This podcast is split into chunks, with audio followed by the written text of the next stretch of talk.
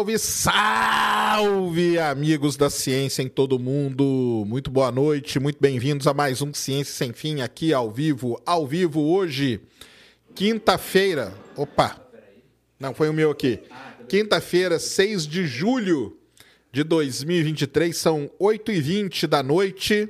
8, no meu relógio que é 8h33, mas no de vocês aí deve ser umas 8h30, 8h20 por aí. Estamos aqui hoje com o grande Paulo Jubiluto, tudo bom? Fala, Sérgio. Prazerzaço, tudo ótimo, uma honra estar aqui. Legal Obrigado demais. pelo convite. Achei que você não ia me convidar, né? Falei, Ah, que é isso. é. Seu Tava na minha tava lista podcast número um que eu quero ir. E eu falei, pô, Sérgio, não me chama. Obrigado, uma honra aí. Prazerzaço. Tamo que a galera curta aí nosso papo. Vai ser legal demais. Antes, recadinhos da paróquia. Temos emblema, Cris? Temos. Então joga na tela. Tá na tela, rapaziada. Olha aí, ó. Esse aí sou eu? É, é pra ser. Bonito, ficou legal. Gigalvão, que é o artista, ela colocou um monte de bichinho lá em volta de você, ó. Tem até a pinta ali na testa. É, tá vendo? Eles vão atrás de tudo. Muito bom. Para resgatar o emblema, emblema é Jubilu no Ciência. É isso, né, Cris? Isso, isso. Então, Jubilu no Ciência resgata o emblema, ele fica disponível até 24 horas após o programa. Então, vá lá agora para resgatar lá onde? No nv99.com.br barra Ciência Sem Fim. E por lá você participa aqui também. Você pode mandar mensagem pelo, pela plataforma. Pode ser, pode ser vídeo ou áudio, que é uma maneira da gente saber quem está aí nos assistindo. Né? Vocês veem a gente, mas a gente não vê vocês. Então, se você mandar vídeo lá, é legal pra caramba, porque a gente sabe quem está nos assistindo. Mande pergunta aqui pelo YouTube também. Estou aqui, ó, seguindo aqui pelo, pelo chat. Então, se vocês falarem alguma besteira, eu pego vocês aqui na hora, tá? Na hora mesmo. E o que mais? Você pode se tornar membro aqui do Ciência Sem Fim, tem um botãozinho aí do lado do botão em se inscrever-se. Seja membro. Então se torne membro, que você vai fazer parte do que a gente chama de ciência secreta. Ciência secreta que vai ser aí a nosso para a comunidade, né? Vai ser só coisas que a gente é proibido de falar aqui no YouTube. Tem coisas que se eu falar aqui eu serei banido para toda a eternidade. Mas para membros a gente fala. E quem quem estava como membro pôde assistir o congresso aí no final de semana, que foi legal para caramba. Trabalhos sensacionais dos meus alunos lá, inclusive um sobre vida em Europa. Um negócio sensacional que um aluno meu fez. E nós vamos publicar isso aí, vamos publicar na revista internacional esse negócio aí, ficou legal pra caramba, tá? Então se torne membro. Clica aí, se torne membro do Ciência Secreta, que vai ser legal demais. Show, olha lá, ó, o embleminha lá nosso, ó. É o embleminha do Ciência Secreta, tá? A verdade está aqui dentro. E aí nós vamos começar direitinho, fazer o negócio com mais periodicidade. Beleza? É isso? Amanhã quem vai estar aqui, já vou adiantar, Filipão, Felipe Raime. Vamos comemorar um ano das primeiras imagens do James Webb. E vem coisa legal por aí. Beleza? É isso, Cris? Muito bom. Grande Jubilu. Prazerzão, Grande cara. Serjão. Muito pelo contrário, cara. Você tá na lista aqui faz muito tempo de vir, entendeu? É porque acaba que não vai, vai entrar um, entra outro, vai, vai, Vamos vai enrolando, né? Valer a pena, então. É, uma da- das Vida artes... em Europa. É, vida em Europa. Uma das artes no, no podcast é fazer a agenda, cara. A agenda ela é um negócio que requer uma certa habilidade. É, bater agenda é complicado. Bater a agenda com todo mundo e um viaja, o outro é a vida, né? Não tem como, Você né? sabe que é por isso, até agora eu não fiz um podcast por conta disso, né? Por, por estar em Florianópolis e também essa questão de bater a minha agenda com os convidados deve ser um negócio. Então É. eu sempre deixo para amanhã e vai passando, daqui a, sei lá, daqui a pouco não existe mais podcast, eu ainda tô pensando em fazer. assim. Ah, não, podcast vai morrer, não, que é isso. Você acha que não morre mais? Morre. Ah, já não morreu, né? Faz tempo que, que tem, né? Não, é muito legal. Esse estilo aqui que tem aí há uns 5, 6 ah, aqui no Brasil, né? Joe Rogan tá há muito tempo também, né? Então é um, é um esquema que funciona legal. Ué, o Cris, o pessoal tá falando que o microfone tá off aqui, ó. Então, aqui pra mim. O meu? O, o, o. Fala aí. Alô? Alô? Vou mutar o seu. Um, dois, três. O seu Alô? tá, só o do tá ligado, ó. Alô, alô? Falou que tá ruim. Tira o cabinho aí, ó, e põe de novo. Vamos ver. Tentei trocar de coisa aqui. Não tiramos? Posso tirar aqui? Pode tirar. E se eu quebrar? Deixa eu voltar pra cá. Não, você tem que apertar o botãozinho aí, ó. Botãozinho. Deixa eu te ajudar. Peraí. Não estoura. Aí agora põe de novo. Põe lá. Então estamos arrumando. Alô, alô, alô, alô. E agora? Um, dois, três, quatro, testando. Melhorou? Melhorou agora? Vamos ver, galera, vai falando aqui. Um, dois, três, quatro. Tá de boa. Tá de boa. Oi, oi, oi, oi, oi, oi. Tá bem bom perto. agora? Então. Alô. Ah, aqui pra mim no retorno. Não, agora aqui tá bom. Agora que o pessoal tá bom. Tô achando normal. Pronto, travou. Tá normalzaço. Ah, acho que agora tá legal. Agora tá top. Topzaço. Boa. Eu fiquei curioso sobre esse estudo que você falou aí. O que, que é vida? Onde? Vida em Europa, cara. Que, que é? É um negócio, um trabalho muito legal que meu, um aluno meu fez, Hum. que ele conseguiu detectar a luciferina. Conhece a Sim, a luciferina? luciferina, a enzima de A enzima que dá, Que dá o brilho lá, o né? brilho nos, sim. nos vagalumes, Nos- nas águas bioluminescente. vivas, sim. Isso mesmo. detectou onde? Em Europa. Sério. É. Qual é a distância de Europa da Terra? Cara, assim, pra falar a verdade, eu nem sei qual é a distância, mas é muito longe, entendeu? É bilhões de quilômetros. Mas o negócio é que a Europa tem um oceano de água líquida. Hum, A Europa tem gelo, uma crosta de gelo, e embaixo tem um oceano de água líquida. sim, sim. E esse oceano, muito provavelmente, tem todos os componentes que a gente precisa para ter vida.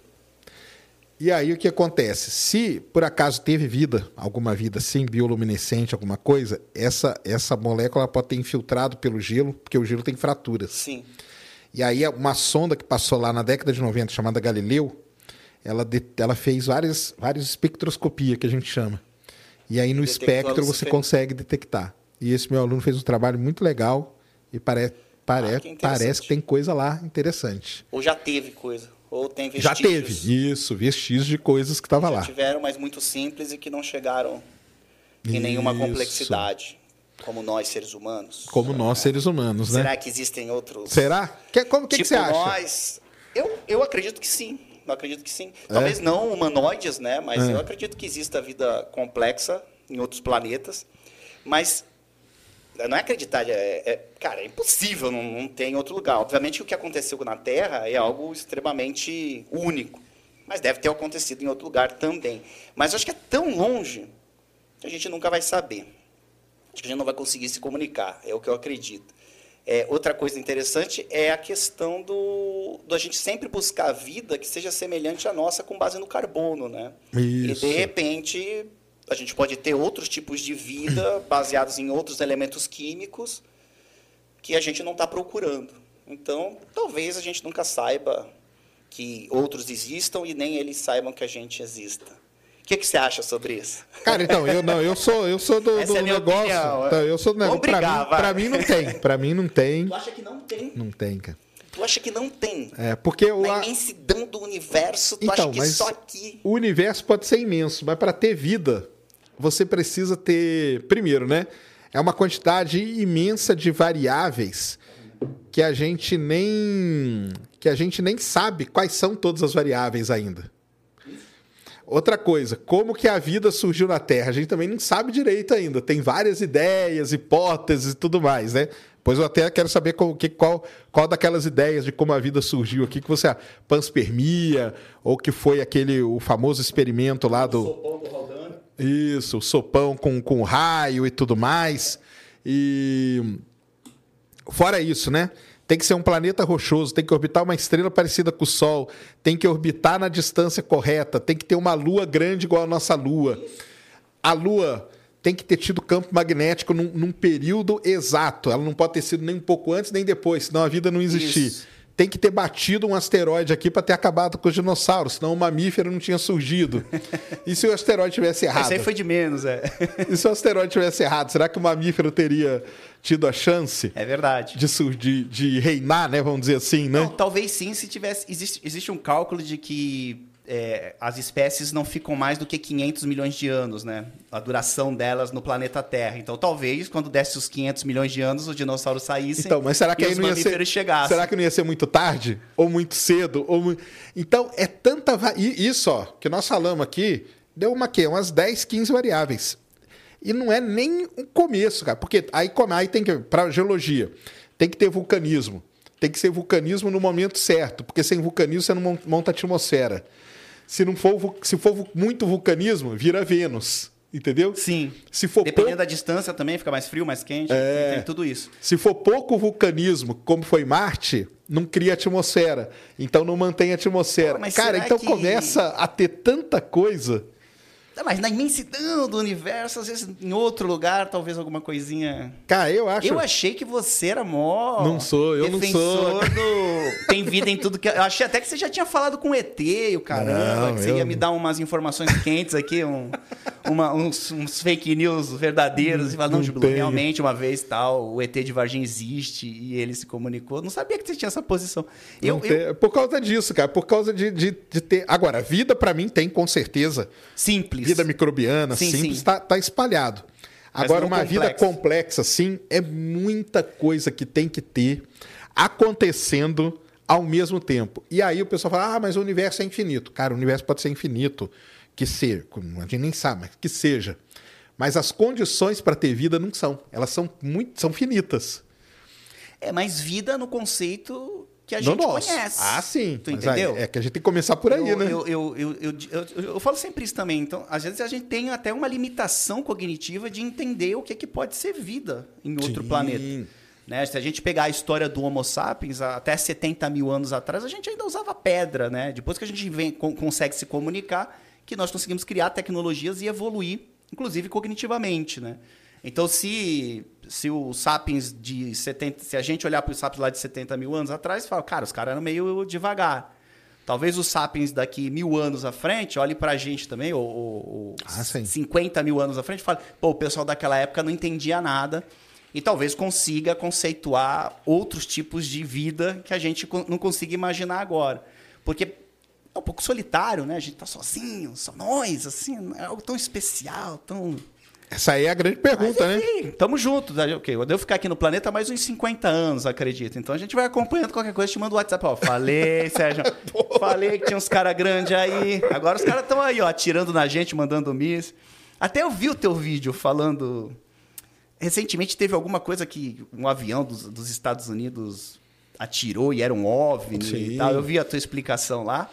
Mas na época eu tinha falado, bom, se era OVNI, ele já viu que a gente é treta, né? Que aqui é míssil, é porrada, é bomba atômica, não tem pão velho pros caras, não. Isso mesmo.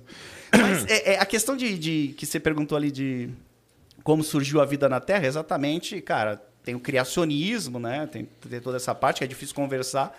É, Que tem a aí- galera criacionista, né? Tem a criacionista. Tirando a galera criacionista. Às vezes as pessoas pensam assim, ah, você acredita em Deus? Acredita. Tá, então você é criacionista. Não, não sou criacionista.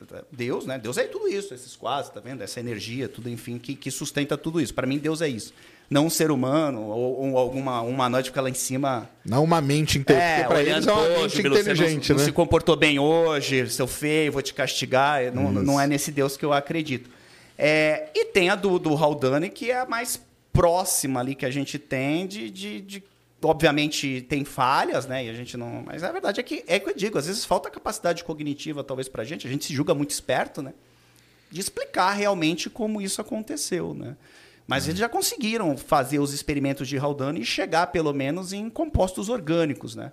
Mas nunca saiu um, um elefante ali de do tubo de ensaio, ou uma célula, alguma coisa. Então, até eu lembro quando eu dava aula e eu explicava, né, a- essa teoria, né, da a hipótese, né, do, do Haldane. Tinha uma hora que eu falava, e aí rolou um Shazam aqui, bateu um raio e o DNA começou a se replicar, mas no fundo eu ficava, pô, mas isso aqui é A do Haldane é aquela que eles conseguiram fazer no laboratório, né? Isso, é do, em 1952 lá, e fizeram todo aquele experimento com, com, com raio, com tudo, e eles conseguiram criar compostos orgânicos, proteínas, carbo- carboidratos. Mas daí fazia a proteína, se juntar com o DNA e com lipídio, criar membrana, é uma coisa Sim. bem complexa, né? E a gente tem a da panspermia, de, de talvez isso ter sido trazido de, de outro lugar e é chegando aqui encontrou condições Pra que propícias. pudesse, é. É, no caso da panspermia, eu fico imaginando qual ser vivo resistiria a essa viagem, né? Imagino lá a bactéria saindo É, mas eles nem falam da bactéria mais em si. dos compostos, Dos né? compostos. Isso. Mas aí cai na mesma do Haldane. Então você tem É. a, da sopa, eu tenho as letrinhas e começa a formar palavras. Também é difícil, né, de você no fundo chega no mesmo ponto. Sim. Então, ah, não, a partir de um determinado ponto É, as duas tipo, se o caminho encontram. É o mesmo. É isso mesmo. Né? isso vai, mesmo. vai, tá, beleza, chegou. E agora? Agora se juntaram e virou uma célula. Esse passo até a célula, ele é complexo. Né? De você ter do, do não vivo surgir o, o vivo, né? Então é bem... E, e tanto que tanta gente conversa até hoje ninguém... Ah, é, não chega. Queria eu não- estar aqui há 4 bilhões de anos atrás para poder ver, falar, né? galera, é o seguinte, foi assim e fiquem tranquilos. Mas deixa o pessoal se matando aí com isso. Até a água, né? A gente não sabe como que. Uma das grandes discussões que tem dentro da. Principalmente dentro da geologia né, planetária, que a gente chama, é o lance de como a água veio parar aqui na Terra. A gente não tem. Existem várias ideias, nenhuma delas é completa. Talvez seja por um caminho híbrido, que veio. Uma parte veio de asteroide, uma parte de cometa, uma parte era água que a, que a Terra mesmo tinha durante a formação. Isso. Mas se você pegar cada uma delas que eu sei, separadas. né? da, da água que já tinha aqui, que era parte e foi. Então, porque essa aí, talvez é- é- essa aí tenha, pode ser um pouco, porque como a Terra formou muito perto do Sol, os elementos voláteis, É. na verdade, era para ter sido tudo espalhado, Sim, e- sim. ido embora. Sim, sim. Mas uma parte pode ter ficado. Então, é, essa aí a gente chama da Terra molhada. Sim. Essa, essa hipótese aí é Terra a primeira molhada, Terra isso. molhada. Que a Terra já nasceu molhada. Mas aí a gente faz as contas hoje e vê que nenhuma delas sozinha bate com a quantidade de água que teria. Entendi. E aí, como que explica? Então, vira e mexe nas revistas Nature, na Science, quase todo mês sai um artigo sobre a origem da água. Porque é um negócio complicado demais. Começaram a pensar que era de cometa. Sim. Depois, quando aí, quando o Halley passou, a sonda passou perto do cometa. E viu que, opa, é mesmo, tem água no cometa. Passou uns anos, o cara falou, cara, esses dados aqui estão tudo errado, porque o equipamento tinha um problema. Aí passou outra sonda no cometa e falou, e a água não pode, a água lá é mais pesada, deutério. E aí, cara, começou uma... Então é... E a água que é fundamental para a vida, Isso, mas a água é fundamental para a vida que a gente que a conhece. gente conhece. É isso que aí. eu sempre digo. Então a gente tá procurando a água, mas às vezes nem precisou de água. Não sei. Tá entendendo? Entendi. Então podem ter várias variáveis aí que não estão no nosso, no nosso É. radar do que seria. Você acha que seria mais legal a gente encontrar uma vida parecida com a nossa ou uma diferente? se- Seria mais legal? Não, diferente, né? Diferente? Diferente. É? Uma coisinha mais. É difícil imaginar, né? Tenta imaginar um, um- um ET, né? É sempre humanoide, né? Mas aí ele é verde, tem os braços compridos. Às vezes é um monstrinho, sei lá, cara. Não, mas eu falo diferente assim, porque a nossa é baseada no carbono. O pessoal fala muito no ah, silício. no silício, é. Que é um isso. elemento que pode ter várias Sim, sim, sim, ligações no e silício, tudo. exatamente. Que ele pode se comportar como carbono. É. Exatamente. Você acha que seria mais legal encontrar uma diferente? Ah, sim, né? Até pra gente aumentar o nosso espectro de Ai. criatividade e ser mais diferentão, né? E o que, que você acha que causaria? Descobriu vida. Entre. Caramba. O que, que você acha que ia virar o mundo? Eu acho que a distância seria muito grande, né? Pra acontecer alguma coisa. Eu acho que eles chegando aqui. Não, não. Tô falando assim, anunciam amanhã. Ah, ah, aqui, ó. Tá comprovado, descobrimos vida em outro Eu lugar no acho que universo. segue a vida do jeito que tá. é. Você acha que segue? que muda alguma coisa? Ih, eu acho que ia mudar coisa pra caramba. Tipo o quê? Cara, eu acho que primeiro, religiões, muitas iam acabar e muitas iam surgir. Principalmente aquelas que falam que o ser humano é um ser humano, é um negócio especial, uma, do Criador. Pô, como que o Criador agora criou um outro negócio do outro lado do universo, cara? Ué, pode ser, por que não? Não, Ah, tá, beleza, não. pode ser. Não, tô entrando na discussão do. Isso. Criou lá, a gente que não sabia, entendeu? Agora estamos É. sabendo. Pô, não, não somos filhos únicos, entendeu? Cara, Exatamente. cara, sacanagem, criador. Pô, zoou com a gente, vai ficar com ciúmes, talvez.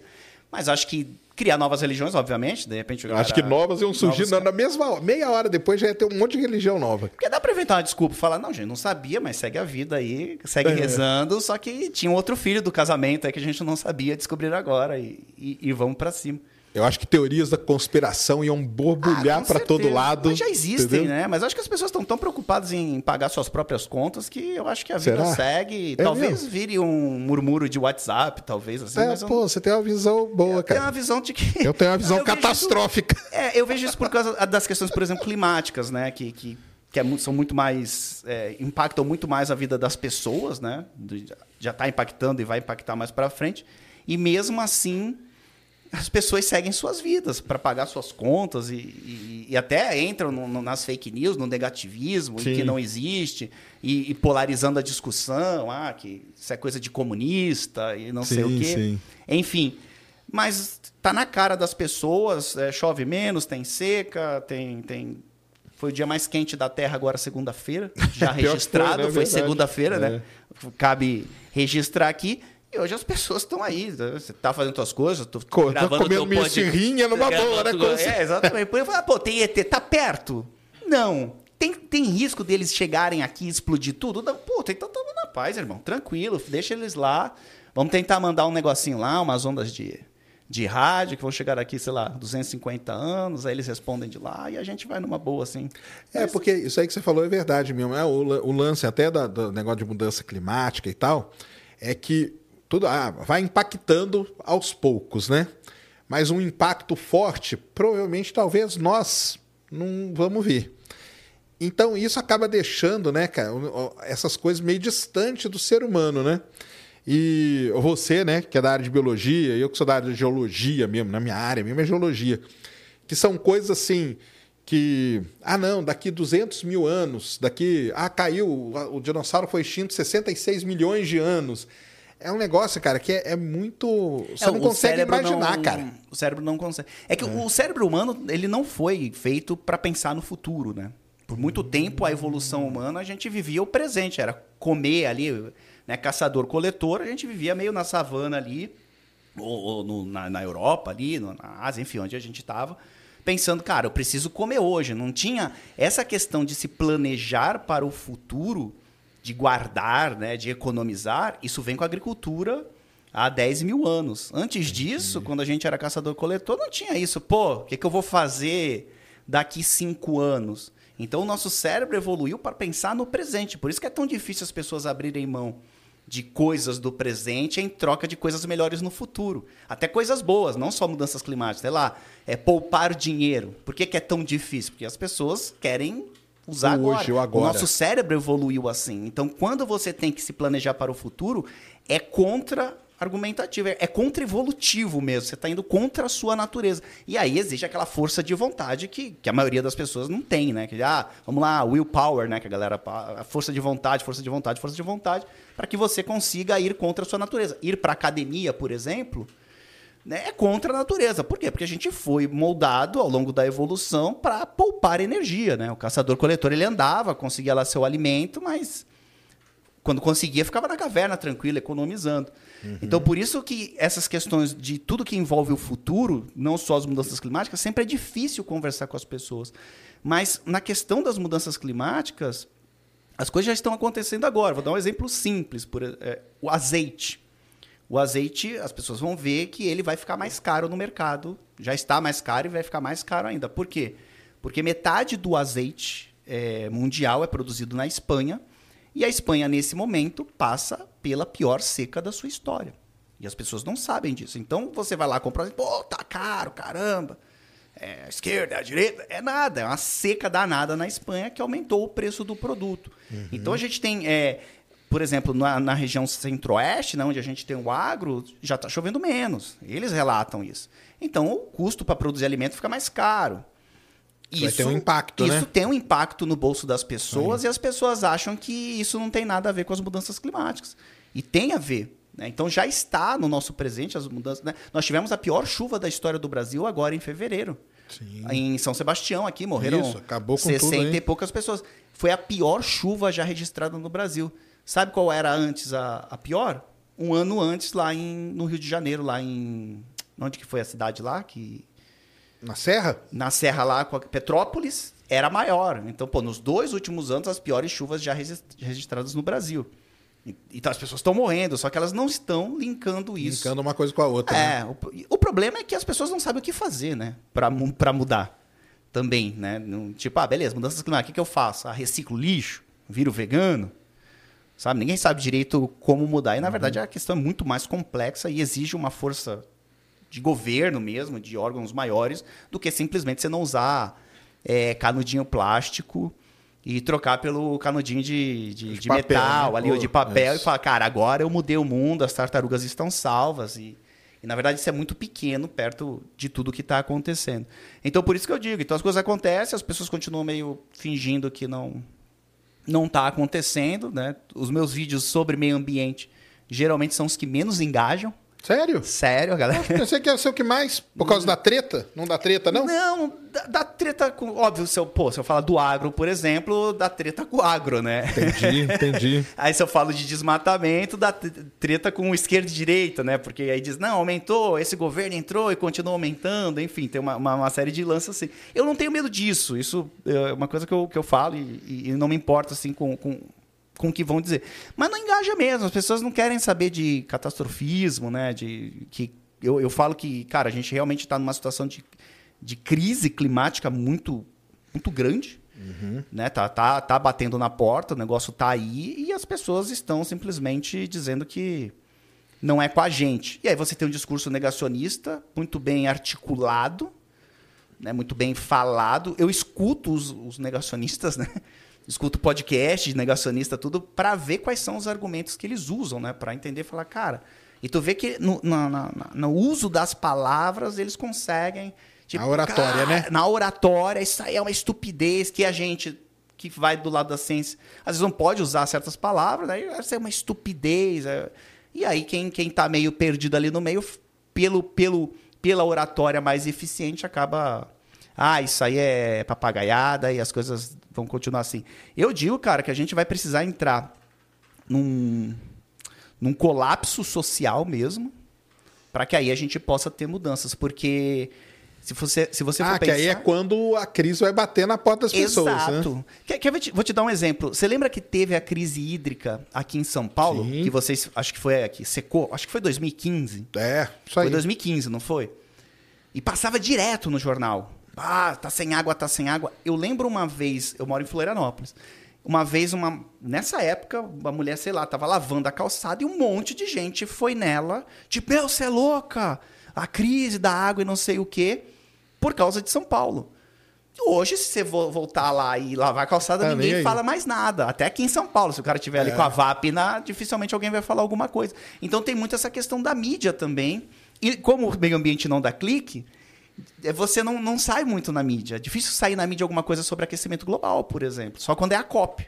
Aí tem a COP em novembro, aí eles falam alguma coisa e depois desaparece tudo e ninguém fala mais sobre isso. Parece que nada está acontecendo. Nós estamos com um verão super quente, com, com um inverno agora, uma Quente. temperatura mais alta. É verdade. Porque você tem o El Ninho, né, um isso. super El Ninho, mega El Ninho, mais essas questões climáticas. O que choveu aqui em São Sebastião foi uma coisa muito assustadora. Então tem que ter o colapso, talvez, para as pessoas falarem, cara, precisamos mudar. Mas quando tiver o colapso, muita gente vai morrer. Né? Você vai ter crise migratória. O que, que a gente vai fazer com essa galera que não pode mais morar em tal lugar porque ficou seco? Ou porque o, o nível do mar subiu e agora aqui nós temos Belém, por exemplo, Rio de Janeiro, Recife, são cidades que já têm plano para poderem se adaptar. Miami, por exemplo, já está se reconstruindo inteira Esperando, esperando pelo pior. Só que Miami tem dinheiro. É muito engraçado, né? Porque foram eles, os americanos foram os que mais cagaram o clima do planeta. E eles têm no dinheiro. No final, eles têm mais dinheiro para poder. Eles têm dinheiro para poder se né? adaptar, né? exatamente. É, é. E os coitados que não. a gente que não tem muito a ver, porque fala ah, Brasil, Brasil, Brasil, mas é, é super simples resolver as emissões de, de, de, gases de estufa aqui no Brasil, né? Porque o nosso não é por combustível fóssil, o nosso é desmatamento e pecuária, são os principais, né, que emitem. E aí os caras começam a falar, pô, vocês têm que fazer mudanças aí, a gente não tem dinheiro para fazer as mudanças, eles não querem dar dinheiro para a gente, né, não querem pagar todo o mal. Europa também, né, foi Estados Sim. Unidos e Europa. A China mais recente agora, mas a China foi agrária por muito tempo, né? E agora tá essa discussão. Eu fui para a COP dois anos atrás, né? Eu hum. participei lá da Conferência do Clima, em Glasgow, no meio da, da pandemia. E é isso, cara. Ninguém quer botar a mão no bolso e, e querem que. Até teve um problema agora, até eu vi, eu vi, o governo falando alguma coisa sobre isso, né? Falando, ah, eles. Ah, eu acho que era a Europa tentando botar várias regras para o pro produto agropecuário brasileiro. Querendo que o Brasil só iria comprar produto agrícola brasileiro se a, meta se a gente batesse as metas do Acordo de Paris. E o Lula falou, né? Falou, pô, mas vocês vocês não batem, vocês não têm que bater, a gente vai ter que bater. Então existe essa palhaçada mesmo deles estarem cobrando coisas, não querem botar a mão no bolso. A Índia, por exemplo, a Índia quer crescer. Ah, é. E a Índia quer crescer como? Queimando combustível fóssil. E aí? E aí você vai falar para a Índia, ó, Índia, não dá mais para queimar. Tipo, ah, mas eu quero tirar minha população da pobreza, igual os Estados Unidos, igual a Europa fez. Não pode fazer, tá bom, então me paga. Não, a gente também não vai pagar. E fica E isso fica aí. nessa, e né, Fica nessa, cara. Eu falei, eu, eu fiquei bem descrente, eu olhei e falei, cara, é colapso mesmo. E obviamente que os mais pobres são aqueles que sempre sofrem mais, né? Alimento que sobe, preço, fome, miséria, aumento de doenças É, tropicais. isso que eu ia falar, porque nessa de migração, que eu, eu sou dessa linha aí também. Eu acho que o problema maior mesmo é que vai começar o pessoal, por exemplo, sai lá do Mato Grosso, porque não está mais plantando. Aí vai pro Tocantins. É, aí depois vem para vem pra São Paulo, É Rio de. Janeiro. Doenças que às vezes estavam esquecidas lá começam a vir, vir junto. Sim. E aí o que uma doença atacava um- um- uma população pequena começa a atacar milhões. Sim. Milhões que não estão preparados. E aí começa, né? Cara, o, o, o animal que mais mata seres humanos no mundo, não por ataque direto, porque sempre tem essa discussão, principalmente as crianças ficam, não, é o, é o crocodilo, é o hipopótamo, mas é o mosquito. É o mosquito transmitindo vários parasitas para nós, seres humanos. Qual que é a previsão, né? E já está acontecendo. Você vai ter é, catástrofes climáticas, ou seja, mais temporais, furacões mais fortes, ou seja, mais água, e você tem mais calor. E mosquito ama calor e água. Então a população de mosquitos não só vai aumentar, como ela vai se espalhar ainda mais para o globo. Porque, por exemplo, a Rússia pode começar a ter problema com dengue, que é coisa que eles não têm ainda. Uhum. É, eles vão ser muito mais potência agrícola, porque vão ficar mais quentes. Por isso que eles não, não ligam tanto para mudanças climáticas, porque para eles Vai ser bom no final, é, né? eles perdem alguma coisa, mas é bom. Abre rota marítima lá em cima. Já abriu já uma rota comercial que eles não tinham pelo derretimento da, da Groenlândia, do, é, do, do Ártico ali. Então eles já conseguem navegar. Então para eles é bom ali, para aquela região ali. Então o que vai acontecer é que você vai ter mais doenças neotropicais, sabe? E aí tá, pô, aumentos de casos de dengue no Brasil. Florianópolis não tinha dengue, agora tem. Sabe, Florianópolis é mais quente. Eu, eu- quando eu estudei na, na, na UFSC lá, há 20 e poucos anos atrás, congelava a água na universidade. Nunca mais vi isso. Hoje, pô, é ver- veranico, assim, às vezes dá um friozinho. Então as coisas estão mudando. É que as pessoas não têm essa percepção. Clima é 30 anos, não é tempo, né? A galera confunde assim. Então você mede por 30 anos e vê que realmente as coisas estão mudando. Então eu sou. eu- eu- meus amigos, eu, eu faço. Eu faço jiu-jitsu, né? Aí eles assistem os podcasts.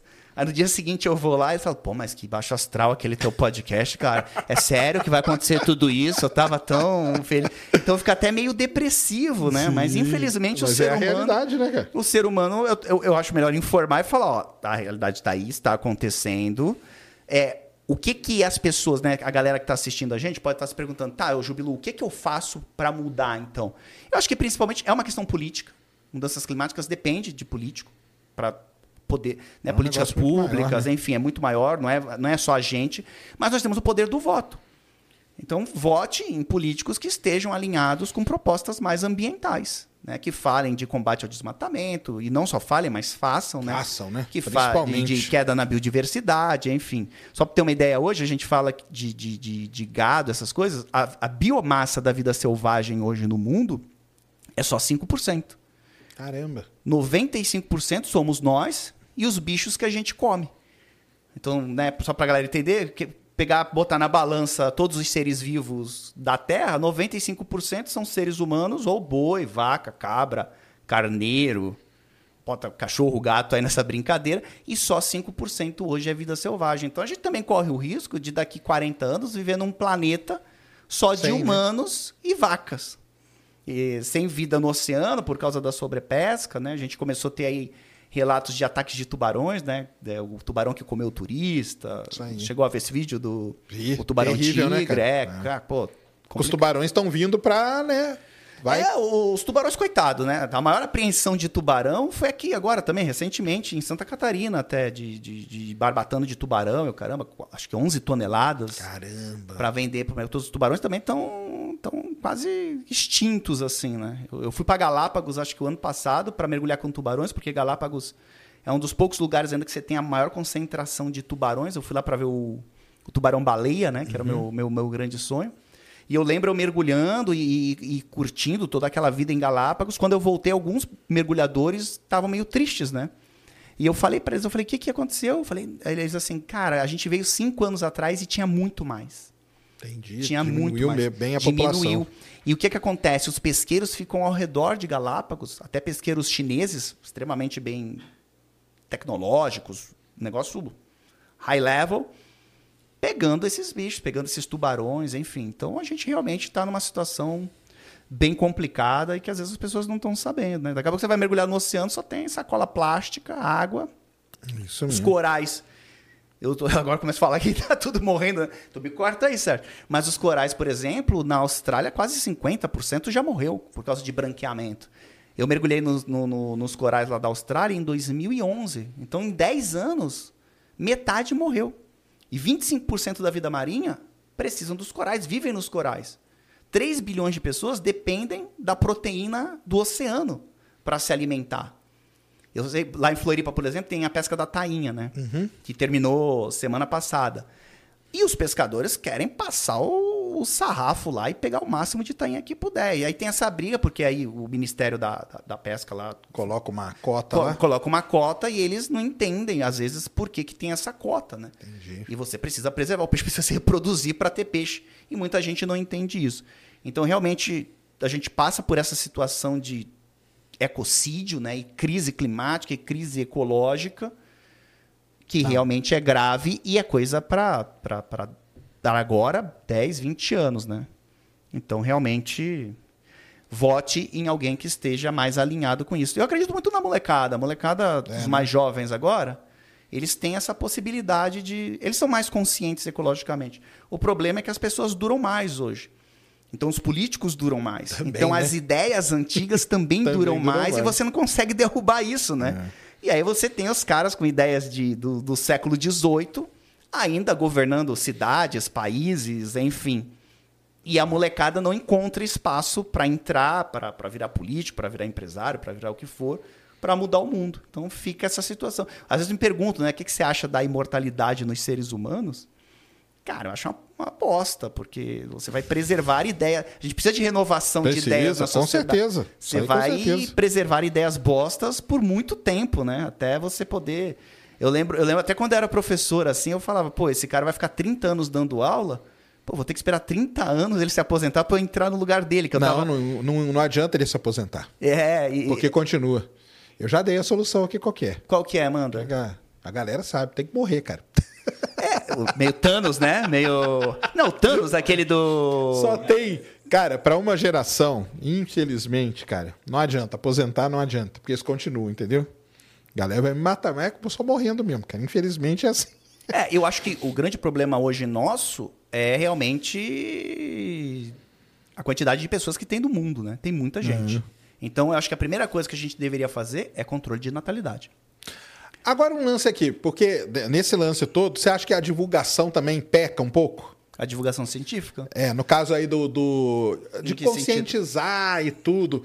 Porque a galera, será que leva muito pro. Porque eu concordo, cara, 100% tudo que você falou e acho até legal do jeito que você falou, porque quando o pessoal vai falar desse negócio de mudança climática, que crise climática e tudo, acabam sempre indo mais pro lado político, né? Então, o lado A tá no poder, bate no lado B. Daqui quatro anos, muda. Aí o B vem e bate no A. E, na verdade, ninguém fala, ninguém discute soluções e ficam só um batendo no outro. Sim. E acaba que quem divulga também, divulgadores científicos também, acabam tomando lá dos partidos e acabam não levando essa, essa, essa discussão para um nível mais legal, que é o nível científico da história. E aí fica, não, porque o fulano fez aquilo, tudo errado. Aí depois quando mudar, não, porque o ciclano fez aquilo, tudo errado. E fica nessa, né? Você acha que a divulgação científica teria que ter uma, uma, um papel mais assim... Não, eu- não lógico, a política é importante e tudo, mas não ficar focado nisso, mas focado na parte científica mesmo da história. Eu, eu acho, eu acho que. Eu acho que a parte científica é importante, mas também a ciência às vezes comete seus equívocos, né? Então também a gente tem que. Né, você até falou agora, às vezes tem um paper que fala uma coisa e 10 anos depois muda. A ciência também muda. Então também não, dificilmente poucas coisas na ciência são Sim. verdades absolutas. Não, mas até, até, pra- É, até explicar isso aí pro pessoal é importante. É, exato. A ci- a ciência também tem que ser questionada. Quer ver um dado? Na, na época da Covid, que houve essa polarização política que você falou. É, eu estava lendo um estudo. 50% dos, dos artigos científicos que foram produzidos durante a Covid caíram. Eram bullshit, porcaria. 50%. Tipo, metade dos trabalhos eram trabalhos bostas. Sabe? Então teve muita gente ali, charlatã também, cientista é, malandrão, que não é, também a galera Que aproveitou, né? Sim, tem cientista malandro, esperto, que quer fazer dinheiro e que quer se dar bem em cima da tragédia humana. Então, eu acho que a ciência deve ser sempre questionada. Isso eu também, isso é uma coisa que eu critico às vezes na comunicação científica.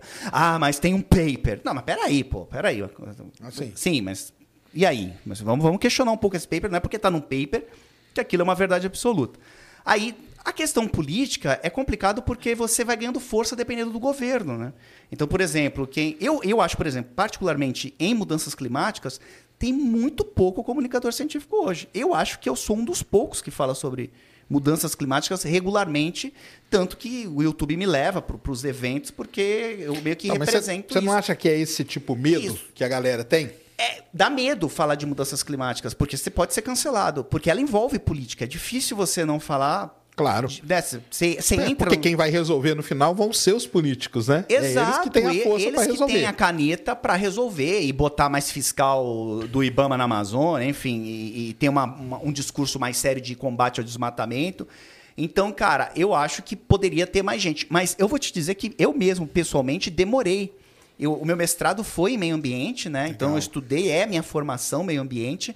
Mas eu demorei muito tempo para falar de mudanças climáticas, porque eu também tinha medo de Da reação. de apanhar, porque tu, é, cara, tem uma galera chata assim. Então, será que eu quero arrumar sarna pra me coçar, né? Pô, a vida já tá madureza, e tal. Eu vou escolher justamente um tema Espinhoso, desse. espinhoso que eu vou ter que ficar esses dias eu fui num programa, não vou falar o nome, né, Luiz? Não posso falar. Mas era um programa de direita, né? Que os caras eram negacionistas climáticos e eu fui lá. É, mas foi terrível falar com os caras, assim, né? De, de, pra tentar convencer, não terrível de, de experiência, mas de convencer na ideia ali, quer saber e tipo. E quando você ia argumentar, te cortava. Então, cada governo dá força para um tipo de discurso. Né? Então, o governo passado deu força para o tipo do discurso mais do agro, né? do desmatamento. Por exemplo, que tem muita Amazônia, então dá para desmatar. Essas, essas ideias, através também da divulgação de notícias e WhatsApp, ganharam muita força. E aí os influenciadores, comunicadores, entre aspas, não vamos falar científicos, esses caras ganharam mais força. Então, por exemplo, eu tinha um vídeo negacionista sobre o clima com muito mais views do que os meus falando de Ah, estudos. Porque no caso das mudanças climáticas, aí, cara, não é um paper. Isso aí. Cara, são milhares e milhares de papers. Cara, o, o Tyndall, acho que pô, no início do século passado, a Rene, os caras já falavam que, que o, o gás carbônico retém calor, já faziam cálculos matemáticos de como seria a temperatura do planeta Terra com mais gás carbônico, com menos. Menos, Isso é aí. uma coisa secular, não é uma, não é uma discussão De agora. De É isso, agora. é. Não Isso que o começou. pessoal não entende, né? É, exatamente. Então já vem uma construção científica, nesse caso, muito sólida. É. A Covid não, a Covid era uma coisa ali que estava acontecendo na hora, então muita gente errou, né? Tanto que eu Isso. parei de falar de Covid quando eu vi que começou a vir um monte de paper furado, eu falei, É, cara, isso aqui eu vou. que, tinha em algum esperar um momento eu vou pouco, né? apanhar. Porque É. tava, o negócio estava acontecendo, né? O que estava acontecendo? Ó, saiu um estudo que falou tal coisa. Aí amanhã já tinha um outro Já- estudo isso, refutando aquele. Cara, E era assim foi. E eu fiquei umas três semanas assim, eu falei, cara, eu vou recolher o Chega, meu né? time. Aí eu dei uma videoaula explicando o que o vírus fazia no corpo. Foi uma videoaula que putz, chegou a 4 milhões de visualizações. Legal. Era uma aula de biologia, mas ficar divulgando o paper. E quem ficou, meu amigo? né? A gente tem problema. colegas que estão no soro até hoje, porque apanharam que, meu Deus do céu, era uma briga ali, já com aquela toda aquela insanidade mental que a gente tava. Quem ficou nessa linha dos papers da É. Covid ali surfando nisso, sofreu. É, Sofreu. mas e eu admiro, eu admiro quem, quem peitou ali e falou. ficou, né? Eu olhava e falava, "Pá, esse bicho é corajoso, cara, meu Deus do céu. Eu olhava o Twitter, o nome dos caras ali apanhando, eu falei, nossa senhora, que rolo danado. Mas enfim. Mas é- nisso aí que você falou é verdade. Até aquela estatística que a gente fala, né? Que é 97% né, dos cientistas e tal. Porque a galera negacionista, ela pega um, né? Pinça Ah, ela um. pega isso. Os negacionistas fazem isso, que a gente falou de, de você tem que sempre questionar o paper. Eles pegam um mesmo. Pega um. Eles pegam um Ah, e, ó, porque tem o cara lá, publicou na Nature, cara. E o Isso. artigo dele tá beleza, cara. E aí? E os outros 200 mil que estão aí publicados, você não fala Exato, nada, né? Exato. E, e a gente, eu não posso falar nomes assim, mas, por exemplo, você fala com os. Cara, eu conversei. Eu fiz uma série sobre mudanças climáticas pro YouTube, né? E aí eu conversei com, com, com grandes cientistas aqui do, do Brasil, entrevistei eles nessa série, né? E nos bastidores ele fala dos negacionistas, fala, meu, cara, essas pessoas são motivo de chacota no, no, no meio acadêmico, é. assim, mas ainda, infelizmente, tem gente que dá ouvidos e, obviamente, são estimulados pela galera do fóssil, né? Enfim, do, dos combustíveis fósseis, do agro também, né?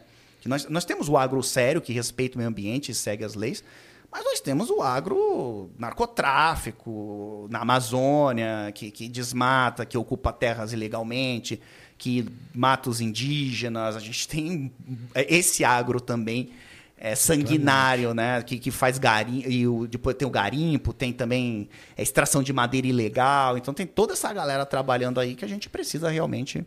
É, e tudo dá, dá para manter o desenvolvimento, né? Dá para manter as coisas acontecendo Cara, de maneira. Discussão Olha, eu... ou não? Não que... dá. Não dá? Esse é o problema, cara. Esse é o problema. Aí a gente vai falar de capitalismo, porque o que acontece é que nesse momento nós estamos no período de maior bonança da sociedade humana. Obviamente, quem escuta isso em casa fala, ah, para, tô ferrado aqui. Mas, cara, você pegar 100, 150 anos atrás, não tinha anestesia.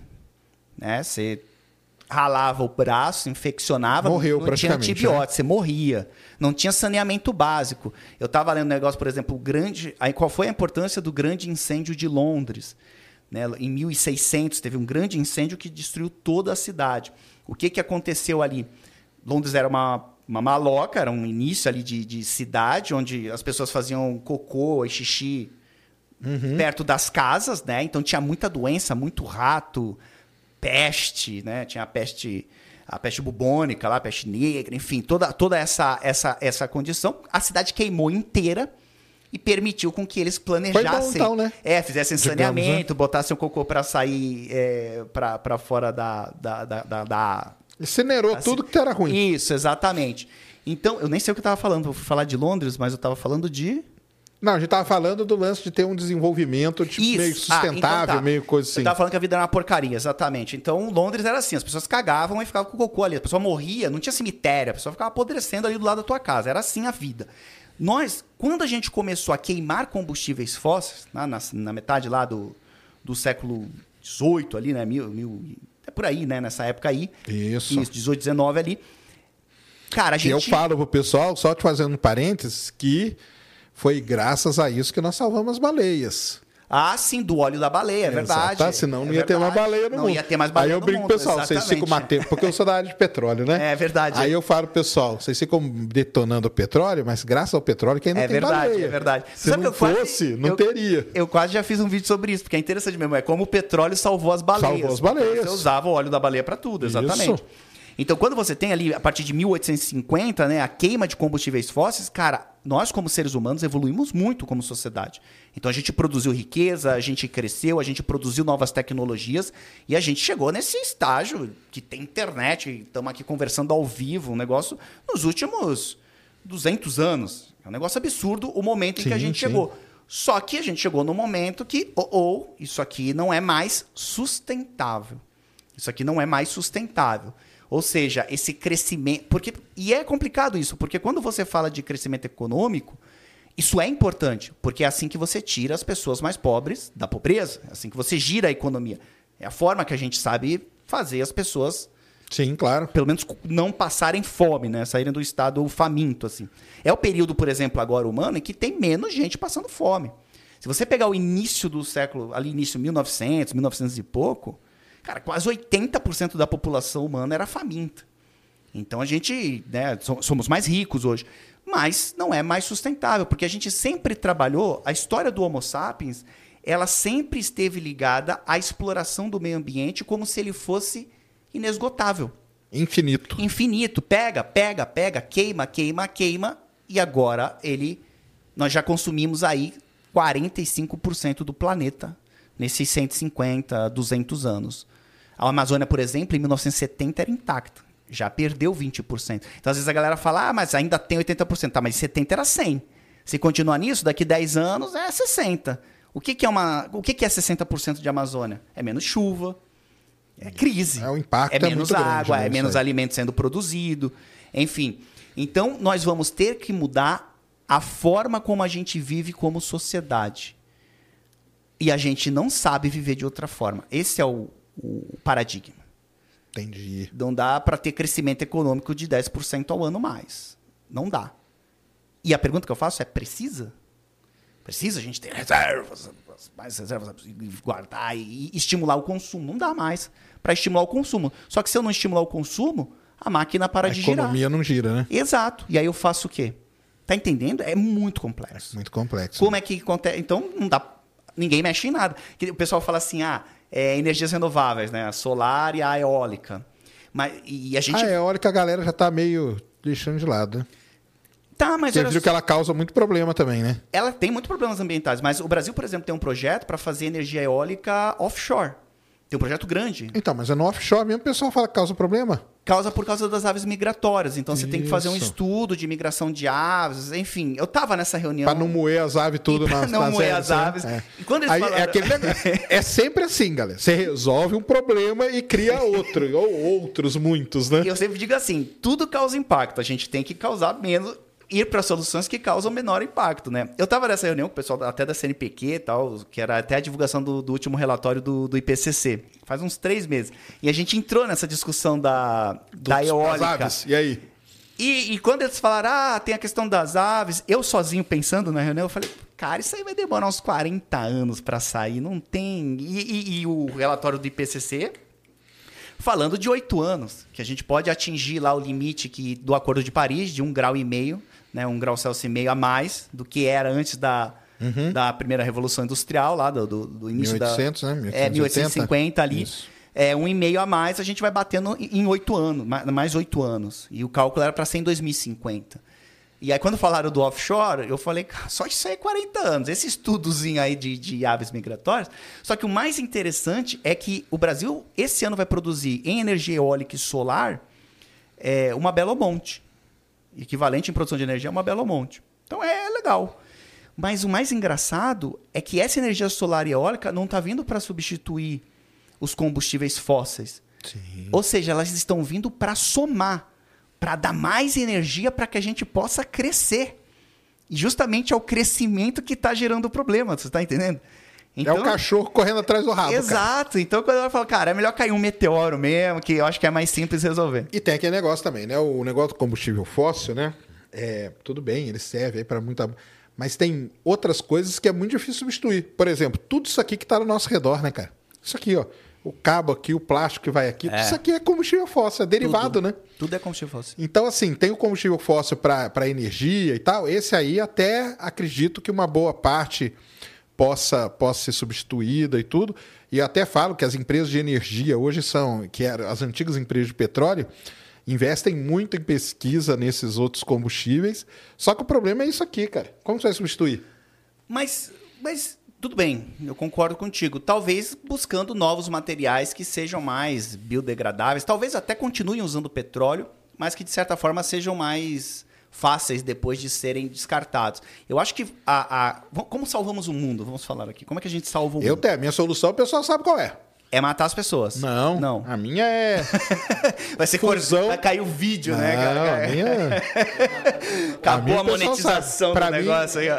Para mim, a questão de energia, o pessoal, como já estão focando em, bons, em vários países do mundo, na fusão nuclear. Para mim, é a fusão nuclear, que aí ela sim é uma energia super eficaz e super limpa.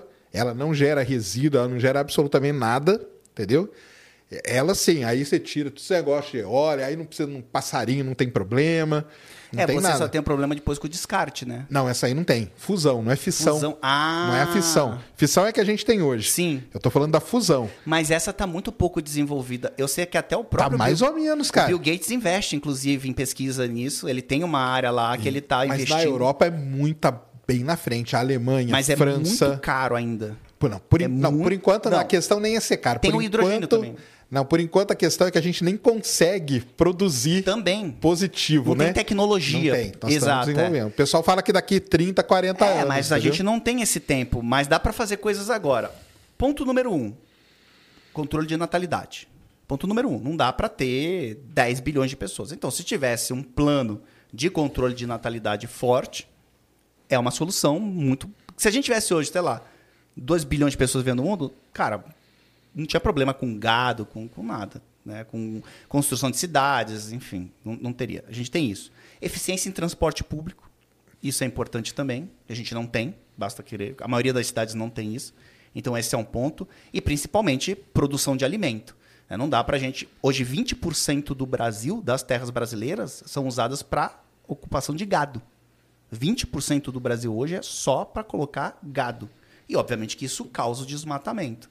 Outra, a gente também tem a questão de commodities. Né? A maior parte do agro brasileiro é commodity. É soja, é milho, não é fruta, não é feijão no arroz. Até eu estava lendo um estudo que nos últimos, acho que nos últimos 40 anos, as áreas destinadas da agricultura para feijão e arroz reduziram, Reduziram, em né? 30%. Porque a soja e tal é que dá grana, né? Exatamente. Então a gente tem que recalcular investir, por exemplo, em uma agricultura orgânica menor, mais próxima das cidades, porque você tem um alimento mais nutritivo. E também nós temos a IA, né, a inteligência artificial, que pode vir aí para substituir. Tem um, um estudo muito legal que é com relação às questões, à questão do carro. Tu veio de carro para cá hoje? Sim. Veio de carro. Então, o teu carro, ele tá parado aqui, já chegou aqui sete e meia, ele vai ficar parado até umas 11, 11 e meia, que é o nosso papo aqui, né? Então, o que, que eles queriam, querem fazer? Eles querem criar, já tem isso aí, carro autônomo, carro autônomo, em que esse carro, na verdade, ele fica disponível conforme a tua agenda. Então, é um carro autônomo que serve à sociedade e ele sabe que o Sérgio ele vai sair às 11h55 da noite Aí do Flow para aqui. e vai parar um carrinho aqui na frente autônomo e vai te levar para tua casa.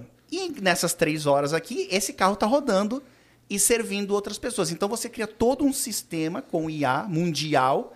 Eu estava lendo que você. Hoje eu acho que a frota de carros, acho, se não me engano, está em um bilhão.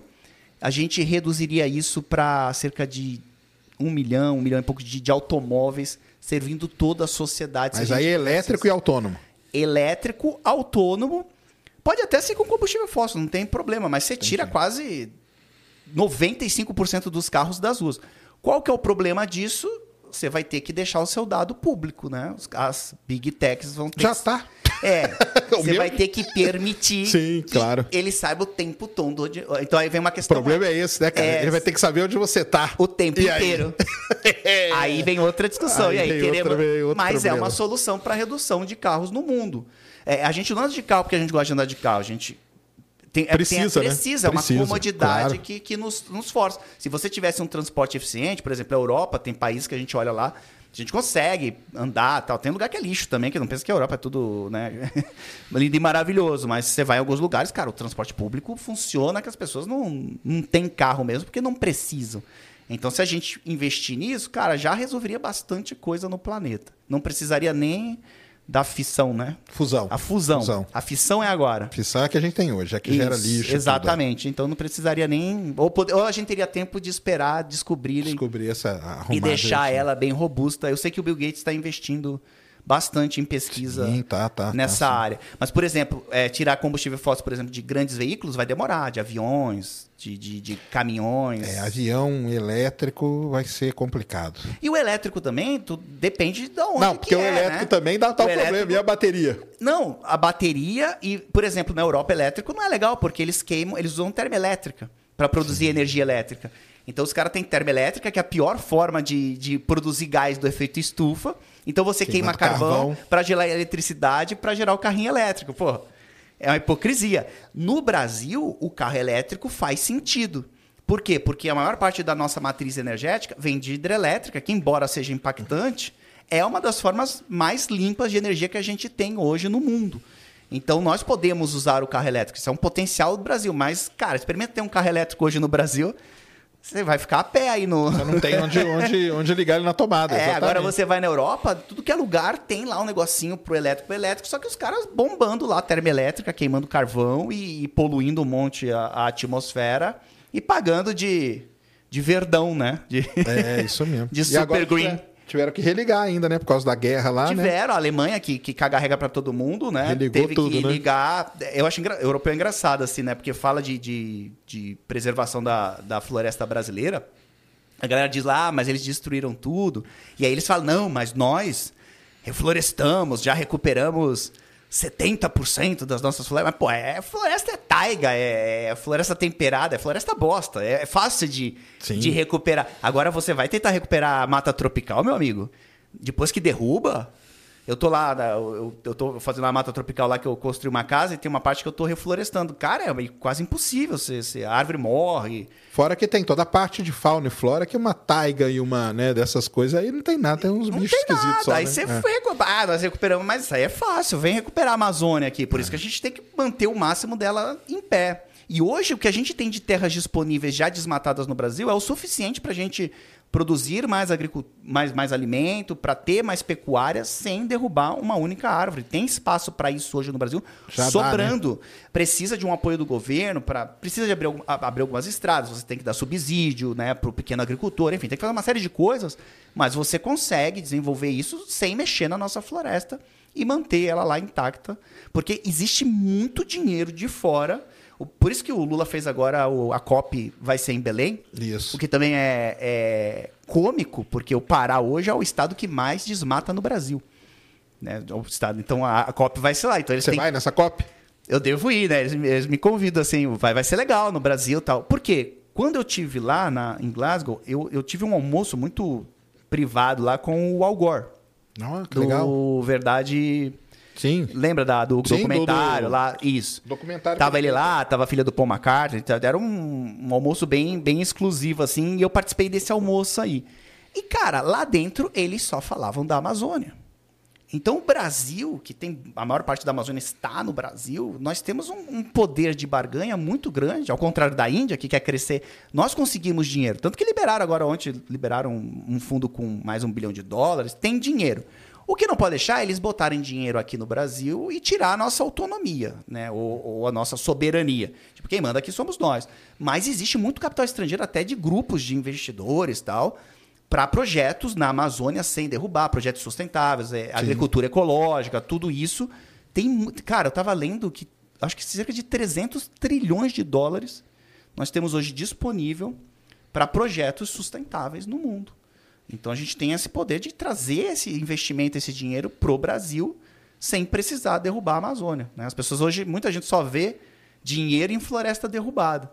Sim. Mas tem 300 importante é trilhões de antes de dólares. derrubar, né? Exatamente. Por exemplo, a- a- o cultivo de açaí na Amazônia, ele é super, ele é dentro da floresta, tal. É, é um exemplo de atividade econômica que a gente pode fazer Sem derrubar a floresta. sem derrubar a floresta. Cultivando ali. Então a gente pode fazer várias dessas atividades na Amazônia. Hoje, esse mercado de, de produzir dentro da floresta, Vietnã, toda aquela região do Sudeste Asiático, tem muito mais participação. A parti- A participação do Brasil hoje nesse mercado é de 0,03%. Caramba. Quase nada. Com a Então, floresta que a gente tem. com a floresta que a gente tem, então a gente né? pode manter ela e gerar economia, até para as pessoas que estão lá, porque lá é pobreza. Né? Quando, eh, quer ver que eu achei super a discussão de botar petróleo na foz do. Ah, sim. do, é, tá do- essa discussão aí, Essa né? discussão do Oiapoque lá. Eu Isso. fui lá em 2017. Eu tive lá com o Greenpeace, né? Então eles me levaram lá, foi um, nossa, foi uma viagem bem difícil, porque você chega lá no, no, na Amapá, pega um carro, vai até Oiapoque, depois peguei 14 horas de barco para chegar lá Mas na esse foi na. Guiana, né? É, na Guiana, na Guiana lá, Que é onde está produzindo. que é lá onde eles queriam produzir. Isso já se falava em 2017, tá? Não é de agora. E aquela região é uma região, um paraíso ecológico, regiões de manguezais extremamente preservados, com muita população de, de pescadores. Essa galera não quer, porque lá tem muita corrente, né? Então, se você tiver um acidente lá, um derramamento de petróleo naquela região, cara, é uma catástrofe. O, a- o rio Amazonas que sai ali, e o rio Oiapoque, Mas você, vou, vou, vou Pode? fazer a defesa não, aqui. dá uma cutuca. Ah, vamos fazer a defesa. Esse é corte, hein? Jubilu treta com, E o Sérgio no, no Não, podcast. não é treta, manda não. aí, manda aí. Porque, assim, o, o, o poço, não, o po- é porque a Petrobras, na verdade, quer furar um poço, né? Uhum. Um. Esse poço ele é bem longe da Foz, na verdade. Ele é 570 quilômetros. Os estudos de corrente que o pessoal fez lá, tem um estudo de corrente Isso, marítima. Exato. Se vazar o petróleo, ele vai para bem longe. Ele não vai para lá. Não, Entendeu? ele não entra na foz, mas Não. ele, ele sedimenta. Na verdade, você tem muito sedimento naquela região. Não, eu acho que ele. Não, sedimento tem Isso, sim e na você Foz. vai cimentar. Então todo aquele sedimento quando junta com o petróleo, ao invés de ficar no É, então, mas pela, o acidente é esse pelo, o problema. pelo estudo de corrente que fizeram, o petróleo Ah, ele sim, vai ele- para outro ele lado. não entra lá. Ele não Entendi, entra lá, entendeu? entendi, entendi. Esse é o estudo de corrente que eles fizeram, não entra lá. Mas E o- você. E, na verdade, o que acontece? Os nutrientes que saem dali, eles chegam até o Caribe. Sim. Você tá entendendo? Então, eu não tenho esse estudo que você falou aí da corrente. Mas tem que ver também se não tá nisso aí. Porque são nutrientes que alimentam a vida marinha do Caribe. Ah, sim. Tem essa, é tão grande ali aquele lugar que tem todo esse, esse negócio. Então, quando falar vai trazer desenvolvimento, o que eu tava falando mais é a questão de, de Sim. trazer Ah, não, desenvolvimento para a região ali da é- Foz. É complicado. Isso Eu- é mentira. Eu fiquei três dias assistindo os caras brigando lá no, no, no Congresso, cara. Ah, você sobre ficou? isso aí. Três dias. No YouTube assistindo. Aí, aí. Ah, não, aí é que não tem, não tem nada, né? Não decidiram nada, né? Porque é muita. É... Porque é aquele negócio, né? existe a origem disso aí, né? E ali você também tem rota migratória, tá? De muitos mamíferos, principalmente Sim. baleias, naquela região. Então você vai aumentar o fluxo também de, de, de embarcações naquela região. É. E você também tem um impacto nas baleias. Então aquelas baleias que o combustível fóssil salvou há 150 anos Pode- atrás, pode elas podem ir agora, agora, né? ali na foz do Rio Amazonas. Então tem toda essa questão, é complexa. Mas eu acho assim, não é necessário isso. Por, Então, porque aí é que tá o por problema. que, que você quer tirar petróleo da foz? Por que não deixa que- quieto aquilo lá? Então, aí existe. Isso. Vamos, vamos entrar nessa discussão. Por que A que questão você é quer a mexer seguinte. no que tá quieto? É isso. Quando você tem uma, uma reserva de petróleo, você estuda ela e você sabe quando que ela começa a depletar. Então, por exemplo, por que, que a gente explora o pré-sal? Porque a gente sabe que a bacia de Campos Tá na hora. ela vai depletando Sim. e acabou. Então tem que comer, senão a gente vai ficar sem petróleo. Sim. O pré-sal, 2027, ele começa a depletar. Uhum. Então, se a gente não tiver nenhuma nova reserva para ser explorada, provavelmente nós vamos ter que comprar muito petróleo. Exato. E aí, a reserva que a gente tem hoje, que está perto de ser explorada, é a da Isso. Baixa Equatorial. O petróleo tá minguando. Isso é o que Não, tá. ele nem está minguando, cara. Não, aí mas que é o que tá. tem. disp- Então por que vocês querem. Vocês estão falando que você quer ir pra lá. Então por que, que vocês não- querem ir que- pra lá? Não, é Se porque tem outros lá, lugares. Então, é porque lá- não, pô, tem, mas está deplet... vai começar a depletar. Sim, aí vai, vai reduzir. Você vai, vai ter reduzir. que importar. Aí vai ter que pagar para os outros para Exato. gente. É aí que tá, é por né? isso que o Biden também tá indo lá pro Alasca para tirar mais, mais petróleo também. É que o petróleo vai ficar caro. E como que você vai pagar? Hoje a gente já paga, né? Porque a gente vende o nosso que é, gru... que é ruim e compra um bom, né? Porque o da Bacia de Campos ele é muito ruim. Só que daqui a pouco nós não vamos ter mais. Agora, com a margem equatorial, que é essa, esse lugar a gente chama de margem equatorial, Vai dar pra gente. ela entrando no- na conta e a gente começando a explorar ela, que não é agora, lá em 2026, 2027, aí a gente consegue suprir a depressão que vai ser o pré-sal, entendeu? Então. E aí o Brasil ia se manter se naquele, manter o quê? naquele nível ali. Crescendo, crescendo economicamente, né? Basicamente é isso. Isso. Sem A- pelo menos base- comprar, né? Sem comprar, mas a base na queima de combustíveis fósseis. Ah, sim. É, isso. mesmo. Ou seja, você continua repetindo o velho modelo. Ah, não, é. Por É isso enquanto é esse. E depois que tiver acabando lá, os caras Aí vão vai achar... descobrir um outro pra- Exatamente. é então isso aí. você continua alimentando esse ciclo que nunca vai acabar. Ah, essa é- Essa é a discussão. Por que não acabar agora? E eu não, não sabia disso que você está falando. Que realmente está acabando ali e precisa... Mas Precisa. mesmo que precise, fala, cara, pô, mas não dá pra gente ver a questão do solar? Não tem tempo.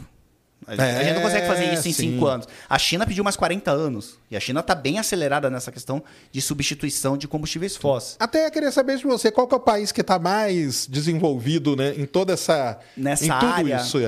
Mas Levando em consideração tudo. Cara, impressionantemente, a China, A China, né? a- a- atingiu acho. esse protagonismo. Claro que ainda com níveis de poluição mortíferos em várias cidades, mas eles vêm com um plano muito forte de abandonar as termoelétricas nos próximos 20, 25 anos, e eles estão investindo bastante nisso. Então hoje eu vejo eles como estão com dinheiro, estão com, estão com tudo.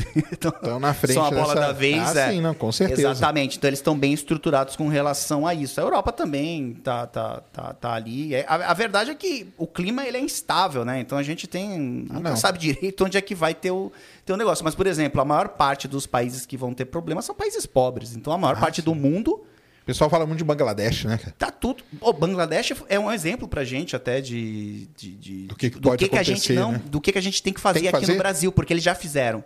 Ah, eles têm um desenvolvimento Eles bom nisso. têm nessa relação de catástrofes relacionadas ao clima. Ah, sim. Não, é eles já que passam por porque isso eles há, há muito monções, tempo. né? Eles são experts nisso. Então, eles, inclusive, servem de referência do que tem que ser feito aqui no Brasil para que não aconteça o que aconteceu em São Sebastião. Então, eles têm locais onde as pessoas vão ficar abrigadas, eles têm os alarmes, eles têm investimento em tecnologia de satélites para definir, me- definir melhor se vai chover mesmo. Porque aqui teve esse problema, né? Aqui Tipo, teve ninguém- problema, o problema aqui foi o seguinte, cara. Ninguém sabia sa- direito que ia Não, chover. sabia. Não, mas não 600. Sabia Não, que ia chover muito. Não, sabiam que ia ser extremo. Isso. Tinham Mas avisado. não sabiam que ia ser 600. Ah, não, o é. extremo deles, o extremo já é 300, entendeu? 300 já é extremo. Mas já, já era um aviso. Já era um Mas- aviso bom. Mas mostrou que se a gente tivesse mais tecnologia em, em aparelhos para o clima, para medir meteorológicos, a gente teria. E Bangladesh tem isso, né? Eles conseguem ter toda Tem essa um previsão. sisteminha deles. São um exemplo de o que, que a gente deve fazer para evitar isso, principalmente na região litorânea brasileira. Pelo- tem um estudo chamado Brasil 2040, que Uhum. foi feito por vários cientistas brasileiros. É um, é um estudo maravilhoso que faz a previsão de como vai ser o clima do Brasil nos próximos 30 Caramba. anos. Se chama? Brasil 2040. E aí tem vários, Vários várias cenários. projeções, vários cenários, né? Certo. Mas, resumidamente, a região sudeste e a região sul serão regiões mais chuvosas. Ou seja, isso que a gente viu vai se repetir com mais frequência. Então, e é a região, são as duas regiões mais populosas do Brasil.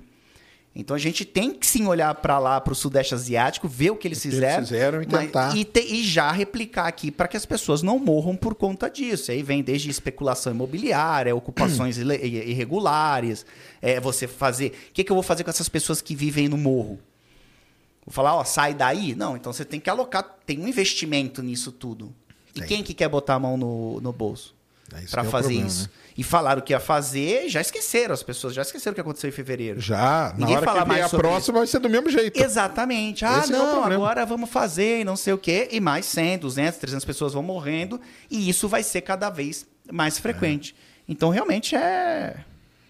Não, é complicado. Agora essa cópia em Belém vai dar o que falar, hein? Porque Ah, Belém vai. ali que é bem a, bem a discussão, porque aí também entra uma outra coisa, né? Naquele negócio da margem equatorial, se, por exemplo, começa a produzir petróleo ali, o Amapá vira um país super rico. Porque vão ter que pagar royalties para eles. Ah, entendi. Entendeu? O, o Aham. estado que está ali na frente é o que recebe a grana, o royalty do Sim, petróleo. sim, sim. Por isso que Macaé é uma cidade rica, né? O Rio de Janeiro é um Sim, estado sim, rico. sim, sim. São Paulo também, por causa da Bacia de Santos. E a bola da vez seria o Amapá, entendeu? Sim. E aí começa, cara. E aí começa São um um jogo de rolo. interesse, exatamente. Vários prefeitos querem. Começa um jogo deputado, os deputados, todo Claro. mundo, né? É dinheiro, É né? dinheiro, é dinheiro na mão ali, não e tem- realmente, vai rodar na, na região, ele consegue desenvolver educação, consegue, mas as custas... A custa de quê, né? É um É isso. dinheiro do, do, do capeta, É. tá entendendo? Assim, ó, porque tá vendo de algo que a gente tá discutindo, tipo, mas não era hora da gente parar? Entendeu? E aí a gente começa a Eu acho que essa discussão vai ser grande lá nesse negócio da COP, cara. Porque esse negócio Vai, tá eu acho aí, que primeiro Tá esse- fervendo é. aí essa, essa discussão com essas audiências públicas aí que teve aí no, no, no Congresso. Sim. Semana passada, semana retrasada, entendeu? Chamou o pessoal do IBAMA, chamou o pessoal da Sim. Petrobras e tudo. E com a COP aí no- em Belém, que é bem a, a boca ali do negócio. É, a boca de tudo, né? Disso aí, do desmatamento. Então eles vão ter que reduzir o desmatamento lá, que tá. Eu já fui lá em Altamira, né? Na região da, de Belo Monte ali. Eu já visitei aquela região. Cara, é o caos. Nossa, é o caos. ali, Terra de ninguém, né? Eu, às vezes eu olhei e falei, cara, como é que as pessoas É que é vivem? muito isolado também. Como é que as né, pessoas tudo, vivem né, cara? aqui, cara? Como é que as pessoas vivem? Eu quero, cara, caminhão de gente pra caramba. Eu falei, nossa. E, e muito crime, alcoolismo, de tudo. Assim, um negócio. Ah, não, porque aí traz todos os problemas É. marginais, vem pra. Isso, e, né? cara, as pessoas resolvem lá meio que, tipo, não tem muito, muita lei, né? Um É, terra de- terra sem lei. Exatamente. Então, lei. cara, eles têm aí dois anos pra, pra se adequar, pra mostrar, pra gringo ver, né? O famoso. Não vai dar pra levantar um muro, que nem fizeram nas Olimpíadas, né? Levanta Não o vai muro aí dar, não pra não vai ver dar. pobreza e tal. Cara, eles vão ter que fazer alguma coisa. É, mas o que eu disse, foi legal trazer a COP pra cá. Eu achei legal esse movimento, porque o que eu Não, é disse. legal pra caramba. Só se fala de Amazônia. E, e o Lula disse isso. Ele falou, cara, fala-se tanto de Amazônia, e é verdade isso mesmo. Quando a gente tá lá fora, é só Amazônia, Amazônia, Amazônia. Pô, nunca tinha tido uma COP na Amazônia. Até pro gringo ver o que é a Amazônia, porque às vezes ele fala de coisa que ele nem sabe, né? Não visualiza o que é realmente a Amazônia. Então, eu acho importante, foi um movimento legal. Mas eu acho que Que não vai dar nada. Nada, nada. Talvez reflitem políticas públicas dentro do Brasil para combate ao desmatamento, né? Isso, é, isso vai ser importante. Eu acho que o Brasil vai dar passos importantes em relação a isso. Mas daí achar que we are the world e depois seremos um mundo verdinho com arco-íris e pôneis coloridos, eu acho. É difícil, né, cara? Quase Que é muito interesse, né? Porque cara? isso é muito interesse, cara. É, quem quer perder dinheiro? Quem quer passar fome? Quem quer não, não, não ter progresso? As pessoas querem isso, cara. As pessoas precisam pagar suas contas. Tipo, eu não quero saber se. se, se cara, eu preciso pagar minhas contas. Eu não vou parar. Exatamente. Porque, ah, vai parar de consumir? Pô, mas eu vendo um negócio que eu preciso que as pessoas comprem. Isso depende do sustento da minha família. E ninguém vai comprar? Sei lá, eu vendo celular. Ó, não compra mais celular. E aí, meu? Aí eu não vendo mais celular? Enfim. Você acaba com toda a cadeia. Por isso que é uma coisa tão complexa. Eu acho que hoje foi isso que eu te falei. A questão de redução de, de mortalidade, de, de natalidade, melhorar o, o transporte, rezar um Pai Nosso e, e seguir que em frente. dar, é, né? é, seguir em frente. Porque nesse mundo verdinho e maravilhoso, eu acho muito Não vai chegar, improvável, né? até porque são muitos interesses. É, É talvez. muito interesses diferentes também. Esse que é, também eu é um negócio. a Amapá, pô, vai, vai ser bem-vinda a grana. A grana É. vai ser bem-vinda para a região, tu entendeu? Exatamente. Você como...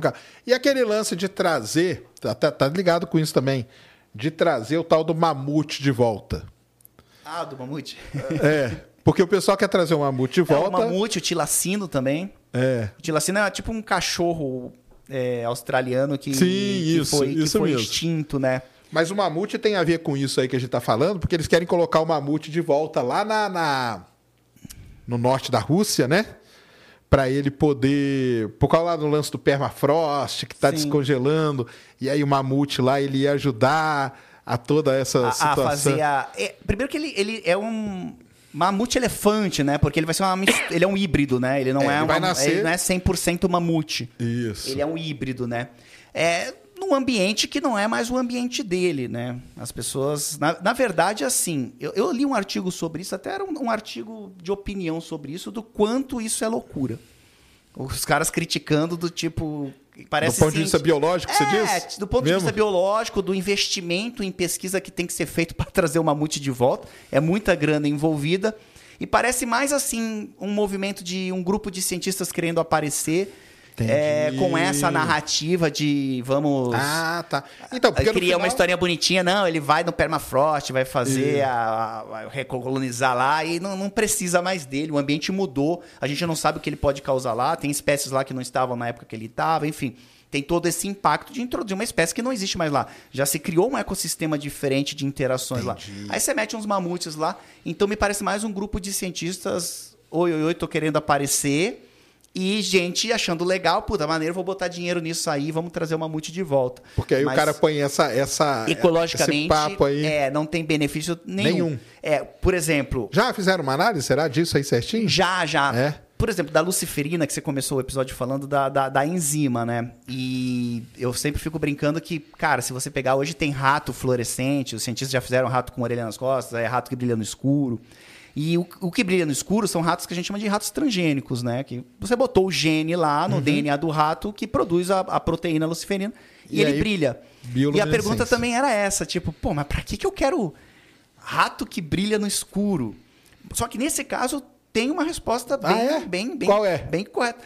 Cara, se ele brilhou no escuro, significa Fica mais fácil de eu matar. Não, não, até é, de achar, né, dar uma chinelada na, na cabeça do demônio ali, né?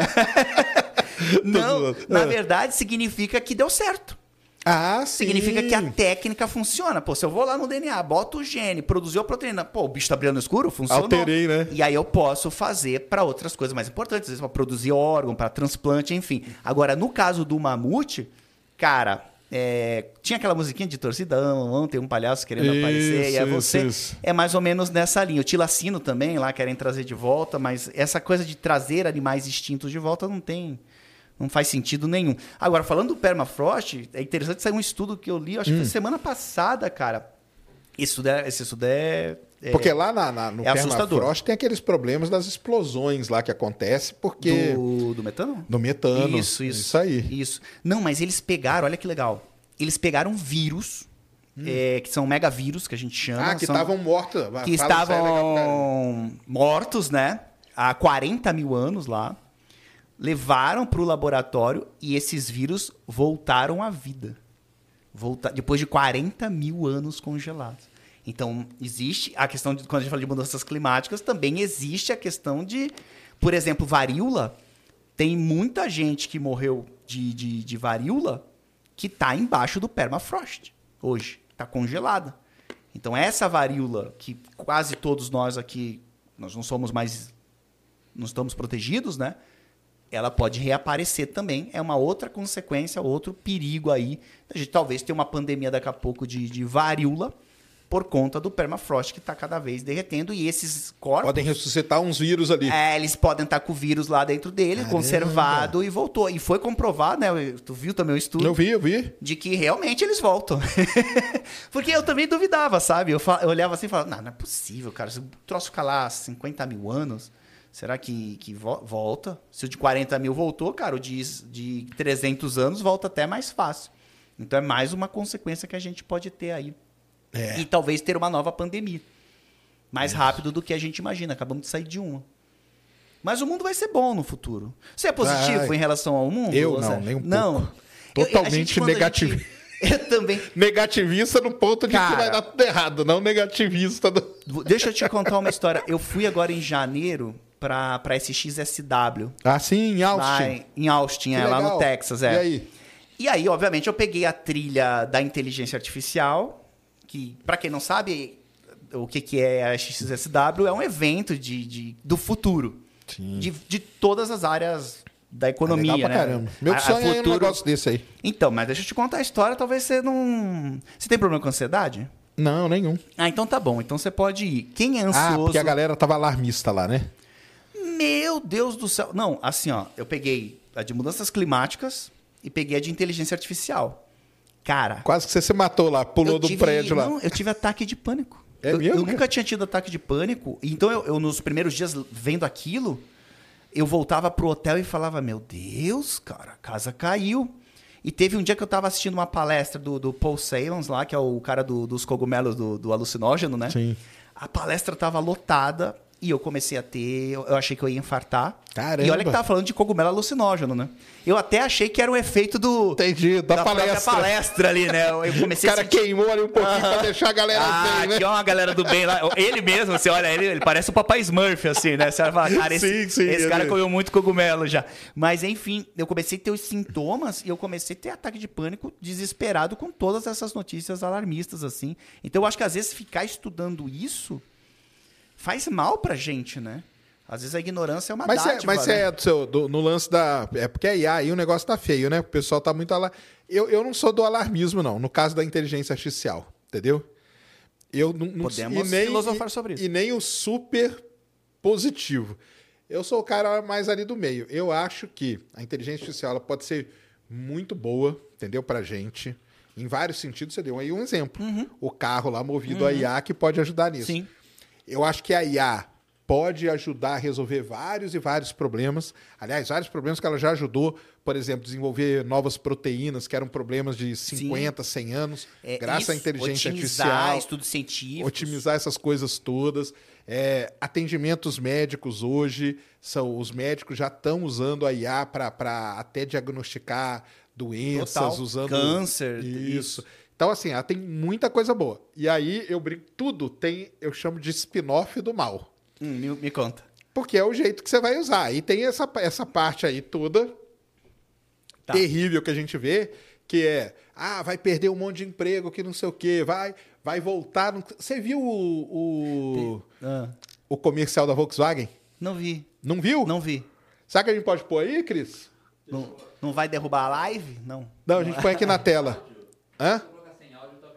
O, para quem não sabe, aliás, assistam aí, quem não assistiu, a Volkswagen soltou segunda-feira um comercial Ah, eu li. que é so- os 70 anos da Volkswagen, aonde tem a Maria Rita andando na Kombi nova, que é até elétrica e tal, e ela se encontra com a mãe, com a Elis Regina, passando de Kombi velha. Ah, que legal. E a Elis Regina foi colocada ali por inteligência artificial. Esse aqui, ó. Tanto ela, esse aí, exatamente esse. Tu vai botar aqui? Põe aí na telona aí. Tanto ela, a música não precisa pôr não, é como nossos pais, todo mundo conhece. Ah, 1.4. Acho que- Será que eu vou colocar naquela? Não, deixa sem, é só a música. Mas aqui o lance é esse aqui, ó. Não quero Olha lá, ó. mais deixar. É. Olha lá, Elis Regina por IA com a voz e com, com, com tudo dela. E aqui é a Maria Rita encontrando a mãe. Cara, isso aqui virou uma treta mundial. Ah, entendeu? é? Tá é. por fora desse assunto. Porque você concorda com isso? Vamos ver, sua opinião. De trazer alguém que tá morto pra. Ah, se fosse a minha mãe, eu acho que eu gostaria, talvez. É? Não, minha mãe tá viva, graças a Deus, mas se, ela, se, eu- se a minha mãe tivesse morrido e. Por, ó, lá na SXSW, é, eu tive uma palestra com a Esther Perel, que é uma terapeuta é, especializada em sexo, é uma sexóloga. Aham. E os caras fizeram isso. Os caras pegaram todos os podcasts dela. E ela é uma bambambam, bam, bam, assim, de, de terapeuta, caríssima, ninguém tem acesso a ela. É, tipo, tem que ser muito rico tal, pra ser atendido por ela, ou ler o livro dela. Ele pegou todos os livros dela, todos os podcasts, alimentou e fez uma IA que é ela. E aí você poderia se consultar com essa IA. E aí ela levantou esse questionamento, porque é, tudo bem, tem todo o conhecimento dela, mas existem questões tão complexas na psique humana que talvez a IA não consiga orientar um ser humano nesse caso. No caso da minha mãe, eu tô falando da minha mãe, Deus me livre, vou mudar de exemplo. Sei lá, minha avó, minha avó já faleceu. Pô, se pudessem pegar tudo que a minha avó produziu e fazer, sei lá, um holograma dela. Mas tem eu... a empresa que já faz isso. Eu sei, e tem, tem até um episódio, né, no, Do- no, no Black- do Black Black, Mirror, Mirror. lá. Isso aí. Eu gostaria, cara. Você- de- ah, é? gostaria. Então, e isso tu, aí é- tu não gostaria? Cara, eu acho meio mórbido, pra te falar bem não, a verdade. Total, mas também, pô, mas ir no É. cemitério também. Também é. Levar uma flor também. Aliás, eu não, é go- eu, eu não gosto nem de ir em velório. Em de velório é mórbido. É. É, mas quem gosta de ir em velório. velório? é- Se bem que a minha avó gostava de ir no velório dos outros, mas enfim, vai. Agora, esse, esse aí da, da, da Volkswagen eu achei legal pra caramba. Ficou um negócio legal. Eu achei bem feito também. Entendeu? Só que tá uma discussão. E a outra discussão que tem nisso aí é a do Paul McCartney. Não sei se você viu, que ele tá gravando uma música com o John Lennon. Só que o John Lennon já morreu. Sim. E ele trouxe o John Lennon por inteligência artificial. E aí tá uma treta gigante. Mas não é legal? Então, porque aí, assim, a treta tá entre os fãs mesmo do- dos Beatles. É, mas. Tem a galera que fala assim: quem disse que o John Lennon ia querer gravar com o Paul McCartney agora? Ah, mas a galera é boba. e, e eu acho assim, é, é normal que toda tecnologia disruptiva, quando ela surge, ela causa esse impacto Sim. social. E ninguém sabe direito opinar. Nós estamos aqui também opinando, mas talvez daqui Claro. três anos a gente olhe esse episódio e fale, nossa, Sérgio, nós falamos Falamos tanta besteira, né?" besteira ali, né? Mas enfim. Então, tudo é muito novo, né? Pra gente apren- aprender e lidar com aquilo. Mas existe um questionamento super legal, também gostei do comercial, achei uma ideia bem criativa, só a favor, também tô contigo. Mas o questionamento da IA é com relação aos dados, né? Porque vou, vou te dar um Sim. exemplo, quer ver? Vou te Vai dar um lá. exemplo básico. Básico. A IA ela vai, né, pe- pegando dados e vai criando inteligência em cima disso, e a partir daí ela vai tomando decisões.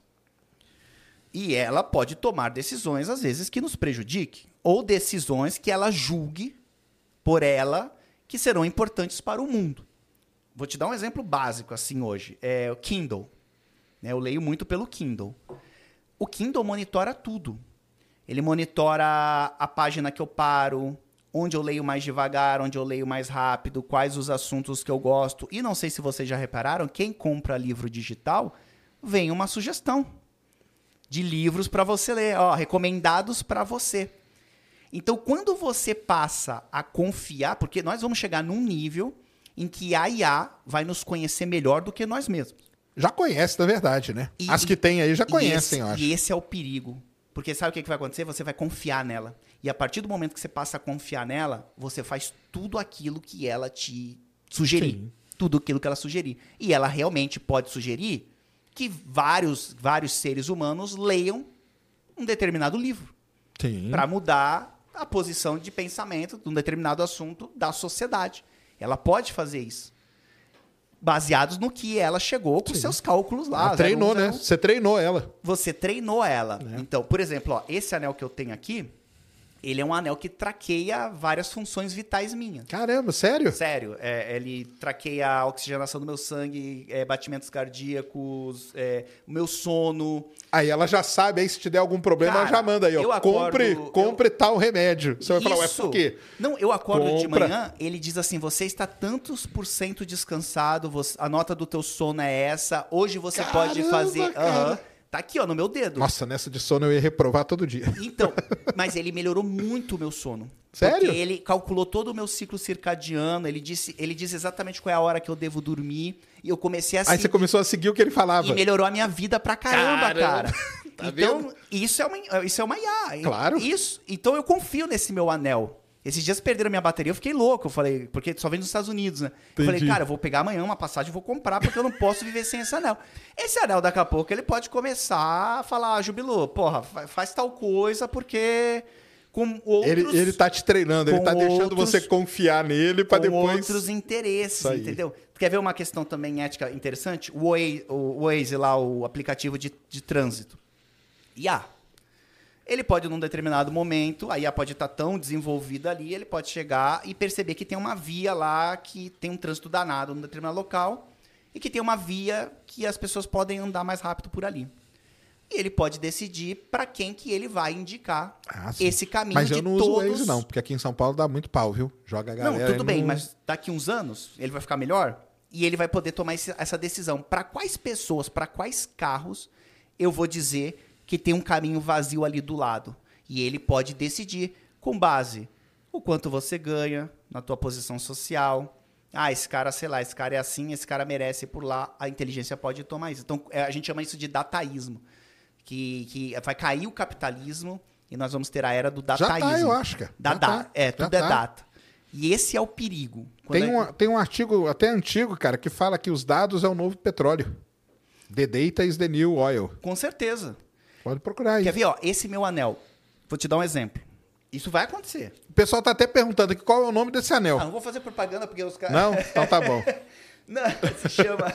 Eu faço a Luidão, né? É, não, é, é, é americano o negócio. Depois eu, me, me, segue lá que eu, que eu, falo, tô- eu mostro no- no- no- nos stories, eu mostro sempre a qualidade do meu sono ali, como é que foi, Ah, a, é? galera, a galera curte ali. Porque eu, eu atinjo assim, ó, 92, 93% de eficiência no sono depois que eu Caramba, sério? Mas olha só, eu, eu sou casado hoje. Suponhamos que eu não seja casado. E aí eu conheço. Vamos botar dois nomes aqui. Vou botar o nome da minha esposa, óbvio. Rafaela. Não, vou deixar minha esposa de lado. Laura e Maria.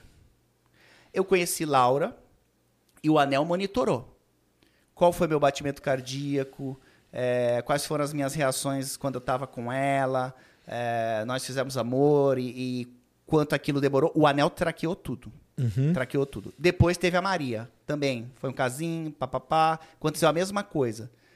Vai chegar uma hora que eu vou chegar e falar com quem eu caso, com quem eu namoro.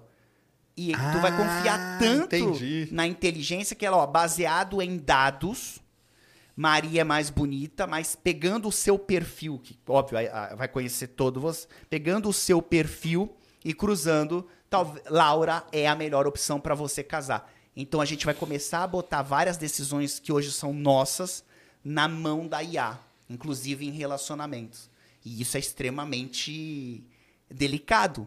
Porque o que, que vai acontecer? É o primeiro momento em que nós não somos o, o, o- o sujeito da ação. Mas um, Tem alguém acima um de Tinder nós. da vida não é meio isso? Isso, é o início. Já é, né? Já é, e causou uma revolução na forma das pessoas se relacionarem.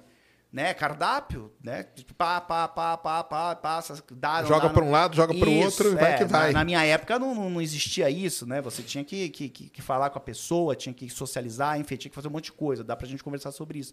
Mas a- vai ser a primeira vez na história da humanidade em que nós vamos ter uma inteligência superior à nossa e nós vamos dar muita autonomia para essa inteligência. E isso pode causar, como as redes sociais já estão causando, vários impactos sociais, um impacto social muito grave. Então tem as coisas legais, mas e a dica que eu dou é desconfie sempre da sua IA, né? Até eu tenho que ficar meio com esse anel e falar, não, vai te catar tal.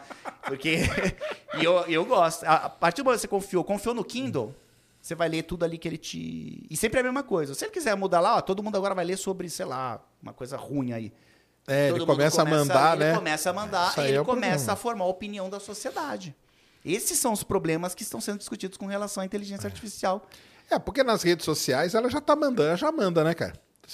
O pessoal fala, né? Eu já, eu já falei isso aqui várias vezes, mas fala, o algoritmo do, do TikTok, ele te conhece em três minutos. Ah, o algoritmo do TikTok é terrível. Ele basta três minutos, ele já sabe o que, que você gosta e ele Não. começa a te mandar. E aquilo começa a te alimentar, né? A famosa dopamina. Sim. E aí você fala, que legal, cara. Olha que algoritmo maneiro, cara. Por que, que eu quero sair desse mundo? Cara, é E aí? terrível, é terrível, é terrível desse- dessa alimentação de dopamina. E o TikTok, pra mim, eu já tive dificuldade de, de sair. Porque ele fica, ele quer que você fique. E aí ele te Não, manda é coisa, né? Impressionante, cara. De, de, de- eu já fiquei uma vez, por isso que eu nem abro, né? Eu não abro mais meu TikTok. O meu time que abre e tal, eu não abro Entendi. mais. E ele, rapidinho, ele descobre. Eu gosto de perseguição policial. De moto, essas que tem em São Paulo, inclusive. E ele sabe que eu gosto disso. Então ele põe todas essas tretas de blitz tal, de coisa de polícia. E, cara, eu não saio mais daquilo. Já chegou ao ponto de eu só sair quando acabou a bateria. Eu falei, cara, e eu sou um adulto bem esclarecido, que tenho disciplina, que faço as minhas coisas. Imagina um, um jovem. Isso foi muito discutido lá na, na SXSW. Essa questão do jovem com as redes sociais. Inclusive nos Estados Unidos começou agora uma conversa deles colocarem um limite de idade para a utilização de smartphone na- nas pessoas, como existe para o álcool, para o tabaco e para dirigir. Né? Eles mostraram, ah, antes era liberado dirigir qualquer idade, causava tantos acidentes. Ah, Depois... mas é engraçado porque hoje, eu não, né? Mas tem o pessoal que você paga a conta pelo smartphone. As, as wallets, né? Eletrônicas aí. Sim. Apple Pay, Google Sim. Pay, sei lá das contas, né? Como que você vai tirar isso, né, cara? Sua vida tá no, tá no celular, a vida do jovem. O cara vai na escola, ele acessa por aqui. Para ele entrar na escola, ele usa isso aqui. Exato. não ser- é tudo nisso. Então, É, a discussão. Existem algumas escolas, por exemplo, no Reino Unido, que eles proibiram o celular dentro da escola. e deu algum impacto? E melhorou a, Melhorou? melhorou? a questão das notas e o aproveitamento da- da- das crianças e dos jovens dentro dessas escolas. Entendi. Então melhorou. Então eles querem, por exemplo, fazer um ambiente sem celular para os jovens, porque o jovem ele tem um cérebro muito propenso a viciar. Tipo, você pegar o cara que é viciado em trabalho, em trabalho, desculpa, em cigarro, ele começou a fumar jovem. Né? Sim, Bebida, ele sim, começou claro. jovem. Em, em celular é a mesma coisa. Então, eles estão tendo acesso a algoritmos que são feitos para viciar, são Os drogas. algoritmos sabem disso, Os né? algoritmos são feitos para isso, né? É um negócio extremamente viciante, um smartphone, que é uma coisa que a gente não tinha até 10 anos atrás e que está causando um impacto gigantesco na cabeça dos jovens, assim, terrível mesmo. Está causando um impacto terrível no, no- no cérebro dos jovens. E a gente não sabe o que fazer. E talvez a gente tenha aí uma geração perdida por conta da utilização de smartphones. Isso aqui é uma, uma- uma- é um cassino. É para viciar. Vicia a gente. Ah, é. Imagina a molecada.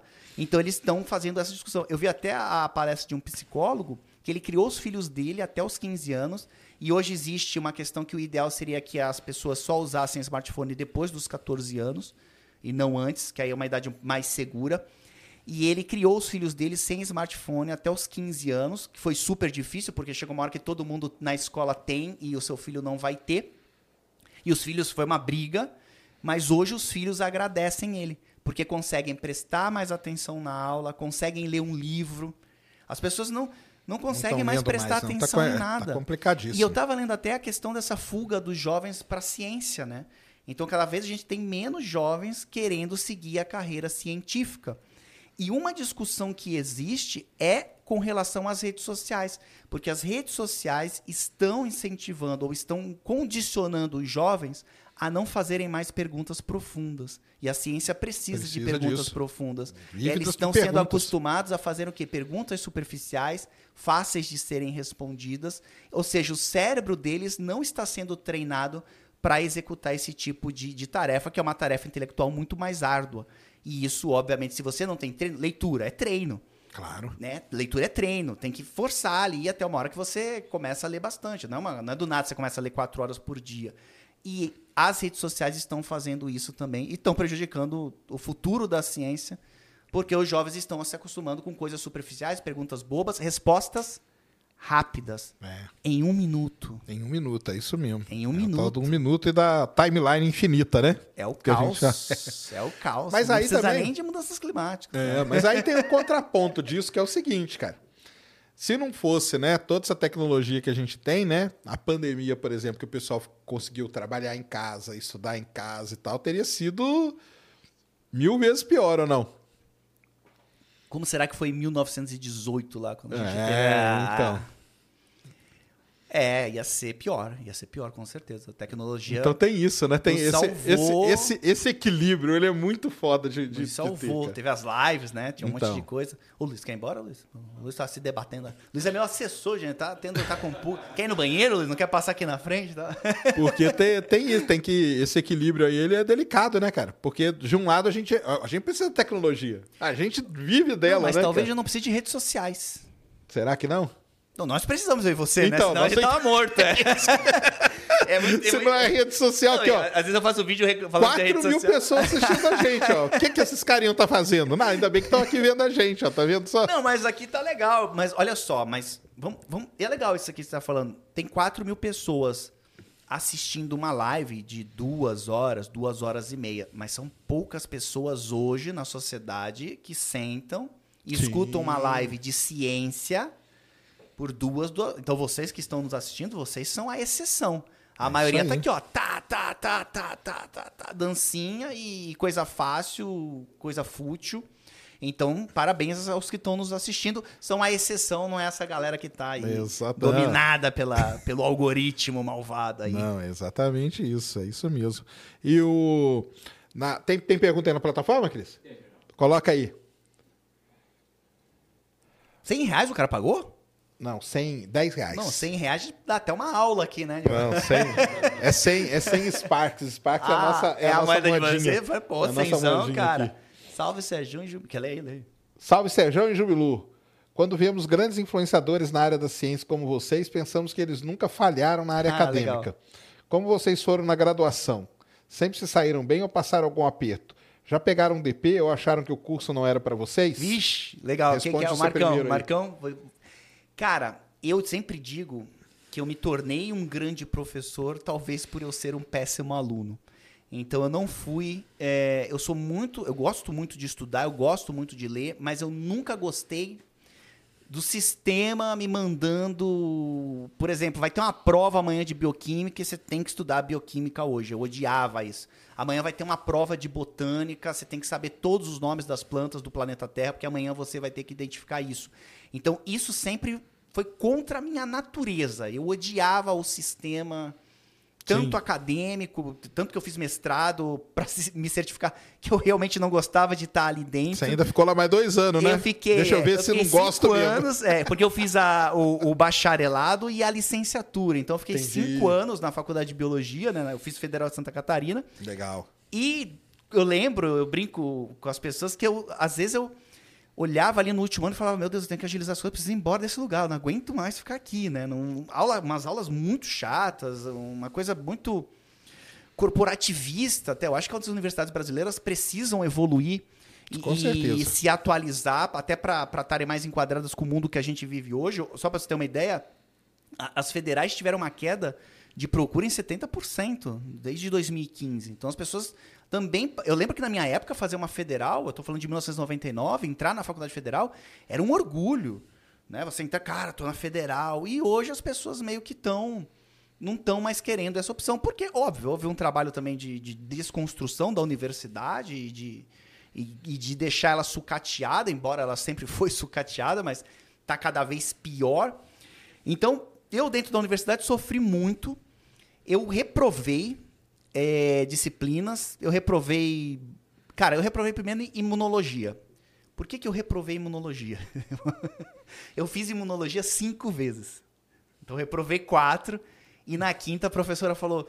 Já era o final, já vem, Jubilu. Apresenta um trabalho e, e E segue passa, a tua vida. sai daqui, sai ela daqui de uma vez, Segue a tua vida. Cara, imunologia era, eram quatro aulas seguidas, que eu acho um absurdo, né? Você ter quatro aulas, uma manhã inteira de imunologia, não tem cérebro que absorva aquilo. Por quê? Porque o horário ele é montado para o pesquisador. Então, o que, que o professor faz? Ao invés dele dar uma aula hoje, outra amanhã, ele junta tudo num bloco de duas horas e meia, três horas, porque isso é mais confortável para ele, para que depois ele possa fazer as outras Claro. atividades. Se livrou, né? Se livrou dos isso, alunos. se livrou dos alunos. Tem muito isso dentro da universidade. Então a mulher botava quatro aulas de imunologia, que começava segunda-feira às sete e meia da manhã. Cara, e eu não tinha força de vontade que eu. Quando eu até acordava, mas eu falava. Cara, vão ser quatro aulas. Imunologia é o capeta chupando manga, assim. É uma matéria muito difícil. Então eu, eu, eu reprovava por FI, que é frequência insuficiente, eu começava a faltar. É, e aí não fazia as provas e nas- me matriculava de novo FI, FI, FI, até que um dia que ela, ela me passou. No caso da botânica, eram as famílias, né? As ácias da vida lá, a arácea, a bromeliácea. Você tinha que decorar, Decorar aquilo. uma série de nomes e de estruturas foliares ali para poder passar naquela disciplina. Aquela também eu fiquei uns- umas três vezes e saí. Então eu reprovei. é, no, no ensino médio até nunca tinha repro- nunca reprovei e sempre tirava boas notas, porque o ensino médio é fácil, né? Não, não exige tanta coisa. Depois o mestrado, olha que interessante. O mestrado eu fiz a prova do mestrado, eu passei em primeiro lugar. Até podia ganhar bolsa, mas eu já dava aula, né? Dava 40, 50 aulas, então eu resolvi não ganhar a bolsa e fazer o mestrado sendo professor de pré-vestibular na época. Isso eu tô falando de 2011. Legal. Então eu dava 40 aulas e fazia o mestrado. Então, obviamente, o meu mestrado também não foi lá essas coisas. Eu fiz até com biodiesel na época, com gordura animal de porco, que era rejeito da indústria de- da pecuária. E aí eu fazia biodiesel com essa gordura. É, só que aí ele se mostrou que era economicamente inviável, era muito caro, não, não, não valia a pena na época, mas o estudo está aí lançado. Então eu não publicava os trabalhos. Eu trabalhei na, na graduação, trabalhei com aranha marrom. Aranha marrom, lá no, no- numa região de Santa Catarina, tem muita aranha marrom, que é a aranha mais Venenosa? venenosa que a gente tem no, no, no Brasil. Não a que causa mais acidentes, mas a mais, a mais venenosa. Né? É um veneno que pode até matar. E eu trabalhei com essas aranhas também ao longo da faculdade. Então, eu reprovei mesmo, não achava chato o ambiente. E até hoje, eu falo uma coisa, até hoje, às vezes eu sonho que eu tô na faculdade e que eu não acabei as disciplinas. e aí eu acordo assim e falo, nossa, é um pesadelo, graças a Deus eu já saí da faculdade. Entendi. Enfim, então eu não fui um. Mas fui muito ativo dentro da faculdade. Então, comecei a dar aula muito cedo, eu entrei. Eu fui o primeiro aluno da minha sala a conseguir um estágio com animais peçonhentos. Trabalhei no hospital universitário, no Legal. Centro de Informações Toxicológicas, então já tinha um trabalho, já tinha uma remuneração. Fui muito, sempre, era, sempre fui muito empreendedor dentro da faculdade. O que atrapalhava eram as aulas. Fiz muita festa também, curti meus Faz amigos. parte. Temos um grupo maravilhoso de biólogos hoje no WhatsApp, de todo mundo que passou aquela época na federal. Trocamos muita ideia, tem muito network, tem muita indicação de trabalho, de concurso. A gente se ajuda há 20 anos depois. Então a universidade é importante também para formar esse ciclo de amizade, esse ciclo de network. Por isso que eu gostei da universidade e acho sim que todo mundo tem que, Tem que cursar. que passar. Eu Até, já acho. vou deixar até tu responder, Sérgio, se tu foi um bom aluno ou não. Mas, e olha que engraçado, cara. Quando o Centro de Ciências Biológicas da Federal de Santa Catarina fez 40 anos, eles. Adivinha quem que eles chamaram para dar a palestra lá? Você, ué. Eu, é. E aí na plateia tinha vários professores que, que já tinham me reprovado e foi super engraçado o reencontro, assim. E aí eles queriam saber como é que era esse projeto meu pra, na internet, que era muito novo na época, falando de 2015, 2016. E eu falei, cara, é uma ironia. Eu que quase fui expulso daqui, tipo, vai embora, some daqui, a gente não te aguenta mais. De repente eu tô aqui dando palestra para os professores. E hoje tenho relação com os professores lá. Gostaria muito de ajudar mais a universidade. Até com doação mesmo, eu já perguntei, tipo, cara, como é que eu faço para. Se eu quiser doar dinheiro hoje, não dá. Não, no Brasil Você não, pode. consegue. Se eu quiser doar dinheiro para um laboratório, que foi o laboratório que me formou na federal, eu falei com o meu orientador, algum tempo atrás, ele disse: você não consegue, Jubilo. É. Você não consegue. Então, esse tipo de coisa, diferente. essa abertura para iniciativa privada. Por exemplo, hoje eu tenho uma empresa grande, né, um pré-vestibular, que é, o- que é a prova total, e a gente tem um monte de pesquisa que a gente quer fazer com educação ali dentro que a gente poderia contratar a universidade para fazer essas pesquisas para a gente, né? De como o aluno consome o vídeo, um monte de coisa. E a gente não pode porque eles estão lá fechados e aí ficam estudando nada com nada, quando o online está bombando fora da universidade e ninguém quer estudar isso lá dentro, ou poucos são os. E quando tenta ainda, eu tive um, um amigo agora, o que é neurocientista, ele saiu lá da UFSC também para a carreira digital. Porque quando ele estava lá dentro e tentava o digital, o próprio sistema universitário podava ele. Entendi. E tu, você não consegue derrubar aquele sistema lá, porque Ah, os mais não. velhos estão lá. Isso, é aquilo lá que eu falei no começo. Os meus amigos que entraram lá achando que iam mudar o mundo, estão lá muda. hoje e, e viraram professores universitários iguais os Iguais, que né? eu tinha. Aham. Ah, então aí é o erro, né? Tá, aí é eu. o Então, erro. assim, ó, ah, só para não ficar ruim a, a mensagem, fui um péssimo aluno. Não vou dizer péssimo, mas não fui um bom aluno. Reprovei, peguei IDP, já me pegaram colando numa prova da universidade também, porque era. Cara, era uma prova sobre fisiologia. É sempre planta. Planta é o demônio, gente. Planta na faculdade é, é a mãe do capeta, é sério. É a mãe do capeta, assim. Vocês não sabem o que, que é. Então a fotossíntese que a galera estuda no ensino médio. Cara, na faculdade, meu amigo. É uma outra coisa. Nossa senhora, é terrível. Então eu abri o livro, ia fazendo a prova e a professora pegou. Então até me pegaram colando. E eu lembro que tinha uma amiga minha do meu lado. E a professora chegou e viu o livro no meio de nós dois. E eu só simplesmente levantei e fui embora e minha amiga ficou com o livro ali, né? E depois deixei o, o Pepe. E minha melhor amiga, fiz isso com a minha melhor amiga, a Mariana. Beijo, Mari. E, e fiz isso com ela. Mas acho sim que, mesmo com todos os problemas, frequentar uma universidade Não, deveria sim. ser obrigatório, porque te faz crescer muito, te leva a pensar, te leva a trabalhar em grupo, é, sobe o teu sarrafo intelectual, te expõe a ideias diferentes, então você cresce como ser humano. Existe até uma falsa, uma, uma, uma- falácia de que fala-se muito agora de empreendedorismo digital, de ganhar dinheiro, e por isso também os jovens ficam olhando para a faculdade e aí eles pegam exemplos, tipo, ah, o Bill Gates não fez faculdade, É, o. Zuckerberg não fez faculdade, vários empreendedores não fizeram faculdade, enfim. Os dois saíram de Harvard, né? Diga-se de passagem. Então, eu escutei até quem falou isso foi o Cortella uma vez. Que tá bom, então entra em Harvard e aí depois, Aí você, depois você desiste. desiste, é, falou pros filhos dele, era uma coisa É. assim. Ah, o Jobs também, né? Não... E tem umas histórias muito legais do Steve Jobs que ele fez matéria até que nem precisava fazer caligrafia, que depois Sim. que ele foi ver para que, que ia servir. Exato. Para criar aqui no, no, no Mac as, as fontes e É, tudo. mas se você pegar, por exemplo, os unicórnios, tanto nos Estados Unidos como no Brasil, o que, que são os unicórnios? São as empresas que hoje valem mais de um bilhão ou de dólares ou de reais. No Brasil, 100% deles, 100% dos fundadores têm ensino superior. ensino superior, e lógico, quanto é. melhor a faculdade e mais tempo ele ficou estudando, Maior é mais empresa, né? valiosa é a A empresa, dele. claro. Então não caiam nessa. Os que não fizeram faculdade, eles são a exceção da exceção. As a regra entrou na faculdade e viraram grandes empreendedores.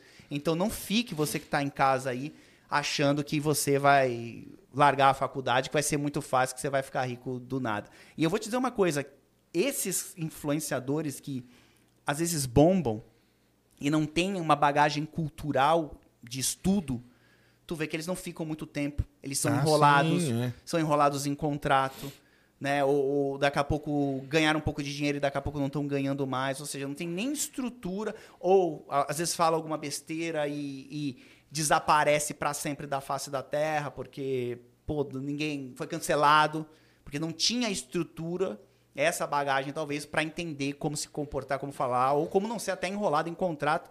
Teve o caso aí que eu vi do, do, do menino do futebol lá, que foi enrolado pelos empresários, que era super humilde, o, Ah, o Luva, né? Luva de O pedreiro, Luva. é exatamente. É, um super humilde, aí chega um cara lá e enrola o cara, sabe? Enrola o moleque, aí o moleque fica mal, e aí quer largar tudo. Então acontece isso. Então, às vezes são sucessos meteóricos. Eu te digo, se você tiver uma bagagem cultural maior, a chance de você chegar ao sucesso e se manter, Manter, lá né? por mais Principalmente. tempo é muito maior, tá? Então.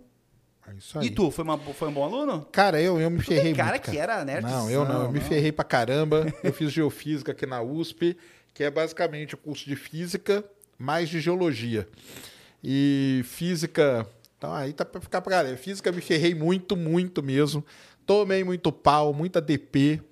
E eu fiz uma matéria chamada Geologia Estrutural, galera. Eu fiz cinco vezes também. Qual, cinco? Qual que foi a sua? Geologia Estrutural. e dois professores morreram Nossa. nesse período. É, eu matei dois professores. E, por incrível que pareça, anos depois, eu ganhei prêmio no meu trabalho por geologia estrutural. Então, quer dizer, né? Mas depois fiz mestrado, fiz doutorado e tudo. Então, é. Assim, me ferrei muito. Tu fez doutorado? Fiz, eu tenho mestrado e doutorado. É, tudo aqui. Tudo na Unicamp É. depois. Se eu fizesse doutorado, tipo, agora tô numa fase meio empresário, assim, mas vai ter uma hora que eu não vou ser mais empresário. E aí talvez eu faça um doutorado, mas eu faria fora.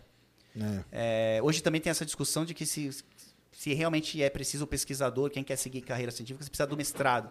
Porque não só o doutorado e o pós, para agilizar isso. Porque hoje o cara está entrando também no mercado de trabalho, ele, ele entra muito tarde, né? É, então, segue mas essa é, carreira. fazem doutorado direto, né? O negócio é que o mestrado, cara, ele é muito importante para te ensinar a pesquisar. Isso. Entendeu? O mestrado me ensinou isso. Coisa me ensinou que a escrever. doutor- isso, É. ensinar a escrever. É aprende pra a escrever isso. na O mestrado é pra É, isso. isso. É isso aí. É verdade. Porque Tanto- aí você aí você vai pro doutor. Se você quer aquele negócio, se você quer seguir uma carreira acadêmica, você vai acabar eventualmente saindo do mestrado e indo pro doutorado. Então você usa o mestrado como para aprender metodologia científica, essa coisa toda, que você vai acabar aplicando mesmo é no doutorado. Mas será que o primeiro ano do doutorado não poderia ser isso? Mais enxuto? Tipo assim, cara, vamos, o cara vai entrar, vamos preparar o Ah. cara para ser um grande pesquisador, conseguir achar paper fácil e conseguir escrever. Aí você faz esse programa nele. Ou seja, você otimiza o tempo do cara para que ele possa ir pro mercado mais rápido. Poderia fazer isso, entendeu? Pode Tipo, é eu a- porque, na verdade, o doutorado aqui no Brasil não é para mandar o cara pro mercado, né? É, ele tá também ultrapassado, né? É e as bolsas não são mais atraentes. aqui é para é pro cara seguir a carreira acadêmica mesmo, né? Sim. Então esse que é o que é o que é o lance, né? Tanto que é você fazer mestrado e doutorado é mais para você virar, virar professor, pesquisador, coisa assim, né? É porque, ó, em quatro anos, por exemplo, se eu não fizer doutorado, eu posso me dedicar a estudar um assunto e escrever um baita de um livro, que às vezes pode gerar muito mais impacto na minha carreira do que o próprio diploma. Sim. Uma opção Sim, profissional que eu poderia. Se eu não, não- quiser ser pesquisador, Claro. Tu tá entendendo? Eu posso me dedicar quatro anos a pesquisar mudanças climáticas e escrever Sim. um baita livro que depois. Agora, para empresas, por exemplo, é, eu, eu, fui tra- eu fiz mestrado e doutorado. E aí fui trabalhar. Só pelo fato de eu ter trabalhei numa empresa americana de petróleo. O fato de eu ter doutorado para a empresa americana conta 10 anos de experiência. Ah, que legal. Aqui no Brasil não é assim. Então, Exato. quando eles vêm lá, doutorado, eles já consideram você como se tivesse 10 anos de experiência. Só aquilo ali. Sim. É, lá no, no, Aprova, a gente faz o seguinte: a gente tem o time de conteúdo. Então eu digo pra galera, cara, dá preferência pra quem tem mestrado e doutorado, porque eles sabem escrever rápido Sim, e pesquisar, rápido. Isso aí. Porque aí É você, quando mesmo. pega o cara da graduação, o cara é muito mais lento pra fazer. Então, óbvio que ele vale mais por conta disso. E aí a gente faz um diferencial no salário por conta. Isso. O problema é que às vezes o cara ficou tanto tempo estudando que ele acha que ele tem que já começar ganhando 50 mil reais, né? Então a gente também tem. É difícil, às vezes, o cara entender que. Tudo bem, tu sabe muito, mas tu tem que gerar resultado pra monetizar, pra pra ter salário. Claro, então, quando claro. o cara entra no mercado de trabalho, é um choque pra ele, porque ele viveu o tempo todo na politicagem acadêmica, né? Mas aí tem a politicagem empresarial Isso, também. mas aí ele vai ter que se acostumar a ela. É. E às vezes ele já tá muito maduro. Ah, sim. Porque sim. o jovem é mais adaptável do que o adulto, né? Agora, eu como professor na Unicamp, eu, eu sempre gostei de orientar pessoas de empresa. Isso aí sim. Orientei muita gente Petrobras, muita gente da Vale do Rio Ah, que Doce. legal. Aí sim, porque aí a maturidade faz a diferença. Uhum. No contrário, no caminho inverso, a maturidade faz muita diferença. O cara que ele está trabalhando numa grande empresa e a empresa libera ele para fazer o doutorado, esse cara ele rende muito Ah, mais sim, no doutorado certeza. do que um cara que vem, como fui eu, por exemplo, entendeu? Vindo mestrado e doutorado na sequência. O cara rende muito mais. Ele tem muito mais responsabilidade. Você pede para ele fazer as coisas, ele faz. Porque aluno, cara, você pede para ele fazer um negócio, ele não faz. É, sabe- mas sabe por quê também? Porque ele vai com muito mais intenção. Sim. Ele sabe Ele exatamente sabe. o porquê que ele tá ali. E muitas vezes as pessoas entram no mestrado e doutorado por falta de opção. É, o Tipo, mestrado e doutorado no Brasil é um, é um negócio é espera emprego que a gente chama. Isso, exato. E aí é terrível para todo aí mundo. ele fica sem função. Ele nem sabe por que, que ele tá ali. Às vezes é por Exato. causa da bolsa, porque É ele não tinha aí. dinheiro. É isso mesmo. É, Exato. espe- é para esperar emprego. É, espera emprego, É boa. espera tinha- emprego. não sabia desse termo aí. E aí o que que acontece? Quando Espera emprego, boa. E aí isso ferra a universidade pelo seguinte: o cara tá lá, Tá sem tesão. tá lá no mestrado, tá sem tesão e tal. Aí de repente vem uma empresa e puxa o cara. O cara vai embora. Ah, sim. E aí pro curso é terrível. Porque aí o curso a gente conta quantas pessoas entraram e, quantas saíram ah, no E final. a nota vai lá embaixo. Aí a nota do MEC vai lá para baixo. sim. Eu tô eu eu particularmente tô pouco me lixando para a nota do MEC, mas é a nota do MEC que vai garantir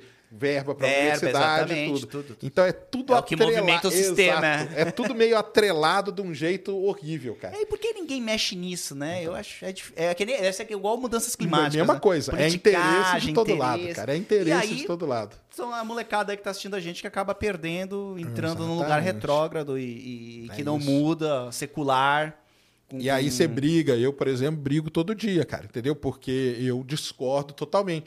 Agora, Eu tava falando, eu me ferrei pra caramba. Não é pelo fato de eu ter me ferrado que eu vou ferrar meus alunos agora. entendeu? Ah, com certeza. Muito pelo Vingativo, contrário. é. É. eu quero, eu quero, cara, que eles, que eles se deem bem e eu torço para que eles sejam muito melhor que eu. Com certeza. Porque se eles forem melhor que eu, quer dizer que eu, pô, caramba, fui, fui bem, cara. Fui um orientador legal, e vai entendeu? estar sempre um pouco de ti neles, né? É uma forma de você Exatamente. perpetuar também. Agora, essa não é a visão. A visão é o quê? Carrasco, cara. A visão é ferrar. A visão é você chegar em reunião de departamento e falar, cara, reprovei 90% da minha sala. Ah, sério? E aí o cara, ele é Nossa. ovacionado, é jogado pra Sério? cima. É. Ah, terrível. É É por isso isso que eu aí. saí correndo de lá. Então é, é terrível demais, não, eu vou cara. escrever um livro, então. Não vou, não vou fazer É uma doutorado. be- Não, escreva um livro. Pô, escreve um livro já, já. É. Tá faltando tempo aí. Não, é, e é aquele negócio, cara. Assim, o doutorado, ele vai servir mesmo se você for seguir uma carreira acadêmica, entendeu? Você, no caso, se, você não vai seguir, não é o seu sonho ser professor, ser pesquisador, cara, você faz, escreva um livro e para você, porque o que acontece? Ah, como que é o livro? Livro, no tal do currículo Lattes, que é o que manda na nossa vida acadêmica, Sim. vale mais é você publicar artigo. Então o pessoal sai publicando artigo que nem um louco, o Exato. E tem essa máfia do artigo Tem também, né? também. Essa necessidade. Isso Aí o livro não vale tanto. Sim, Mas se você não está na carreira acadêmica, sim. o livro vale muito mais. Ah, com entendeu? certeza. Porque o livro vai ter um alcance muito maior. Quem vai ler o meu artigo sobre caracterização de reservatório que está publicado lá na maior revista de geofísica do É, mundo? é, é. Três pessoas, cara. É escritor sem leitor, né? Que eu É falo. três. É, isso. três e olhe lá. Um E às que vezes sou um eu. livro te coloca num- numa posição de autoridade sobre aquele assunto. Exatamente. E a mídia vai te procurar, você vai dar palestras E sobre dependendo isso. do livro hoje, o seu livro, ele pode valer, porque existe o, o livro, como a gente chama de livro, não é, acho que é livro acadêmico, livro científico, porque o seu livro ele pode Uhum. também. passar por uma, por uma banca, entendeu? Ele pode ser revisado por pares, mesmo não sendo artigo, e o seu livro pode ser adotado Pela- como, pela como biografia na, na Ah, universidade. isso é verdade. Aí verdade. é legal pra caramba. muito legal. Entendeu? Sim. Aí o pessoal, ah, Aí tu o fica mais autoridade ainda no assunto. Aí o cara fala, ah, o cara lá publicou 30 artigos. Cara, não tô nem aí. Ah, aquele ali publicou um livro que é adotado hoje Pela Unicamp, no curso de tá biologia, no curso de não sei o isso, quê. Legal. Entendeu? Tem aí, o pessoal vai conhecer o biólogo Henrique, que é um cara da, da internet, não sei Sim, se conhece eu ele. conheço, já vi alguns vídeos, já passaram no meu... Então, ele tem um livro sobre animais peçonhentos Sim. que Ah, passou sim. E o livro dele agora é adotado Ah, que legal. na universidade. Foi um livro, é um livro revisado por pares que a gente fala. Que bacana. Porque a gente e fala aí assim- tem como se fosse um carimbo da um- ciência mesmo. exatamente. Realmente a gente. O que tem aí é válido. É válido e Os pode dados usar. são importantes. Legal. Isso aí é uma coisa, isso é uma então, coisa ó, gente, legal. várias formas de vocês aí ganharem dinheiro que já, já, já valeu, já demos ideias aí. Então pode reprovar, escreve um livro. Pô, pô, Não vai aí é- achando que é tudo uma maravilha, Não, não mas vai. vale a pena passar pelo Vale a pela pena. experiência acadêmica assim, te dá muito mais respaldo, até pra você poder depois criticar, né, se quiser. A gente Ah, critica porque nós sim. passamos pelo sistema, né? Tá lá dentro, né? Tá Tem lá outra dentro, você sabe. aí? Olha eu mandando o Tem programa. outra Tem lá, mais Cris? uma aí? Mas... Manda aí, Crisão.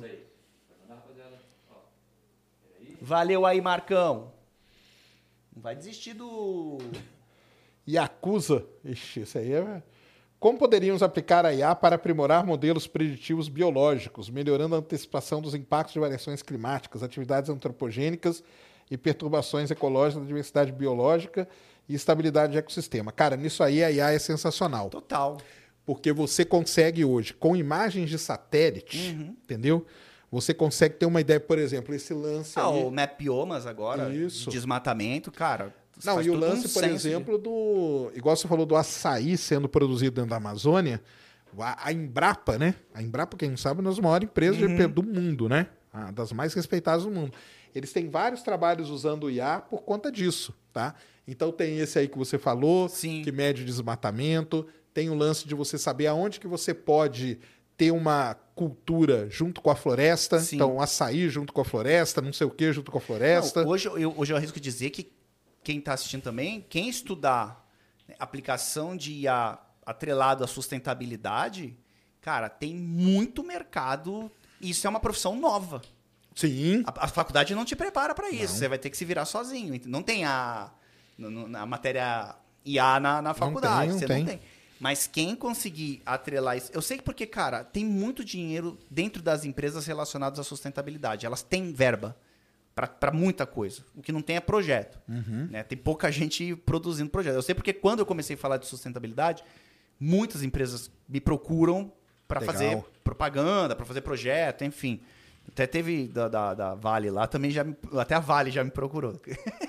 Legal. Da, não, não é legal não, é a da que deu o acidente lá, pô. É, de Da- Brumadinho e Mariana. É, e era justamente pra falar que lá tava legal, tá ligado? Ah, é? Caramba! Ah, Aí não. a fofoca pública aqui. Então, agora nunca mais os caras ligam. Mas aí eu neguei por conta disso. Era pra falar que eles eram bonzinhos e tal. Enfim, tem que tomar cuidado com a verba que vem. Mas olha como o dinheiro mu- mudou, né? Você pode pegar um influenciador, pagar ele pra dizer, ó, dá pra tu dizer que, que a gente é legal? Enfim, mas quem estudar é, IA aplicado à, à sustentabilidade, cara, você vai ter muita oferta de trabalho, de, de trampo, Sim. de projetos. Você pode abrir uma empresa especializada nisso.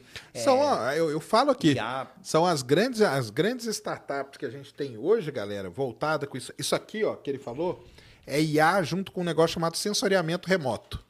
Então, sensoriamento remoto basicamente é como aplicar imagens de satélite Aham. para estudar tudo isso. Então, e para você- conseguir fazer previsões, né? Se você se especializar Exatamente. nisso. E já está sendo aplicado, já tem muita coisa. Já. É que IA né, é, é mainstream agora, né? Porque teve o chat GPT, lá, É, GPT. mas eu falo pessoal que Cara, eu- IA é... Na minha tese de 2007, minha tese de doutorado de Sim. 2007, tem um capítulo lá inteirinho sobre inteligência artificial. Exato. É que agora ela chegou num, num nível de disrupção e, e- e agora a gente vê essa questão mais é, de escalável, né? Sim. Muitas ao mesmo tempo, porque agora a gente tem tecnologia. Popularizou, né? Não, não popularizou. Tem tecnologia para suportar tudo, tudo isso. Porque se você pegar lá 2006, dependendo do que você montasse, você não tinha Ah, equipamento não, é mesmo verdade, não capaz de processar esses dados, porque a quantidade é muito grande. Então o momento tecnológico agora permite, mas IA não é uma coisa nova. Não é? É uma coisa que chegou ao público agora, principalmente por conta do, do, do chat lá e da, do, do, que faz imagem lá, esqueci o nome. o- Midjourney e tudo, né? enfim. Popularizou isso aí. Popularizou, mas, mas já é um, um assunto, não vou dizer antigo, mas a gente já vem falando sobre isso. Cara, tem muito. E por isso que eu digo, tem muita coisa já sendo feita com o IA para fazer tudo isso aqui que você falou. E se você tá com interesse, aí o Yakuza aí. Entra lá, cara. Vai Entra, estudar estuda sensoriamento remoto com inteligência artificial. Imagens hoje você compra, entendeu? Aliás, tem muita imagem que é de graça, e imagem de satélite, tudo, e você pode bolar uma maneira de fazer isso aí Sim. que você falou. Fazer várias dessas coisas aí. Por exemplo, melhorar a antecipação dos impactos e variações climáticas. Você tem todos os dados de clima aí disponíveis. Você usa isso junto e faz um modelo Olha, preditivo. eu vi uma pergunta. Só pode falar de quem pagar? Não, que eu li uma boa ali do. Ah, Posso falar ali? O- pode? O Daniel. Não, não vou responder, só achei engraçado. O que vai destruir a humanidade primeiro? TikTok, aquecimento global, bomba atômica ou IA? pagou? Ah, então beleza, então já. O maluco pagou. É o Daniel. É esse aqui, ó. Esse cara aqui, ó. Deve ser. Ah, então já é próximo. É aí, ó. É isso É mesmo. essa aí. Sacane no projeto 60 dias. O que, que é isso aí, cara? É, projeto é 60 sacanagem? Dias é o projeto lá do, do Cariani lá que tá fazendo com o Igor lá de, Ah, de levar pra, na. pra ficar Pra fitness? ficar, pra ficar, pegar o shape. Ah, A legal. galera quer que eu vá aí lá. você usa esse... Esse anel aí? aqui vai te ajudar muito, é. Eu, eu fiquei viciado em exercício por causa do Por anel, causa porque anel? ele gamifica. Entendi. Ele gamifica no E aí aplicativo. você quer entrar na, na, E na aí- vibe ali, E aí né? se você não bate o teu... É fechar o anel, né? No Apple Watch é fechar o anel. Então se você não bate a sua queima de caloria do dia... Ele te dá uma... Ah, ele puxa a tua orelha à noite. Fala, pô, irmão, o que que é, ô? Qual que deu? E olha só o nível da, da IA aqui, ó. Já que a gente tá falando de IA e já respondo essa aí do meu amigo. Tá- Tem IA aqui também, né? Eu, eu comprei até um monitor cardíaco porque eu faço jiu-jitsu e aí eu não posso usar o anel. E aí o anel, o aplicativo não contabiliza que eu fiz a atividade física e não bota na gamificação. Aí eu comprei um, um- Entendi. um, um daqui que bota no peito pra poder fazer atividade pra contabilizar ali. Caramba. Então vai te ajudar bastante no teu projeto 60 dias não, aí. meu projeto é só uma... Não é pra ficar do- no shape, não é é? pra ficar no shape. Então, Isso pô, aí. vamos. que vai rolar, hein? É? A que... V- Olha a cara dele, cara. Cheio de esfirra na cara. aqui. Exatamente. Eu Deixa eu comer essa esfirra aqui que é, a- come que é a vai- última. Vai acabar é a despedida, meu. Só aqui, ó, energético aqui, ó. Isso aqui também Nossa tem bastante. Senhora, Nossa, cara, vai ser terrível esse projeto, quero acompanhar. Mas é, a gente não sabe. Eu acho que existem aí essas ameaças, né? E, e- e são bem reais. E cabe a gente rezar para que não chegue, né? A questão de, de- dessa bomba atômica, né? De questão atômica, é. né, nós temos uma guerra nesse momento.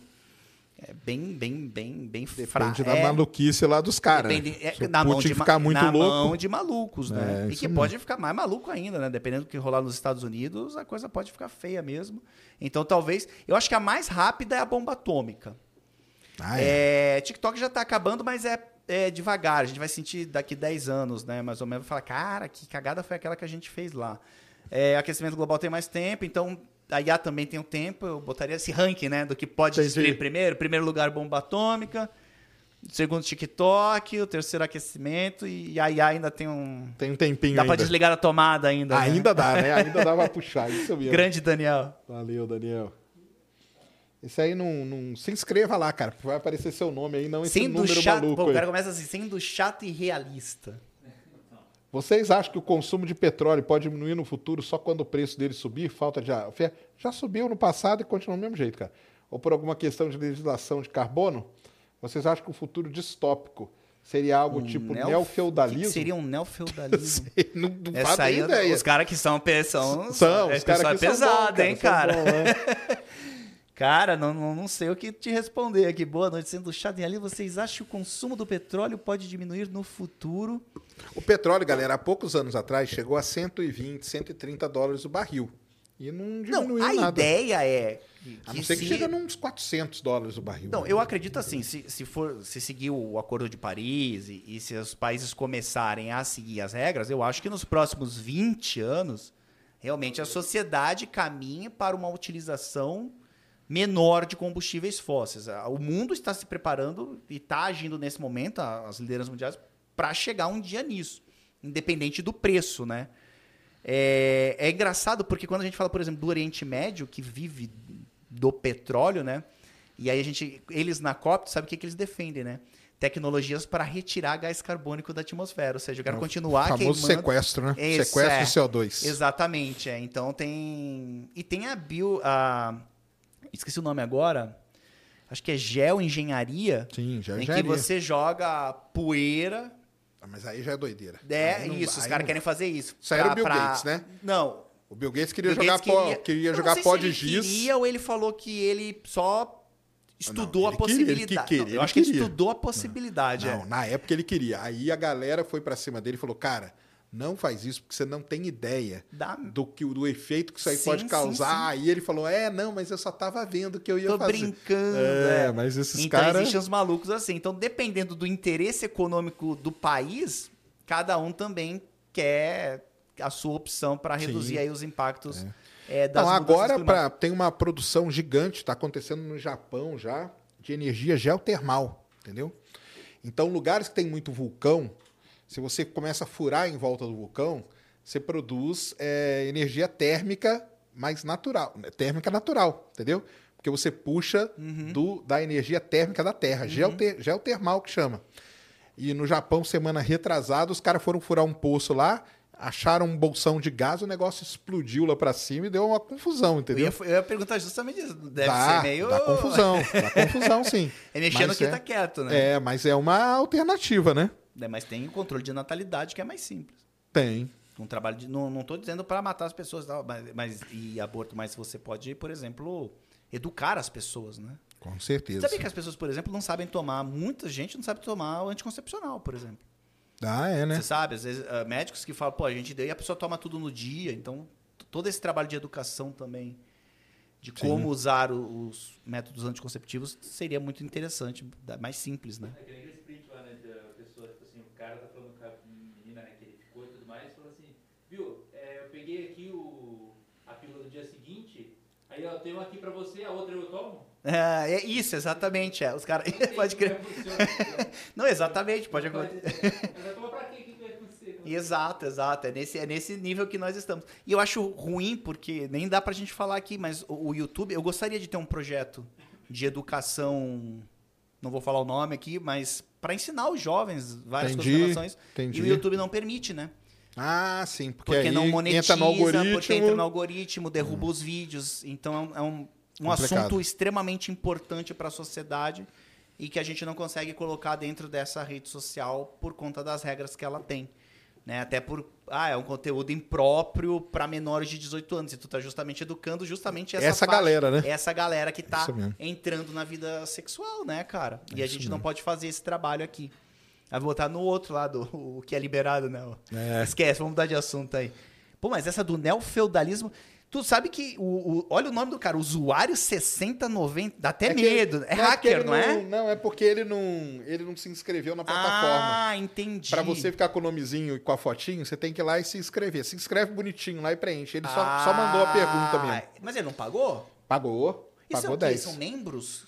Não, isso aqui é pela plataforma. Você pode mandar pergunta que, Que é plataforma? plataforma nossa, do, do Flow, NV99. Ah, legal. Aí você, por lá, pode mandar pode a mandar. pergunta. Mas aí você tem que Ah, preencher tudo bonitinho, o seu perfil, pra ficar com o nome. Por isso Esse que ele tá- ah, entendi, Preencha lá, cara. Mas neofeudalismo... O, o que as pessoas estão chamando é de neocapitalismo, né? O, o- tipo, nova forma de capitalismo, não tão focada nesse crescimento desenfreado, mais sustentável. Realmente vamos produzir menos, mas de uma forma que não afete as camadas mais Entendi. pobres, né? Esse seria o neocapitalismo, que, que alguns falam, ah, isso é comunismo, mas não é nada a ver. Entendi. Só que a gente também não sabe. Agora, neofeudalismo, eu vou ter que voltar aos meus ouvi livros de história e, e entender mais ou menos o que, que ele está querendo saber. É. Mas, basicamente, a tendência é cada vez usar menos petróleo, né? Nos próximos 30 anos, eu acho que o mundo caminha... Acho que não tem outra opção. Mas vamos esperar 30 anos. 30 anos a gente tá aqui ainda, né, Sérgio? Você vai fazendo o projeto 60 dias, vai... Vai Espero ficar estar. shapeado, vai aumentar a expectativa de vida mais uns 20 anos. Então a gente tem mais 50 anos pra ver essa brincadeira aí. Aí você me chama no podcast daqui uns 30 anos e fala, pá, o que erramos e o que acertamos daquela conversa. Exatamente, fazer um retrospectiva. Ó, lá no começo, o Rafael Alberoni mandou aqui cincão. Ele falou aqui, boa, Jubilu, continua defendendo o meio ambiente porque você está certo. Os terraplanistas aqui devem sentir vergonha da ideologia que defendem. Eles não defendem ideologia, não, cara. É loucura só, tá? O Rafael Mas P. é uma loucura. é, vamos tentar salvar os caras. É, é uma loucura. O algoritmo ele tem, ele tem certa culpa nisso, né? Porque Total. Mas o cara- agora o algoritmo ainda Ele bem melhorou. que melhorou. Mas eu, melhorou. eu tava até vendo, acho que era um jogador, cara. Que ele, come, ele viu um vídeo de terraplanismo. O algoritmo entendeu que ele gostava daquilo.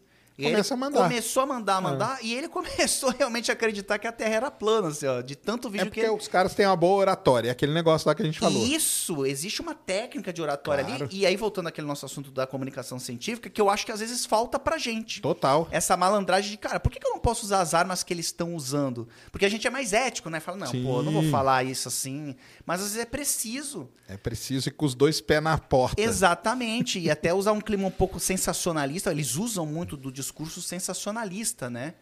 Do, do- das palavras muito fortes, sabem usar direitinho. E, obviamente, que até você.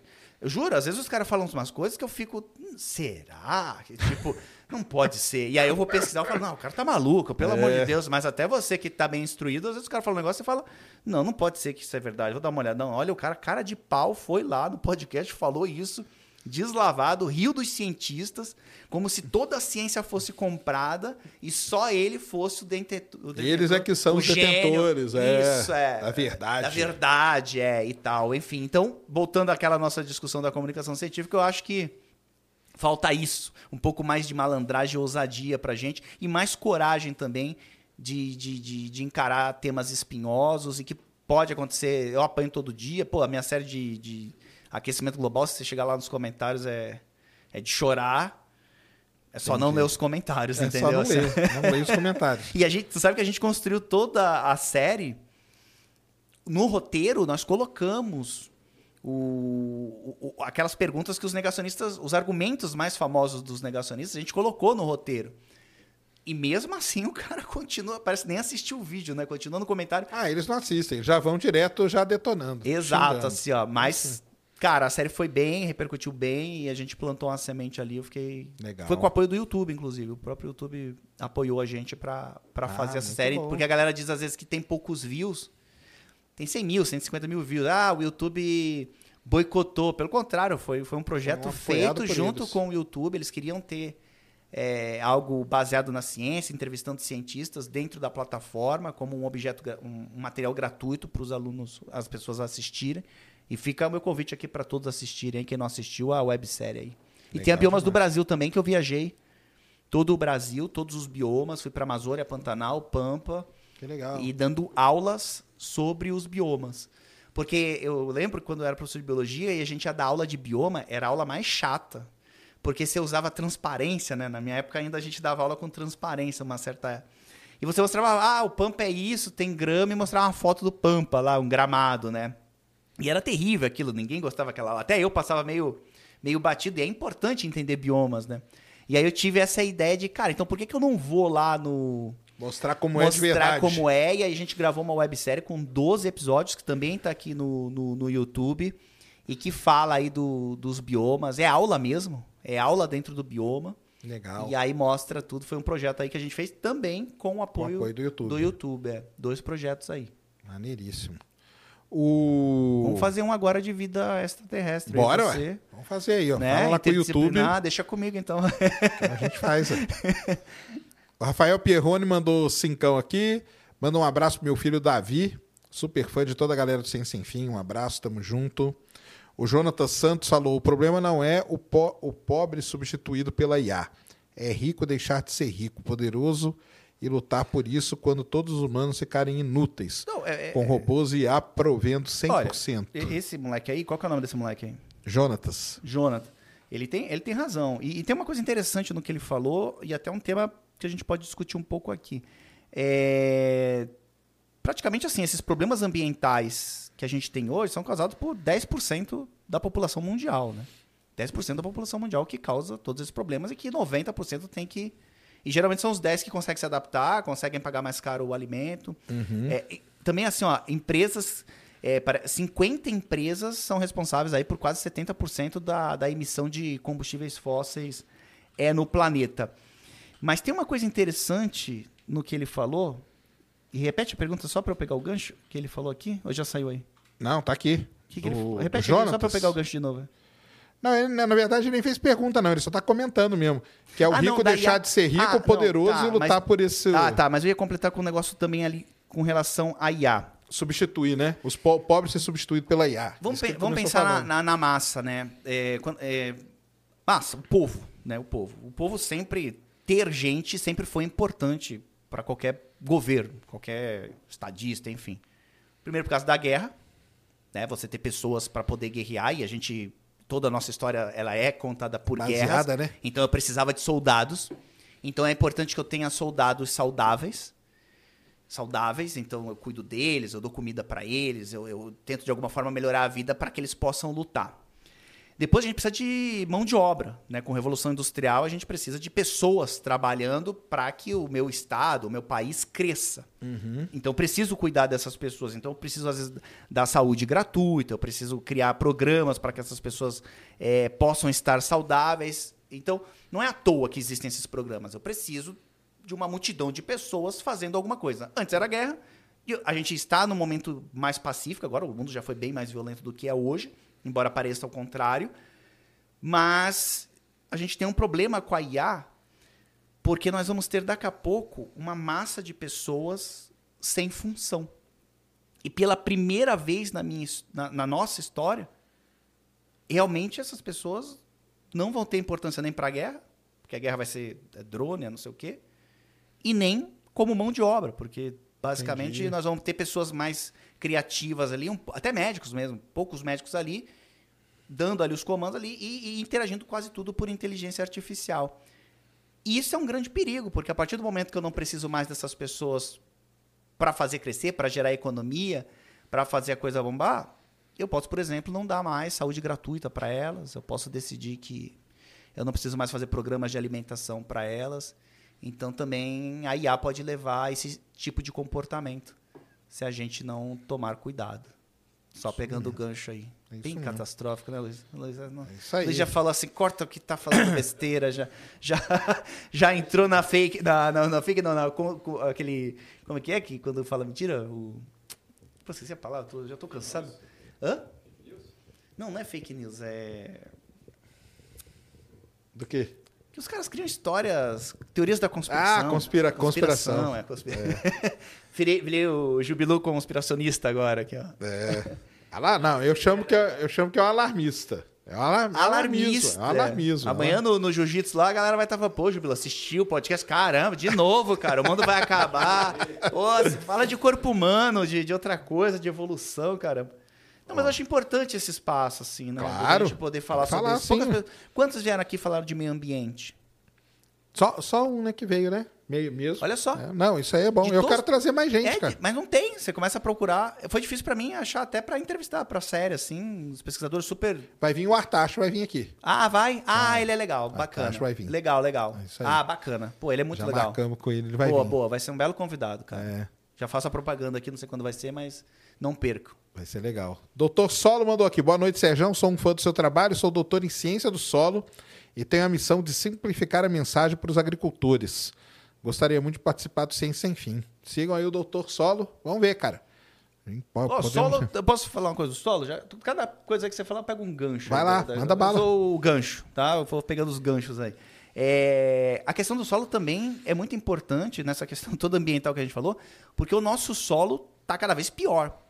E o nosso solo está produzindo cada vez alimentos com menos nutrientes.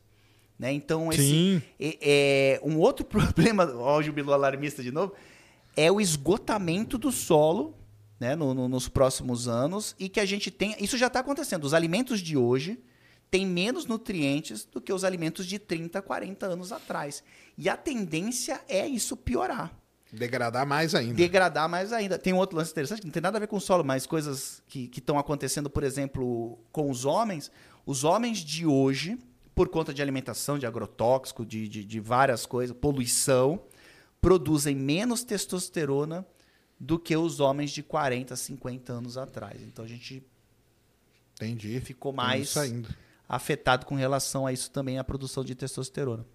E testosterona não é só a virilidade. Testosterona é o hormônio da saúde masculina. Então a gente, às vezes, a, a gente tá menos, mais- achando que tá mais saudável, nós estamos menos saudável. Você tem hoje jovens de 20 anos com taxa baixa de testosterona.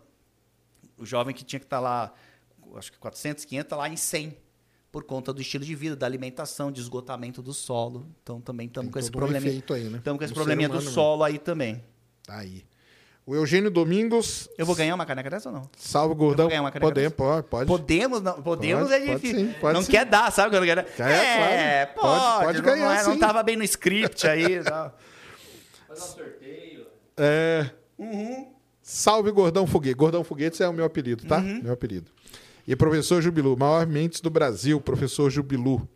Ah, ele tá perguntando para você o seguinte: você acha que com a manipulação genética pode existir um mercado negro de animais extintos? Se a galera Não, começar não, a trazer aí. Não, jamais, jamais, Não? jamais. Não, não, não, não. É traz muito- um cachorrinho Não, essa viagem é grande. é, traz um elefante ali. Não é, não é tão fácil, né? Você trazer um mamute, né? Primeiro que não é fácil fazer, né? Depois você chegar e trazer um e criar na tua casa, eu acho que vai chamar um pouquinho a atenção. Então não. Mas nós. é, de mercados, assim. de- Não, hoje o que nós temos de mercado assim, ilegal é mais a questão de, de, de animais mesmo brasileiros, né? A biodiversidade brasileira sendo vendida lá fora para virar pet, né? Tucano, arara. Aranhas, né? Por incrível que pareça, tem muita gente que coleciona aranha. Mas tem aquele mercado, falando de mercado, tem aquele mercado negro dos fósseis, né? Tanto que tem o dos fóssil fósseis brasileiro que, tá, para voltar, tá né? Pra voltar tá pra agora da voltar. Alemanha, né? Isso, aí descobriram em- num estudo, né? É, Os caras exatamente. estavam lendo e falaram, pô, mas é nosso isso aí, como é que os caras levaram pra lá e vai voltar pro. Acho que volta pro Piauí? Não, volta pra. Eu acho que é. Volta pra um museu. que é. Ele tá na Alemanha Isso. e ele vai voltar pra um museu. Da não sei se não que é no Piauí, tá? Esse museu, mas é um museu no, no, no interior aí. Que vai voltar. É então mesmo. tem isso, mas de animais exóticos, não, meu amigo. O que nós vamos ter com engenharia genética é a questão de, daqui a pouco, é, escolher os nossos bebês, né? É, se a gente quer mais alto, mais baixo, se a gente. Quais, é, sem doenças genéticas. E aí aí tem uma questão ética, né? Porque quem consegue fazer. É caro fazer isso. Então, ou, ou seja, as camadas mais ricas vão poder ter filhos mais saudáveis, com menor disposição para ter doenças genéticas, mais altos, mais fortes, mais velozes. E aí você aumenta ainda mais essa desigualdade que existe entre ricos e pobres, né? Só. Então a, a, a, a biotecnologia, que é outra área que quem está aqui e quiser estudar é super promissora e te permite empreender muito. Tem muita gente fazendo muita. abrindo startup mesmo, empresas de, de biotecnologia para soluções dentro da área da saúde, pele, Eu tenho uma amiga, por exemplo, que está produzindo pele para queimados, enfim. Ah, sim, tem a pele, tem o osso, né? As próteses, né? Exato, as próteses, coisa então também, prótese mas uma das discussões éticas da biotecnologia é justamente isso, né? Você produzir super embriões, mas para uma camada muito pequena da população que vai se diferenciando cada vez mais, né? É, Mudar e- o DNA é o CRISPR, né? Que é um dos chineses lá que foram presos, né? Sim, sim, sim. Não, uma- é, os morrida, chineses né? que fizeram a- as gêmeas, né? A edição lá no DNA, né? Das gêmeas, É. né? Que são resistentes ao HIV. É esse que você tá falando? Esse aí é de quando? Esse é de uns dois ou três anos Ah, é atrás, mesmo. que eles fizeram uma mudança genética, o CRISPR, Isso. em humanos, não podia fazer. Não podia, foram presos. É. Aliás, desapareceram com os chinesinhos lá. Eu não sei o que. Tu sabe que eu não sei o que aconteceu com eles, tá? Não, eles foram presos. Eles foram presos. Depois sumiu, ninguém Ah, eles sabe. foram presos. Foram, foram presos. É porque. Ah, tá. Eles foram presos, cara. Eles fizeram as meninas é, resistentes ao, ao HIV. Exatamente. É, esse era, era o lance. Então tem toda uma. É porque a gente. É que quando a gente muda um gene, esse gene pode interagir com várias partes do DNA. Por isso que precisa estudar. Porque imagina, você troca um gene lá, que eu acho que é um gene que faz só uma função. Mas depois que eu fiz a mudança, eu descubro que ele interagia com vários outros genes no teu DNA. E mudou tudo. E aí a cagada tá feita. E aí você passa isso adiante Vai com a cagada. com a cagada junto. Isso mesmo. E você contamina toda a população humana com um DNA feito em laboratório. É. muito perigoso. E eu não sei se você sabe, tem muito cientista de garagem, gente em garagem, porque é fácil fazer o CRISPR, tá? É relativo, não é assim, óbvio, não é, é mas você consegue fazer. Essa ediçãozinha aí. Essa não é... edição ela é barata, você consegue o kit e consegue fazer. Muita gente fazendo coisas estranhas aí, até questão de bioterrorismo, né? De você produzir através do CRISPR é, patógenos que podem aí acabar com a humanidade. Ai, eu sou muito. Ai, tenho que tomar salvar remédio pra também, depressão, né? Voltei pro alarmismo. Não, gente, não tá acontecendo isso. Mas é também pra- salva também, ó. Não salvou as Salva. lá do, do, do HIV aí, ó. É, Elas ainda não entraram, ainda são bebês, né? A gente vai ver Ah, mais pra frente Quando que daqui uns, uns Não, lá isso aí tu, é que tudo isso, né? Causa uma discussão ética, né? Tudo, é, é isso aí, né? bioética, é bioética. bioética. É bioética. E é a questão do aborto, né? Isso. Tipo, pô, a gente falou aí de, de controle da natalidade, você entra nessa discussão. E aí, faz ou não faz? Libera a ou IA não libera? também, né? A IA tem o AI Ethics, que chama, que é uma galera que só discute isso aí, entendeu? Pô, trazer o cara que tá morto pra cantar. Que isso aí, cara, esse negócio de trazer o cara que tá morto pra cantar é o, ba- é o mínimo, né? É que isso aí começa a ter várias outras coisas, entendeu? Eu achei mó legal. Por exemplo, ó, tem um cantor que eu adoro. É que você não vai ter ele mais criando, né? Ele vai estar só replicando. Ele não- então, esse cantor, ele não, tem, ele não tem mais aquela capacidade de mais. criar o que ele criava. Por exemplo, o Chorão, eu gosto. gosto- eu, o Chorão, eu acho que foi o único cantor que morreu que eu chorei. Porque realmente as músicas do, do Charlie Brown, quando eu era mais jovem, eu escutava. Então, mas pegaram o chorão e fizeram Pegaram. ele cantando Eu uma vi- outra música lá vi, nada a ver. E ficou, ficou legal. Ficou- mas aí que é? Quem disse que o chorão ia querer cantar? A, a discussão é essa, entendeu? É, exato. Tipo, quem disse que o John Lennon ia querer gravar de novo com o Paul McCartney? Mas ele, tava brigado mas ele não tá tal. mais aqui. Não, Não cabe tá a nós aqui. decidir, Então, já que ele não mas tá aí mais cabe aqui. a quem? A nós. A nós A mesmo? família, talvez. Então, aí que é a discussão. Não, eu não sei a resposta, não. E eu acho que ninguém sabe. Esse que é o lance Porque é tão da novo, ética. né? É, exatamente. No caso ali da Volkswagen, a Maria Rita parece que tem os direitos e ela aprovou trazer a mãe de fazer aquele negócio. Isso. Acho que a família poderia Aí ter. pronto, fim de sei lá, papo. Se ela a- aprovou- A, viúva do John Lennon poderia dizer: não, ele, eu autorizo o Paul a cantar Aí, com. é. Agora tem que ver se ela foi consultada. Parece que não, entendeu? É. Que ele colocou ali por colocar pela cabeça dele. É, é que a- a- essas tecnologias, elas vêm, a gente faz um monte de coisa, e depois que as leis e as regras Elas chegam, elas chegam depois da. É isso Ah, mesmo. foi igual, lembra aqui quando teve o Uber e táxi, que, que Sim, foi aquela. E agora eles trabalham juntos. Então toda Exatamente. tecnologia disruptiva causa Vai essa crise causar. social. É. Vai causar, muita gente vai fazer merda, e aí começam as leis, ó, não pode isso, não pode aquilo, isso aqui é regra, é só a família que, que autoriza. Mas eu gostaria de, de, de- de escutar o Mas chorão. tem o caso, por exemplo, o Bruce Willis já autorizou, ele se escaneou todo, a voz dele, tudo, e ele já deixou autorizado. Sim, porque ele tá com Podem, uma é, doença Ele degenerativa, tá com né? doença e falou: podem usar minhas coisas. Não sei se eu não vi, eu vou falar igual o Silvio Santos agora, eu não vi, mas minha família viu o novo, o novo filme do Harrison Ford lá. Ah, o Diana, Jones, Jones novo. Sim. Ele foi rejuvenescido por IA. Entendeu?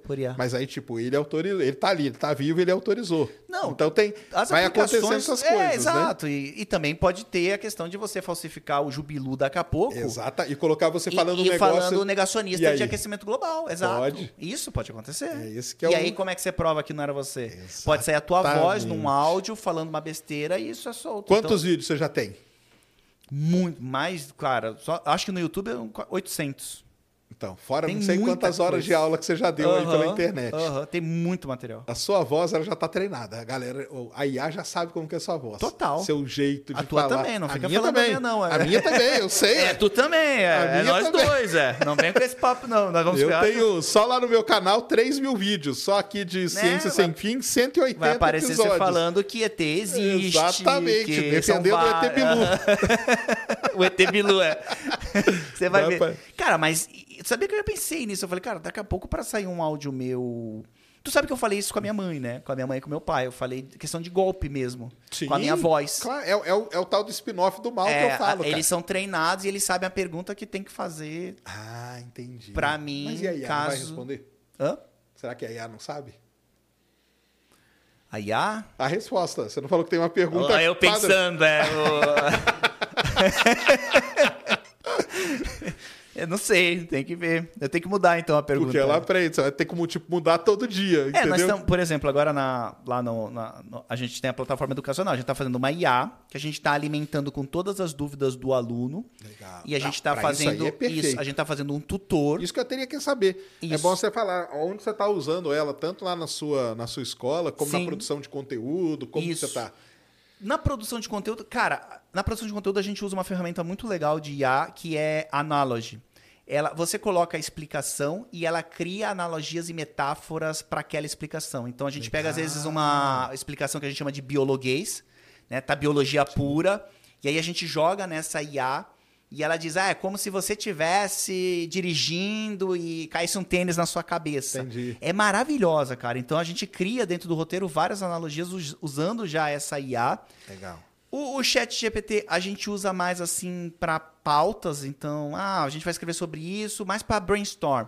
Ou Beleza. seja, vamos escrever sobre Só para dar um V0 ali. que é, sobre as chama. baleias que foram salvas pelo Pelo petróleo. É, me diga cinco coisas legais, tal, tal, tal, e aí a gente vai pegando algumas ideias pro roteiro com ali e a gente faz todas as nossas thumbs hoje usando o Midjourney. Mid Journey, é. Cara, todas? As thumbs que, a- dos últimos vídeos, todas elas são Que por IA. maneiro, É, cara. a gente já tá usando IA Mas você também. tem uma equipe para fazer isso para você. Eu tenho hoje. é, a gente tem uma. A prova total tem 100, quase 100 pessoas, né? Então é um pré-vestibular pra galera estudar pro Enem. Mas aí é todas as matérias, né? Todas Lógico, as né? É matérias, é biologia, um pré-vestibular. né? E tem o Jubilu, biólogo, né? Nesse meu time aqui, hoje eu tenho uma, duas, três, cinco pessoas. Tem mais duas biólogas comigo. Que legal. que me ajudam com as roteiro pesquisas, no roteiro. Ah, que maneiro, cara. É, então elas, elas fazem, eu faço muitas sugestões, elas trazem sugestões, aí elas fazem um roteiro, mandam pra mim, Legal. aí eu olho, corrijo, dou uma temperada, boto o meu, a minha assinatura, né, deixo o jubilu, jubileio, né, jubileio o roteiro e aí gravo.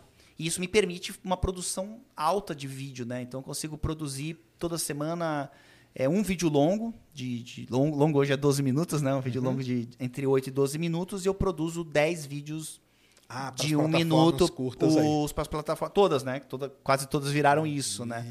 E isso me, me trouxe muita viralizei muito com esses vídeos menores, eles têm um potencial de virila- viralizar muito. Tu faz os vídeos curtos? Não faço, cara. Cara, você tá perdendo. E pior que ontem eu entrei lá no, no, no Space Today Brasil. É um cara que faz o Space Today no TikTok. Cara, tem vídeo lá, cara, de 4 milhões de views, cara. Uhum. Entendeu? Então, continue aí, cara. Manda bala. Então, você tá. É. Mas ali você poderia, óbvio, se ajustar um time, você consegue fazer isso. Eu demorei, eu treinei essas o meninas. time sou Joe. Mas foi, ó, então, foi Joe por muito tempo também. Aqui, ó. Sabe, eu tenho elas há dois anos. E eu, por muito tempo, fui contra. Eu achei, não, ninguém vai escrever um roteiro como eu escrevo. Ah, ninguém vai editar. Até editação, ah, ninguém vai editar do jeito que eu gosto de editar. Besteira. Tem pessoas que, se você Fazem treinar... melhor até, ué. Exatamente. Se você treinar elas do jeito que você faz, elas vão fazer e depois elas se superam e ficam melhor que você. Hoje eu não vivo sem as meninas ali. É. Uma é formada em ecologia, a outra é recém-formada na faculdade de biologia. Legal. Inclusive, estão aqui em São Paulo, vieram para a VidCon, que a VidCon tá rolando, né? Eu Uhum. mandei elas aqui para a VidCon. Mas eu tenho todo um time que suporta. Hoje, praticamente, eu sou o cara que gravo. Eu consegui criar isso e eu gravo. Até porque eu sou o CEO do, do Aprova, então eu tenho Uhum. que tocar a empresa, então não tenho tempo de ficar. O meu sonho. Todo mundo faz. Eu, eu, eu era produtor só de 100% de conteúdo, virei empresário e quero voltar a ser produtor de conteúdo. E a maioria dos produtores de conteúdo querem virar empresários, né? Querem lançar, fazer sucesso como empresário. Mas a minha, a minha aposentadoria vai ser só conteúdo, cara. Isso é a minha paixão, produção de conteúdo. Aí eu faço um podcast, aí a gente faz um. Tem que fazer. eu sou o seu co-host aqui, posso ser Aí, seu co-host. Legal demais, isso aí é muito bom. E o. Quantos alunos tem lá na prova hoje? Ah, numa prova, é segredo, assim, não pode falar o número Ah, tá. exato, mas, cara, é, são dezenas de milhares. Que legal. É, a gente, inclusive, tem o aporte de, de investidores, então, Entendi. da Wiser, né, que é, que é E uma tem um, empresa... ni- o, o tem, uma, tem uma aprovação boa aí nas universidades. Porque é um, é um pré-vestibular, É né? um pré-vestibular. Cara, a gente aprovou nos últimos dois E é anos. tudo online, não? É 100%, 100% online. online. Correção de redação, É tudo usando... Agora a gente tá fazendo esse tutor inteligente que o aluno vai poder tirar a dúvida. Entendi. Porque isso é um problema pro aluno do online, né? Ele fica assim, tipo. Ah, o que é um heterótrofo? Que ele vê lá na videoaula. Então vai ter o tutor lá e ele pergunta pro tutor e a IA vai responder vai pra ele. A gente sabe que a IA vai dar umas vaciladas, porque tá muito no início ainda, mas a gente prefere ser vanguarda nessa tecnologia. Começa a treinar. É, eu tava lendo, cara, que vai chegar um momento, nós voltando para IA, né? Em que o professor vai ser uma IA que ela vai saber, ela vai conhecer tanto você que ela vai saber exatamente qual é a melhor forma para você aprender. Se é visual, se é usando som, então vai ser um Isso tutor. aí já tem na China, cara. É, um tutor IA especializado em você, É. em te ensinar. E é aí seria o fim dos professores. Já viu o vídeo da tiarinha na China? Vi, eu fiz um vídeo sobre isso, que A disse se o cara tá prestando atenção ou não. Aquilo lá é um negócio muito foda, cara. Tu achou legal? Eu achei demais, ué. Sério? Você não achou, não? Ah, não, achei, achei invasivo, assim. Sabe por quê, cara? É... Você viu os chinesinhos tudo feliz, cara, com tiarinha. É, mas aí eles, falam, ri aí, ô demônio, senão tu vai tomar um tapa na orelha aí, né? Aí eles fazem um Cara, vídeo mas assim. aquilo ó. ali pro professor é excelente, cara. Porque o professor sabe quem que tá... Porque você tem uma sala de 30 alunos. Mas tu não sabe no que, que ele tá concentrado. Ele pode estar pensando em outra coisa e não Ah, na tua mas- aula. Então, mas pelo menos você já sabe mapear ele tá que pensando em alguma coisa. Exatamente. Então, mas não deve, às vezes não é na tua Não, aula. ou você vê que aquele aluno ali, por exemplo, o Jubilu, E ele era bom em biologia, entendeu? Em português, mas matemática ele tinha uma deficiência. Aí na aula de matemática o professor dá uma atenção maior para você. Cara, essa entendeu? discussão é interessante que você trouxe, assim, porque, é, de certa forma, mas não é invasiva. Eu não posso estar forçando prestar atenção, porque isso aí vai pro meu Não, pai. mas eu não tá prestando, não Porque tá meu pai vai receber no aplicativo lá, pô, Não, na verdade, não tá prestando atenção, estão- tu vai, vai, vai ser punido aqui em casa. Mas não é isso, porque na verdade eles estão mapeando, porque eles descobriram que não adianta, é, o professor não consegue dar a mesma atenção para 30 alunos Sim. e cada um tem uma atenção melhor em determinada disciplina. E com isso eles estão mapeando os grupos, ah, aquele, aquela galera ali, é me- ó, eles gostam mais de matemática, esse aqui é mais de português, de chinês no caso, né? Esse aqui é mais de ciências, essa galera aqui. E aí eles conseguem fazer uma atenção bem direta, entendeu? E não fica. Então é um negócio que, para o professor, isso aí tem ajudado muito. Aquele cara fica com aquele dashboard ali. Sim, pra- E aí ele sabe, pela, pela leitura Pela cor. facial também, ele sabe ver se o aluno, pô, aquele cara ali tá triste hoje, ele não estava ontem. Será que não aconteceu alguma coisa? Aí ele chega, conversa com o aluno, entendeu? Então tá, na verdade, eles estão usando a IA para dar uma atenção muito mais pessoal para cada aluno. Olha só que vamos, interessante. Vamos Não, Eu acho o interessante. discurso pra é bonito. Até escorreu uma lágrima aqui, Mas lá achei. tá funcionando, né? Tu não sabe, é o vídeo que eles fizeram. Ah, sim, é. é. a gente teria que ter. A China é fogo, é porque eles se fecham muito, né? Os caras fizeram bebês com gene resistente ao é HIV. verdade. olha o nível que os caras estão. Então, tudo que chega de lá, a gente também tem que tomar cuidado. Realmente é isso que está acontecendo. Ah, mas, mas foi é interessante. a BBC que fez o documentário. É, é interessante que a gente ver acho que, é legal, sim. o que vai dar nisso. Eu achei invasivo. É, até Sabe que é concordo. tecnologia da NASA aquilo lá. É, não, até concordo. mas Tu enfiar nos menininhos ali, tipo. Pode ser punitivo também. Pode ter esse, essa função Ah, entendi. heróica que você tá falando, que realmente é importante, mas pode ser punitiva. Tipo, cara, o que que. Um pai que vê que o aluno, o- filho dele não tá prestando atenção, o que, que ele faz com o filho em casa, talvez? Ele não sabe. Saquei. Tu tá entendendo? Então também, esse eu vi mais, é que eu sou mais. Tu enxerga a luz, eu enxergo a sombra, né? Então você enxergou Não, a luz. Nesse caso aí eu achei É, eu achei enxerguei a mesmo. sombra do negócio, falei, eu pensei bem e falei, tá, beleza, eu vi lá o negócio. Mas nós estamos fazendo essa questão do, da IA para chegar nesse nível de tutor daqui, sei lá, ou a prova daqui 10, 15 anos, que ele tenha realmente uma capacidade tecnológica. Legal. Ele não vai ser mais videoaula, provavelmente daqui 10, 15 anos. Uhum. Talvez eu nem esteja à frente, mas a gente está começando essa, na vanguarda de tecnologia. Assim como eu comecei as videoaulas lá em 2011, né? Que ninguém... Só, acho que tinha só matemática, era o, O NERC. Procópio, né? Não, era o NERC. Ah, era o NEC, né? Era o NERC, era, era só o NERC com PPT. Não, o Procópio é depois, bem depois, assim. Veio, já é a terceira geração de professores. ali. No começo era o NERC com PPT só e eu com a cara mesmo, né? Que, eu- que, eu- que o primeiro a mostrar a cara. E depois gerou toda essa o Ives, né, o febre Procópio, de professor, veio toda essa galera veio depois. E legal, né? Tipo, fui pioneiro e de um movimento que ajudou e ajuda até hoje milhões de estudantes brasileiros que estudam com esses professores, com essas aulas. E, então é legal realmente causou. E na pandemia foi. A pandemia foi muito importante para a galera. galera, né? A pandemia também, a gente. Muita gente assinou a plataforma na pandemia, né? Pandemia. Que aí a plataforma foi comprada por um grupo educacional que é o Wiser, que é do Flávio Augusto. Tu conhece o Flávio Augusto? Conheço. Então, ele é meu sócio. Ai, que maneiro. Isso, é, virou essa super empresa. Então, o projeto da videoaula, lá de 2011, virou uma empresa que, que foi comprada por um grupo educacional e, e é um Legal negócio... é um- inclusive, hoje eu estava o dia todo em reunião Que maneiro. e aí vim aqui falar de ciência. Então, Aí, né, desliguei o cérebro Trocou a empreendedor. chave. Trocou a chave. troquei a chave, vamos falar de, de- Por isso que eu não tava lembrando as palavras. Lembra que você falou? Da ivermectina? Porque o Sim. cérebro tava em outra, outra rodada aí. Tem que ir trocando Tem mais chave. gente aí? Manda aí um. Tem mais alguma pergunta Não tem na aqueles plataforma? quadros, você pergunta, eu respondo, bate ou não bate, torta na cara, esfirra na, esfirra na cara. Não, eu tô com medo das perguntas desses teu- dos teus seguidores aí, que eles mandam neofeudalismo, os caras mandam... Outra cabulosa? Vamos ver. Deixa eu ver se acho que deve ser. Aneda. Jubilu. Ah, a maior aula de biologia do mundo, foi legal isso aqui. Acha que biologia marinha é uma boa escolha para seguir hoje em dia no Brasil? Estou pensando em começar e gostaria da sua opinião. Minha mãe também é bióloga e faz parte do GRAD, Grupo de Resgate de Animais e Desastres. Legal. É sua fã. Manda um abraço para ela. Ó, Araceli, Araceli. abração. Ó, beijo, tudo de bom. E Oneda é o nome do, do meu amigo? Oneda 2444. 44, vamos lá.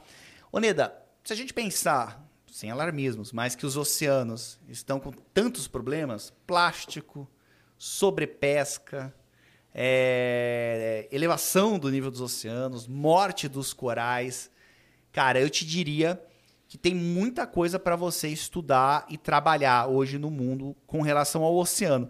Eu não sei se o ideal é a biologia marinha. Eu prefiro que você seja biólogo, e aí você vai ter uma formação mais completa, e aí você se especializa em biologia marinha, porque você senão, senão você fica muito restrito na tua formação. Então a minha sugestão para você é que a área é excelente e é promissora, mas que você entre num curso mais amplo, mais completo, porque isso vai ser importante para a tua formação. Boa. Jubi dica de vida aí para você, mas Deixa tem só- bastante Deixa eu só corrigir aqui, ó. O pessoal tá falando aqui que, na verdade, a música nova do John Lennon foi que o Paul McCartney achou as fitas gravadas em ensaios antigos. E aí ele usou a IA para separar a voz do John Lennon, ou seja, ele não criou, é isso mesmo. Ele não criou uma música nova, não, mas isso aí eu sabia. Ele pegou a música que já tinha sido lá feita, tal, e ele usou a IA para poder compor ali o final todo. É isso mesmo. Ó, A gente não sabia da história, então. Mas não foi o que eu falei, foi você, né, Sérgio? É, não, da história do John Lennon fui eu que falei. Eu mas não mesmo assim, cara, não sei se o John Lennon aceitaria, não. Você sabe É, que, a, que a- naquele almoço que eu falei que eu tava lá com o Al Gore, tava a filha do Paul McCartney. Ah, é? E ela trabalha hoje com alta costura é, sustentável. Ah, que É maneiro. o projeto dela. Ela faz. Ela já foi da indústria fashion, já trabalhou na, na Gucci, se eu não me engano. E aí ela mudou, porque né, essa fast fashion que a gente chama da vida, que gera impactos gigantescos. Essa camisetinha baratinha que vem lá da, da Ásia, hoje é, é super impactante, porque a etiqueta fazem na Colômbia, a tinta faz não sei aonde. Então, se você Sim. pega todo A cadeia, o- a né? cadeia produtiva da camiseta que custou baratinho, fora o trabalho, é, às vezes, muitas vezes análogo à escravidão, né, que tem nessas regiões. Então ela trabalha com é, a moda sustentável, é o, é o projeto dela, ela está envolvida bastante nessas questões climáticas aí. Tem um Tem, eu tenho um vídeo, isso é da, da indústria da moda, mostrando isso no YouTube eu fiz toda mostrando toda essa, Essa cadeia, de produção. que a tua camiseta tá baratinha, ela tem um tem até um tem um, um deserto hoje, não se eu não me engano, é no Chile, onde tão, onde jogam essas roupas que não tem mais Sim, e lá que tem ele um já lixão lá gigante. e já pode ver, acho que do espaço. Sim. Eu tenho medo de falar espaço perto de ti, porque eu Não, não é sei se você não, tem um telescópio que viu que não Tem é. um não sei o lixão lá gigante. gigante que já dá pra ver de algum lugar aí dá pra ver ele já de tão grande que ele tá. Beijão aí, meu querido, valeu, ô Nedão. Giovana Brant. Quais são as dicas para quem quer seguir a área da pesquisa em biologia? Quais são as áreas de campo da biologia? É melhor fazer pesquisa em instituição pública ou privada? Adoraria ser pesquisadora na área de bio, mas Vamos muito lá. medo do mercado. É, eu acho assim, ó, é, não tenha medo porque o medo paralisa, né? Toda vez que a gente tem medo de fazer algum projeto, pensando em mercado, né? Eu acho, eu acho muito às vezes me perguntam assim, pô, será que eu vou conseguir emprego? Eu, eu acho muito pequeno, assim, você pensar, ai, será que eu consigo um emprego? Eu sempre tenho uma dica para os meus alunos e, e vou passar aqui para quem está assistindo. Independente do que você for fazer, busque ser sempre o melhor. Então a pergunta que você tem que fazer é como eu me torno a pesquisadora, a melhor pesquisadora do planeta Terra. Eu acho que aí você faz uma lista do que você tem que estudar, onde você tem que estudar, qual instituição, se ela é federal, se ela é privada, se ela é fora do Brasil, ou se você vai fazer primeiro a graduação no Brasil e depois vai para fora. Aí você monta um plano como eu me torno uma super pesquisadora. E a partir daí você começa a executar esse teu plano.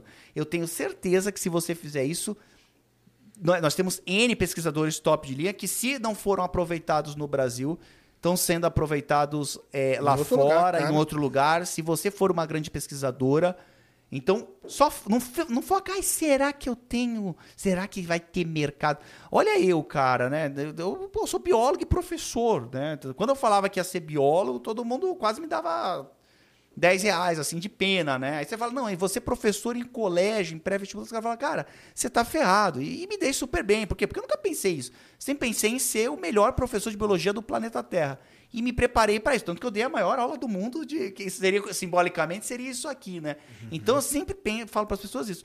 Cara, quer ser físico, filósofo, eu quero ser o maior filósofo do planeta Terra. Não vai faltar trabalho para você. Tá? Então a dica que eu te dou é Faz essa pergunta para você. Como é que eu, quais são os passos que eu tenho que tomar ou seguir para ser uma grande pesquisadora? E aí você pega alguns nomes de pesquisador. Me lembro aqui, por exemplo, Suzana Herculano, né, da neurociência, uma baita de uma pesquisadora que estava, se eu não me engano, no Rio lá, na, ou ou na UERJ ou na UFRJ, eu não lembro, sem verba e foi para fora. E tá lá fazendo pesquisa e o caramba. Tem a Nayana Zatz, Nayana Zatz, a Nayana Zatz aqui da da, USP, USP, claro. que é uma baita de uma pesquisadora. Então, já tem dois nomes aí para você ver o que, que essas mulheres fizeram, qual foi a- o caminho que elas seguiram para se tornar as profissionais que elas, aí. as referências nas suas áreas. Eu tenho certeza que não falta proposta para as duas de várias coisas para que elas possam trabalhar. Então, tirem da cabeça esse pensamento pequeno de que ah, o mercado tá ruim, não vai ter emprego. E, cara, como é que eu me torno a the best? A número um, a melhor. E eu tenho certeza que você vai ser muito feliz na sua profissão. O Roberto Leal falou aqui que a Yoko Ono aprovou a música. E eu com isso, cara. Quem disse que o John Lennon ia aprovar? Tô brincando. Virou a nova não, hashtag do, que Yoko do Ono- programa. É, não, falou que a Yoko Ono aprovou, eu não vi não. Mas se aprovou, tá beleza. Se ela tem os direitos, manda bala. Coloca lá. Eu, como fã dos Beatles, queria que eles reunissem, né? Lian Santos. Ilan. Ilan Santos. Hã?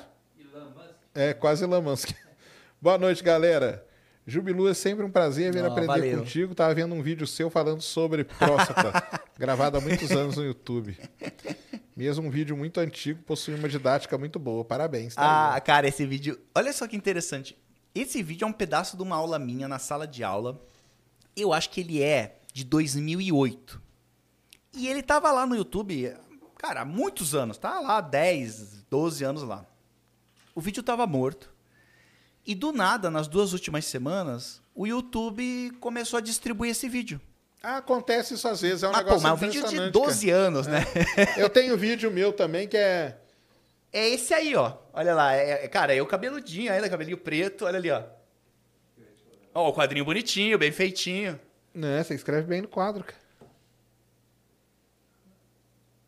Não, é do câncer de próstata. É, é bem. É, engra... é, por que, que é engraçado esse vídeo? Então, esse vídeo é engraçado porque eu falo o seguinte: não vai ter o áudio, né? Quer colocar o não, mas eu posso falar que é. Quanto tempo tem o vídeo aí? Tem sete minutos. Não, não, não. Eu explico aqui o que, que é. Então, eu tô dando uma aula de, de câncer. É uma aula de câncer. E aí eu falo de câncer da próstata. E eu falo dos exames para você Sim, é, detectar. detectar se Beleza. você tem problema na próstata ou não.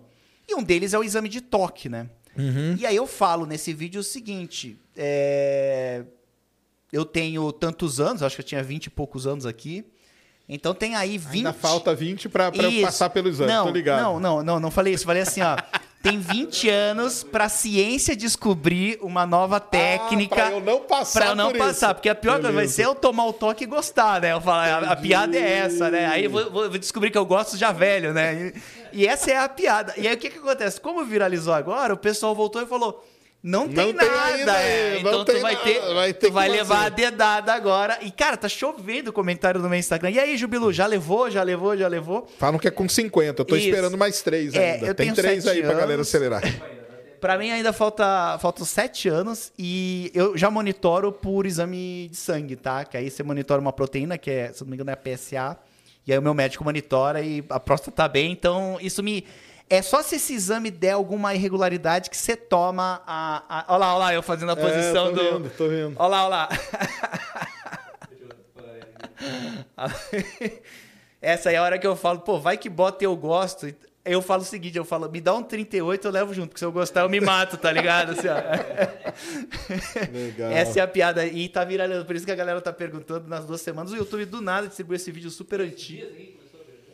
Nas duas últimas semanas, cara, do nada. Até as minhas meninas, as biólogas, elas trazem os relatórios e falam, "Ju- do Jubilu, sem explicação, aquele teu vídeo antigão viralizou. Certeza que foi do TikTok, por algum lugar. Sabe ver que é. Sabe que não pegaram aí um corte, vi- não, cara? É, e aí talvez jogaram Podem ter lá colocado e... lá e, e aí os caras, eles colocam, né? Pelo menos o cara lá coloca o vídeo original. Sim. Então o que acontece? Como eu tenho vídeo há muitos anos, às vezes o cara pega um corte antigo e de repente um vídeo do nada começa a dar Ah, view, cara. Eu tenho um outro antigo que é que eu falo dos testes em animais. E aí eu falo assim, tá, tu não quer testar nos animais, então vamos testar na tua mãe. Mas é um, um vídeo, cara, de 12 anos atrás, as coisas mudaram, enfim. Ele tá com. Nossa, ele tem muitos milhões de visualizações no TikTok, assim. E volta e meia tem gente nos comentários, ah, manda tua mãe, manda tua mãe. e eu falei, cara, eu nem, nem. A gente não tem controle, né? Depois que bota no Sim, ar, não tem. colocou no ar, já Mas era. saudade aí dessa pro- época de, de sala de aula, era, era, a vida era mais simples, cara, era legal. É, né? Era legal. Pô, eu dava 40, 50 aulas, era, me divertia. E, e falava muito, era muito engraçado, assim. Tá certo. Gosto- Era magrinho, ó. Ah, continua no shape aí. Não, a gente manteve aí, mas eu tô- tu sabe que quando eu parei de dar aula, que aí eu, eu dei aula até 2010, eu dei 10 anos né, de, de sala de aula, e aí eu comecei o projeto no YouTube, vi que tava indo bem, parei tudo e, e me. E, e aí eu, eu, ao invés de ficar em pé 12 horas, comecei a ficar sentado. E eu engordei 10 quilos, cara. Caramba. Quando eu parei de dar aula, 10 quilos. É que eu era bem magrinho, então ainda controlou. fez diferença. Mas, cara, eu ganhei peso ali. Então isso é uma baita de uma atividade física da aula. A aula é mesmo. Vê lá a outra aqui. As perguntas legais aí, Ilan. Vai, o Yakuza. o Yakuza tá gastando dinheiro. Isso aí é pago? Eles, eles botam É, dinheiro mesmo? 10 É, reais. investiu, investiu. 10 reais. E- Então vamos, vamos ver aqui. Considerando o alarmismo atual em torno da IA, quais poderiam ser os impactos negativos desse medo excessivo para o avanço das pesquisas em biologia e ecologia que poderiam se beneficiar dessa tecnologia? Não, não. É, Gregory. É, é, ô, Gregory, um abraço aí pra você, meu querido. Obrigado aí pela contribuição. Aí o Sérgio agradece, vai Opa, ajudar no projeto muito. 60 dias. Vai ajudar aqui nas esfirras. É, enfim, e, e é um prazer conhecê-lo e estar agora dividindo esse tempo aí com você. Não, não, são, são duas coisas diferentes. Eu acho que é o que a gente falou. As IAs têm muito mais aspectos positivos para nós, seres humanos, do que negativos. O que eu quis fazer foi um le- abrir caminhos, ó, pode acontecer isso, isso, isso isso, mas isso não é a regra. Isso é a exceção. Né? E, e cabe a gente estar sempre questionando e fiscalizando né, para ver que se essas coisas não acontecem. Então, são, não é que está acontecendo, mas pode acontecer. Mas isso não significa, não, vamos parar tudo e não vamos usar IA. Tá, mas isso aí já foi um que o pessoal, algum, algumas. um- Porque, para o pessoal entender, existe, cara. Esse alarmismo aí não é só dele, não. É de uma galera, é muita gente mesmo. Tanto que um dos pais de inteligência artificial e tal, ele já falou, cara, não tem, não tem volta, cara. É só bombardear os servidores. O- a única salvação da humanidade hoje é bombardear os servidores. É, desde que Entendeu? a gente perceba. Não, ele fala hoje. Não, eu sei, mas a gente vai bombardear desde que a gente perceba a intenção da IA. Mas talvez ela Não, pode ser não- tão sorrateira que a gente não, não, percebe. Não, então, por isso que ele quer bombardear hoje, no dia de ah, hoje. hoje já? Hoje. Ah, não, mas aí é muito. Porque muito- ele fala que não tem, não tem mais. Ele fala, o que ele fala é o seguinte: não tem mais volta. A única solução é bombardear hoje, é acabar hoje. Então é o que ele Qual que é falou. o nome desse cara, tu sabe? Cara, eu esqueci o nome dele. A Roberta que fala nele, eu vou, esqueci vou o ler. nome dele. Não, legal. E o. Tem que ter no YouTube? Procura aí ver se acha. E o. Ah, é o cara que falou que vai jogar bomba atômica no- nos servidores. É, é. não, e aí reuniram lá os caras, lembra que eles reuniram há pouco tempo atrás, fizeram aquela carta, pediram para parar por seis meses o desenvolvimento, Isso. que o negócio estava avançando Não, é muito porque rápido. ele tá indo muito rápido. É, isso aí. E, e exatamente, a gente tem que fazer alguns questionamentos que a gente levantou aqui, né? Tá, e se acontecer isso? Um contratinho, né? Antes de começar a brincadeira, cara, e se acontecer aquilo e tal? E não tá sendo feito. E obviamente que quem tá nesse mercado, o cara quer acelerar para vender, para ganhar dinheiro e Eu acho que eu acho que não tem que parar, porque se para, para esse esse ímpeto aí ele é bom, cara. Sim, ele é bom. sim, e vai trazer continuar. coisas muito boas, já tá trazendo para todos nós, né? Mas tem uns deslizes aí que vão acontecer cabe a gente como sociedade sentar, discutir, conversar e ver o, se tá certo, se tá errado. A gente abriu uma discussão, né? De se, se vale trazer cantor e, e botar ele É, cantando. Isso aí é o que tem hoje. Isso aí são as discussões que estão na- na- nas mesas de bar e nós no nosso barzinho hoje aqui, regado a água e a energético, a gente É isso mesmo. botou a conversa aí para vocês aí. Mas prazer aí, meu querido. Põe lá a próxima, Cris. Ó, o Daniel de novo aí, ó. A gente tá com dois caras muito ricos aqui, é os 10% lá do aquecimento global, hein? É, A galera esnobando aqui. Uma reflexão, que isso? Quando mais novo, aprendi na escola que quando uma espécie superpopulava um ecossistema, isso era um problema para a cadeia alimentar. Nós humanos não estaríamos nos auto-prejudicando por superpopular o planeta? Total. Os problemas ambientais não seriam consequência disso? Não, total. Tanto que eu falei de controle de natalidade, né? O, o principal problema hoje da humanidade é terem muitos seres humanos. É, é fato. A gente precisa de, e aí, quanto mais ser humano, precisa de mais espaço para eles viverem, precisa de espaço para criar a comida que eles comem, que nós comemos, né? Precisa de mais água, precisa de mais recursos, e os recursos estão acabando. Quanto menos recursos, maior a competição. Por exemplo, olha, um negócio interessante que dá para a gente conversar aqui, até do meu mercado. Quando eu fiz vestibular na Federal de Santa Catarina, a Só, con- ó, eu achei aqui, Cris, vou te mandar e você abre aí depois, ó. o cara Vai lá. É, Achou? O, o cara de Tá. bom bombear. Deixa eu, eu fecho isso e a gente volta pro cara ali. É, a concorrência em medicina era 40 por vaga. Hoje é 130.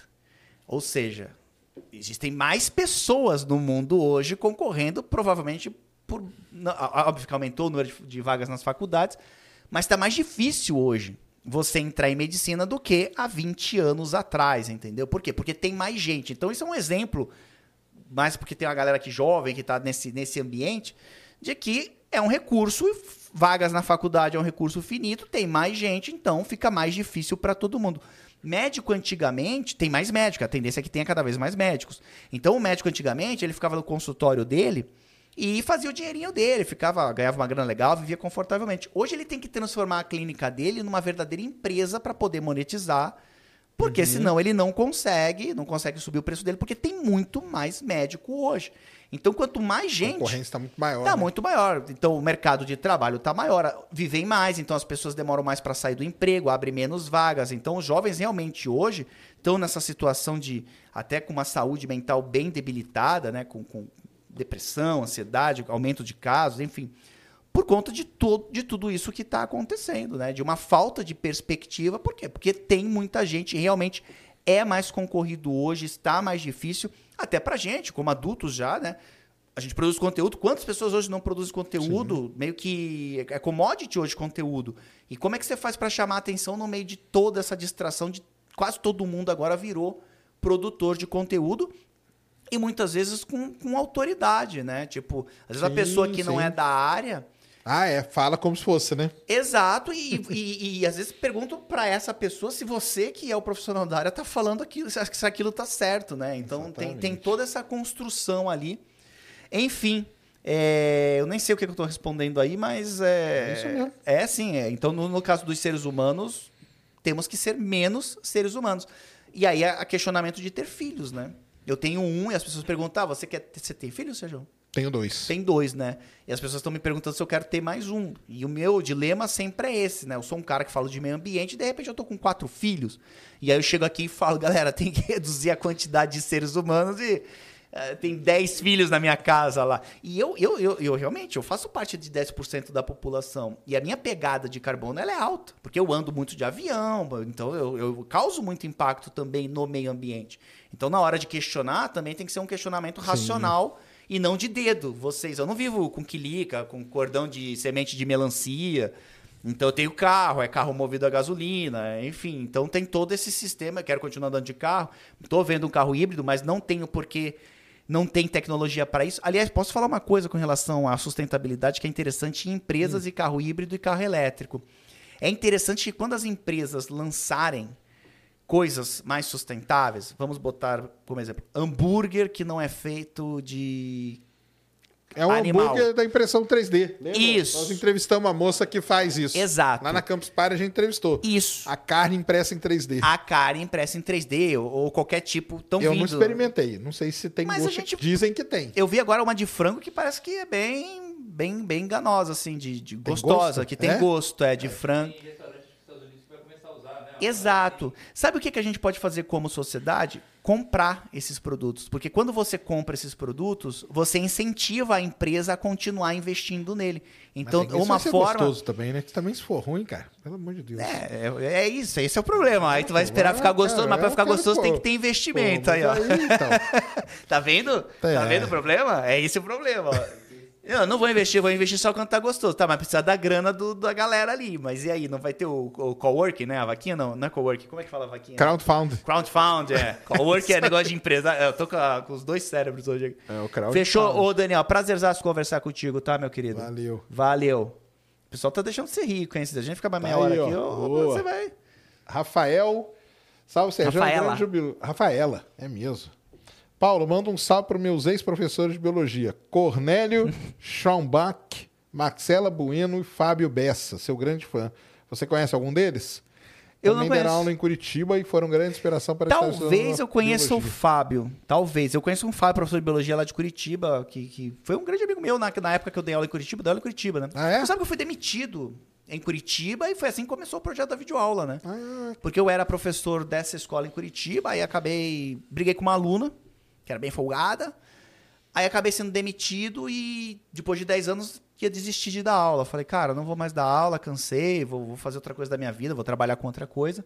e aí começou. E aí eu pensei, falei, pô, mas me preparei tanto para ser um grande professor de biologia, se eu não continuar ensinando, eu vou esquecer tudo aquilo. Eu tinha feito mestrado, eu fiz teatro, eu fiz oratório, eu fiz um monte de coisa para poder dar uma aula Preparar, legal. Eu aham. me preparei para isso mesmo. E aí eu falei, cara, eu vou jogar tudo isso no lixo, daqui um ano eu não lembro de mais nada, o que é um neurônio, o que é fotossíntese, fase clara, fase escura.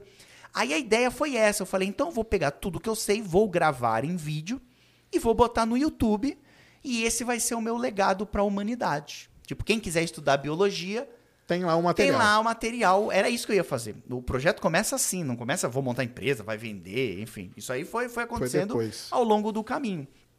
E aí, eu larguei tudo em Santa Catarina, porque eu era um professor bem renomado em Santa Catarina, mas já tinha chego no, no, no- no ápice ali, não, não ia crescer mais. E Curitiba era um grande mercado em 2010 de, de- pré-vestibular. Falei, cara, vou pra Curitiba, vou arrasar. E, e aí entrei nesse lugar que era o dos meus sonhos, na, na teoria, né? E era uma bagunça, uma zona, era o sonho que virou pesadelo, assim, era terrível o lugar. Os professores tudo deprimido, o negócio era a visão do inferno aquele. Eu falei, cara, eu não acredito que eu esperei tanto pra dar aula aqui e é... Eu fiquei três meses nesse lugar. Caramba. Não aguentei. E aí eu estourei. Tive ansiedade e tal, não dormia. Porque, cara, eles basicamente eram ensino médio. Eu não tinha entrado pro cursinho. E os caras botavam no primeiro ano 70 moleques de 15 anos numa sala. Doideira, era uma. né? Pô, 70. Cara, você entrava no lugar, os moleques estavam tudo em pé, pulando, e aí você demorava uns 15 minutos Só pra controlar. baixar, baixar a Baixar adrenalina da galera. adrenalina, sabe? Eu, eu comprei um microfone, só pra você ver o, o, o tamanho do trão. Eu falei, cara, isso aqui é terrível. Quem que, que inventou de botar 70 moleques de 15 anos junto numa sala de aula? Coisa pra otimizar, aumentar lucro. Era uma escola de elite, né? Então tinha tudo isso. E é difícil lidar porque muitos são filhos de pais que são poderosos. E foi o que aconteceu. Essa aluna era filha de um, de um juiz. E aí eu, ela era folgada, e aí quando ela foi folgada, ela já era folgada com os professores, né? E eu vi uma professora na sala dos professores chorando por causa dela. E aí eu falei, falei, olhei assim e falei, cara, se ela mexer comigo, ela vai levar. Na semana seguinte ela mexeu comigo. Ela falou, eu nem lembro o que ela falou, aí eu estourei, eu já, também já tava cansado de tudo aquilo, então meio que foi um. Ah, vai embora aqui. Assim que eu saí da sala, eu fui demitido. E aí eu não tinha mais emprego. E aí eu gravei essas aulas e a partir daí que que- Começou. que começou o Que projeto. legal. Tá, então manda um beijão aí pros seus professores aí. Fiz grandes amigos professores aí em Curitiba, mas eu nunca mais voltei pra Curitiba depois desse episódio. Olha só, cara. Eu fiz uma promessa que eu não voltaria mais. É mesmo? E nunca Sério. mais foi nem pra dar Me palestra, nada? E me chama, Caramba. me chama, me chama pra palestra lá. E aí falo, que? Não, Curitiba tenho- não. É porque, cara, eu, eu comi o, o pão que o diabo amassou em Curitiba. Eu fiquei dois anos lá. Traumatizou. Eu, eu- tive um problema. Eu nasci em Santos. Nasci aqui em Santos. Ah, olha só. Eu sou santista, né? E depois que eu fui pra Santa Catarina, eu sempre morei no litoral. Entendi. Então, quando eu fui pra Curitiba, não tinha mais praia e não tinha linha do horizonte, então eu não via o pôr do sol. E eu senti muito isso, foi a primeira coisa que eu senti. Eu não via mais o pôr do sol, que era uma coisa que eu estava acostumado. Eu não sentia mais a maresia, então isso foi tirado. Um frio desgraçado. capital e a aula fria lá, a aula lá começava às 7h15. Então, como tinha o trânsito, tinha que acordar às vezes sair de casa, sei Tava lá. escuro, né? Escuro e um frio. noite. Assim, ó, fui dar aula com menos 3. Eu falei, pelo amor de Deus, menos Que que eu tô 3 não, não aqui, deveria né, ter cara? aula hoje na, na escola. e que aluno tá desperto às 7h10, 7h15 da manhã? Você ia dar a primeira aula, os moleques estavam mortos lá. Não tem... eu, eu, isso é uma coisa que eu defendo. Eu sou totalmente contra a aula antes das 8 da manhã. Porque o adolescente, ele precisa de pelo menos 9 a 10 horas de sono. E ele tem dificuldade, sim, para dormir cedo. O adolescente, ele dorme mais tarde. É biológico isso, Eu tá? No disso. ciclo circadiano dele. E Meu os caras é assim. metem os moleques 7, 10, 15 anos, 70 alunos lá, então eu era todo revolucionário. Fui demitido. E aí começou essa brincadeira, mas. E, e tinha outro problema em Curitiba, que aí eu queria ir pra praia. E pra mim, ir pra praia, Tem cara. que descer lá. Pra Pô, eu peguei. Guaratuba, te- Caiobá. Não, primeiro eu pegava aquela serra terrível da morte lá, que é aquela serra de, do. Paraná pra Santa Catarina, que toda hora tem gente morta, caminhão caído, é terrível, ela é perigosa mesmo, é uma serra perigosa. E teve um dia que eu peguei nove horas de trânsito pra ir pra praia, cara. Pra mim era Caramba. inadmissível, nove horas pra chegar numa praia, assim. E eu desesperado, quase que chovendo. E eu ria da galera, né? Quando eu morava no litoral, às vezes tava chovendo e os caras tomando banho de mar. E eu, pá, essa galera, meu Deus do céu, não sei. E Passaram eu, 10 horas eu passei estrada, a né? ser esse cara, porque depois de 10 horas eu falei, cara, eu vou cair nesse mar, nem Eu não que quero seja. nem saber, Quero nem tá- saber. Então, então quando. E, e, e mal, assim, teve esse problema de, de. Cara, eu, por exemplo, eu era muito bem pago em, em Santa Catarina, como professor de pré-vestibular, e lá em Curitiba eu tive que começar do zero. Então eu comecei como professor de monitoria, de novo. Eu me abri mão de tudo e falei, não, eu vou ser professor de monitoria. Iam dois alunos na minha aula para assistir. Eu falei, só que eu vou dar a melhor aula de monitoria para esses dois alunos, porque eles vão falar para os coleguinhas deles lá que eu sou bom. E eu vou dar aula daqui a pouco com os coleguinhas. O que, que aconteceu? Um dia o professor faltou de biologia e deixou a sala lá com os 70 alunos vazia. E eu tava lá com dois alunos, o diretor chegou, ô cara, tu não quer dar uma aula de biologia? Eu dei um show. Eu dei um show. Falou, é minha chance É a agora. minha chance, tava pronto lá. E, mas aí eu peguei colégio primeiro. E alguns vestibulares picadinho, assim. Então eu comecei do zero. Foi muito difícil pra mim largar tudo e começar do zero dando aula. Então por isso que quando eu saí, eu falei, cara, Curitiba foi. E aí ganhava pouco, grana apertada. E aí me a minha esposa, que era de Porto Alegre, eu levei ela pra morar comigo em Curitiba, né? E tirei da, da casa dos pais dela, tinha tudo isso. Ela foi fazer residência lá no, no HC, que ela era nutricionista, né? Ela estava estudando isso, ganhava uma bolsa. Quando foi demitida, até a bolsa dela que salvou a gente na época ali, que eu fiquei três meses. Quando você é demitido três vezes, você não ganha nem a rescisão, né? Sim, tem um período probatório. Isso, lá, eu tava né? naquele período. Então, cara, saí com uma mão à frente e outra atrás. Comecei o projeto com, com, com, com zero reais, cara. Tipo, comecei com a webcam. Não tinha nem, na época não tinha nem smartphone quando eu comecei. Não existia isso. Era webcam do computador. Caramba. que legal. Era primitivaço, assim. Não, não existia, não tinha iPhone. Não tinha iPhone. Que loucura, né? Os caras, não, grava com celularzinho e tal. Na tua época foi fácil, não tinha ninguém, não tinha nada. Não tinha audiovisual, não tinha, microfone. Não tinha nem o negócio, não Eu tinha usava- equipamento, né? Pô, isso aqui, impossível você conseguir em 2011, cara. Eu usava a iluminador de. Você deve saber que você também é Sim, das antigas, né? aí. Eu usava ilu- é, iluminador de gramado, de jardim, Sim. que esquentava um monte, Aquela- caixa de aquela- ovo. Isso. Cara, eu desbravei ali o negócio assim. Mas Curitiba não volto mais. É, aí eu fiquei com esse karma de que me deu azar, sabe? Entendi. Uma coisa assim. E, e fiz bons amigos, mas nunca mais vi porque nunca mais voltei lá.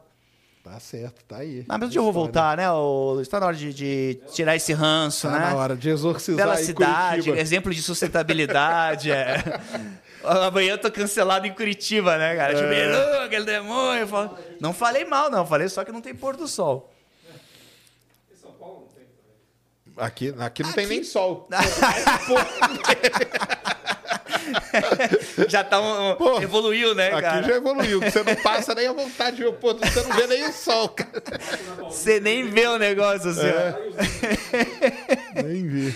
Juvilo, como é que tá? Ixi, lá vem a catástrofe. Como tá a questão da água em- hoje em dia? Vai Não. acabar mesmo? A exploração da Lua pode ajudar? a água, a água já é um grande problema. Por exemplo, vamos pegar Nova Delhi na Índia, por exemplo, eles estão passando um problema sério de, de falta de água lá. Então a gente já tem, por exemplo, a cidade do Cabo, né, Cape Town, eles, eles foram quase que a primeira cidade a chegar a zero de água, ou seja, não ter mais água. Chegou ao ponto que a seca lá estava tão extrema que o exército tinha que cuidar das últimas fontes de água. Então a África do Sul hoje sofre realmente com muita falta de água. O Brasil é uma exceção. O Brasil é o país que tem a maior quantidade de água doce no mundo. Embora esteja lá na boa parte esteja na Amazônia, nós temos ainda muita água. Ainda tem um aquífero aí tudo. É, tem um aquífero, mas que já está contaminado com agrotóxico, né? É Porque isso, tem muita parte, é. contaminação. Então, realmente, a, a- questão hídrica é muito grave também é, é, na, na- na nossa história aí. É, boa parte é perdida, né, da água tratada. Acho que São Paulo aqui, hum, tenho medo de falar dado errado, mas quase 40% só na distribuição você já perde aí é, de água potável. Então, também é um outro problema que a gente tem, que é a qualidade da nossa água. E a gente tem a questão dessas águas, inclusive, é, não vou mostrar essa marca aqui, mas a, a- a água de plástico, porque essa aqui é de caixinha, né? Essa é de caixinha. Precisa de caixinha. Mas as, as de plástico, né? Você ainda tem toda a contaminação. É legal essa água aqui. Sabia que essa água tem no meu hotel? Eu achei super chique, cara. Não, é, não pode fazer propaganda? Pode fazer propaganda? Essa aqui não. né? Essa pode. Essa aí pode. Mas eu achei bem bacana essa água aqui com, com essa embalagem aqui de, de papelão. Mas tem toda essa questão de grandes empresas, tipo, sei lá, grandes empresas comprando locais com água para invasar, né? E tirando o acesso à água gratuita, né? Então você, para ter água de qualidade, você tem que pagar. Inclusive na Bolívia, recentemente, teve uma revolta lá, porque começaram a cobrar água da torneira e os caras se revoltaram. Enfim, é, é outro problema assim que nós temos, tá, ô, ô Paty?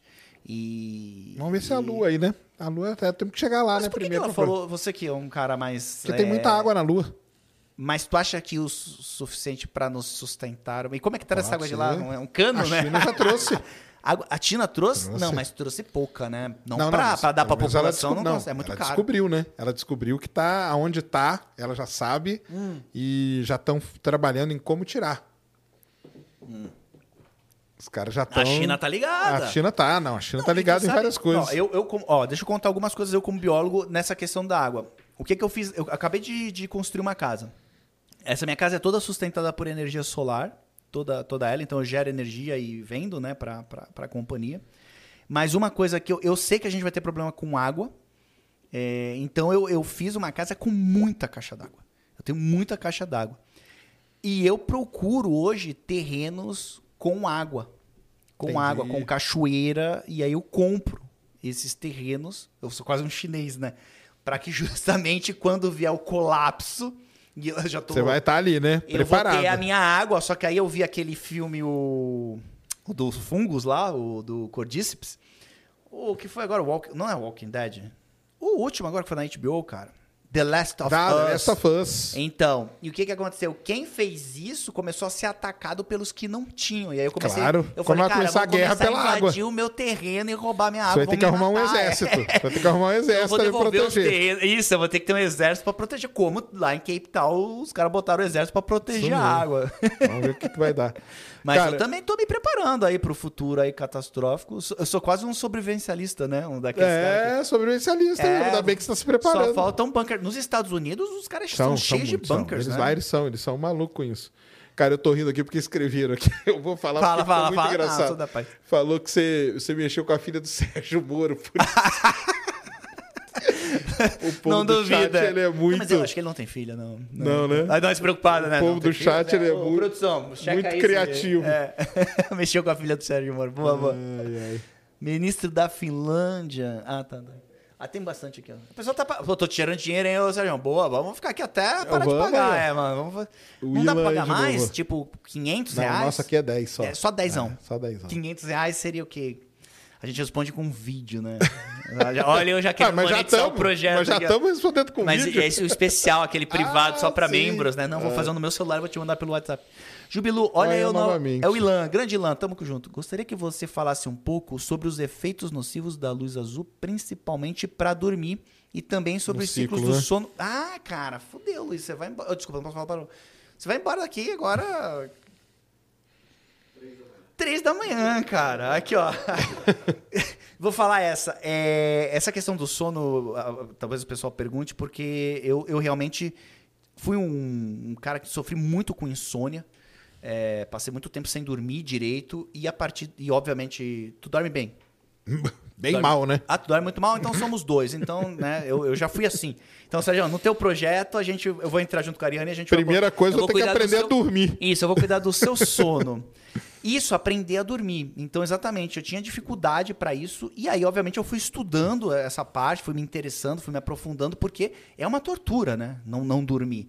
Porque eu acordava cansado, você perde a criatividade, você tá mal-humorado, você não consegue evoluir na tua vida, você não consegue usar todo o teu potencial. Então, embora você consiga, às vezes, fazer sucesso, a pergunta é, e se você dormisse, quanto sucesso você não faria? É Exatamente. mais, exato, né? Quanto mais, se você dormisse bem, onde você não estaria hoje, né? Você mesmo. Talvez estivesse já no TikTok, botando Quem lá sabe? os teus cortes, Quem exatamente, sabe? mas às vezes falta o quê? Falta realmente essa energia, porque você não está Claro. dormindo direito. E aí eu comecei a estudar muito isso e tudo que prejudicava o meu sono.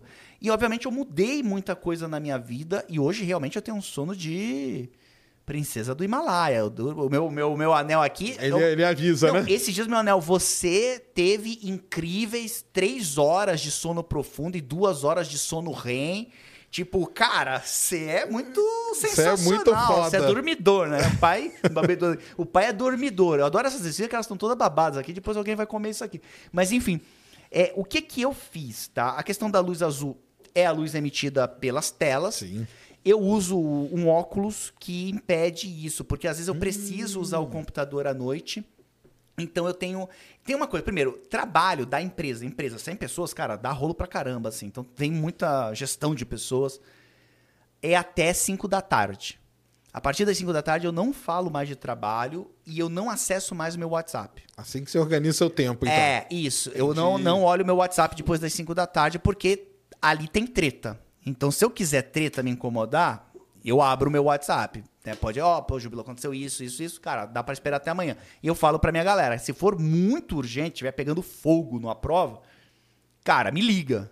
Mas o WhatsApp, eu demoro. Eu não tenho essa, capac... essa necessidade de responder o WhatsApp instantaneamente. Ah, entendi. Tipo, às vezes eu te respondo três dias depois. Tipo, eu não fico escravo ali do, do, do, do WhatsApp. Então, depois das 5 da tarde, não tem mais trabalho. Primeira coisa, não tem mais trabalho. Pra ti já é um problema. Porque você fica aqui, ó, você tá até meia-noite aqui.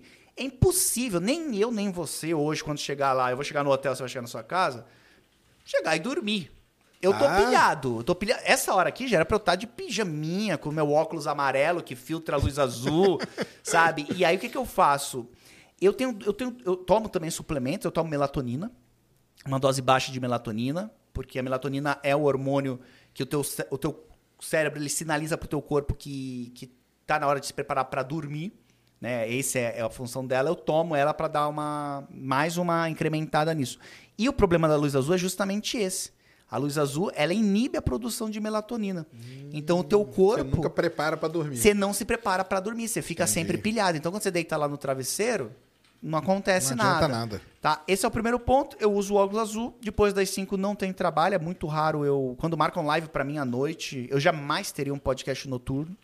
Jamais, porque isso acabaria com o meu sono. Aí de Botaria- noite você não mexe com nada, nem coisa a de minha live é canal, 3 nem da com nada. tarde, nada. Nada. Internet, qual que é o problema da internet?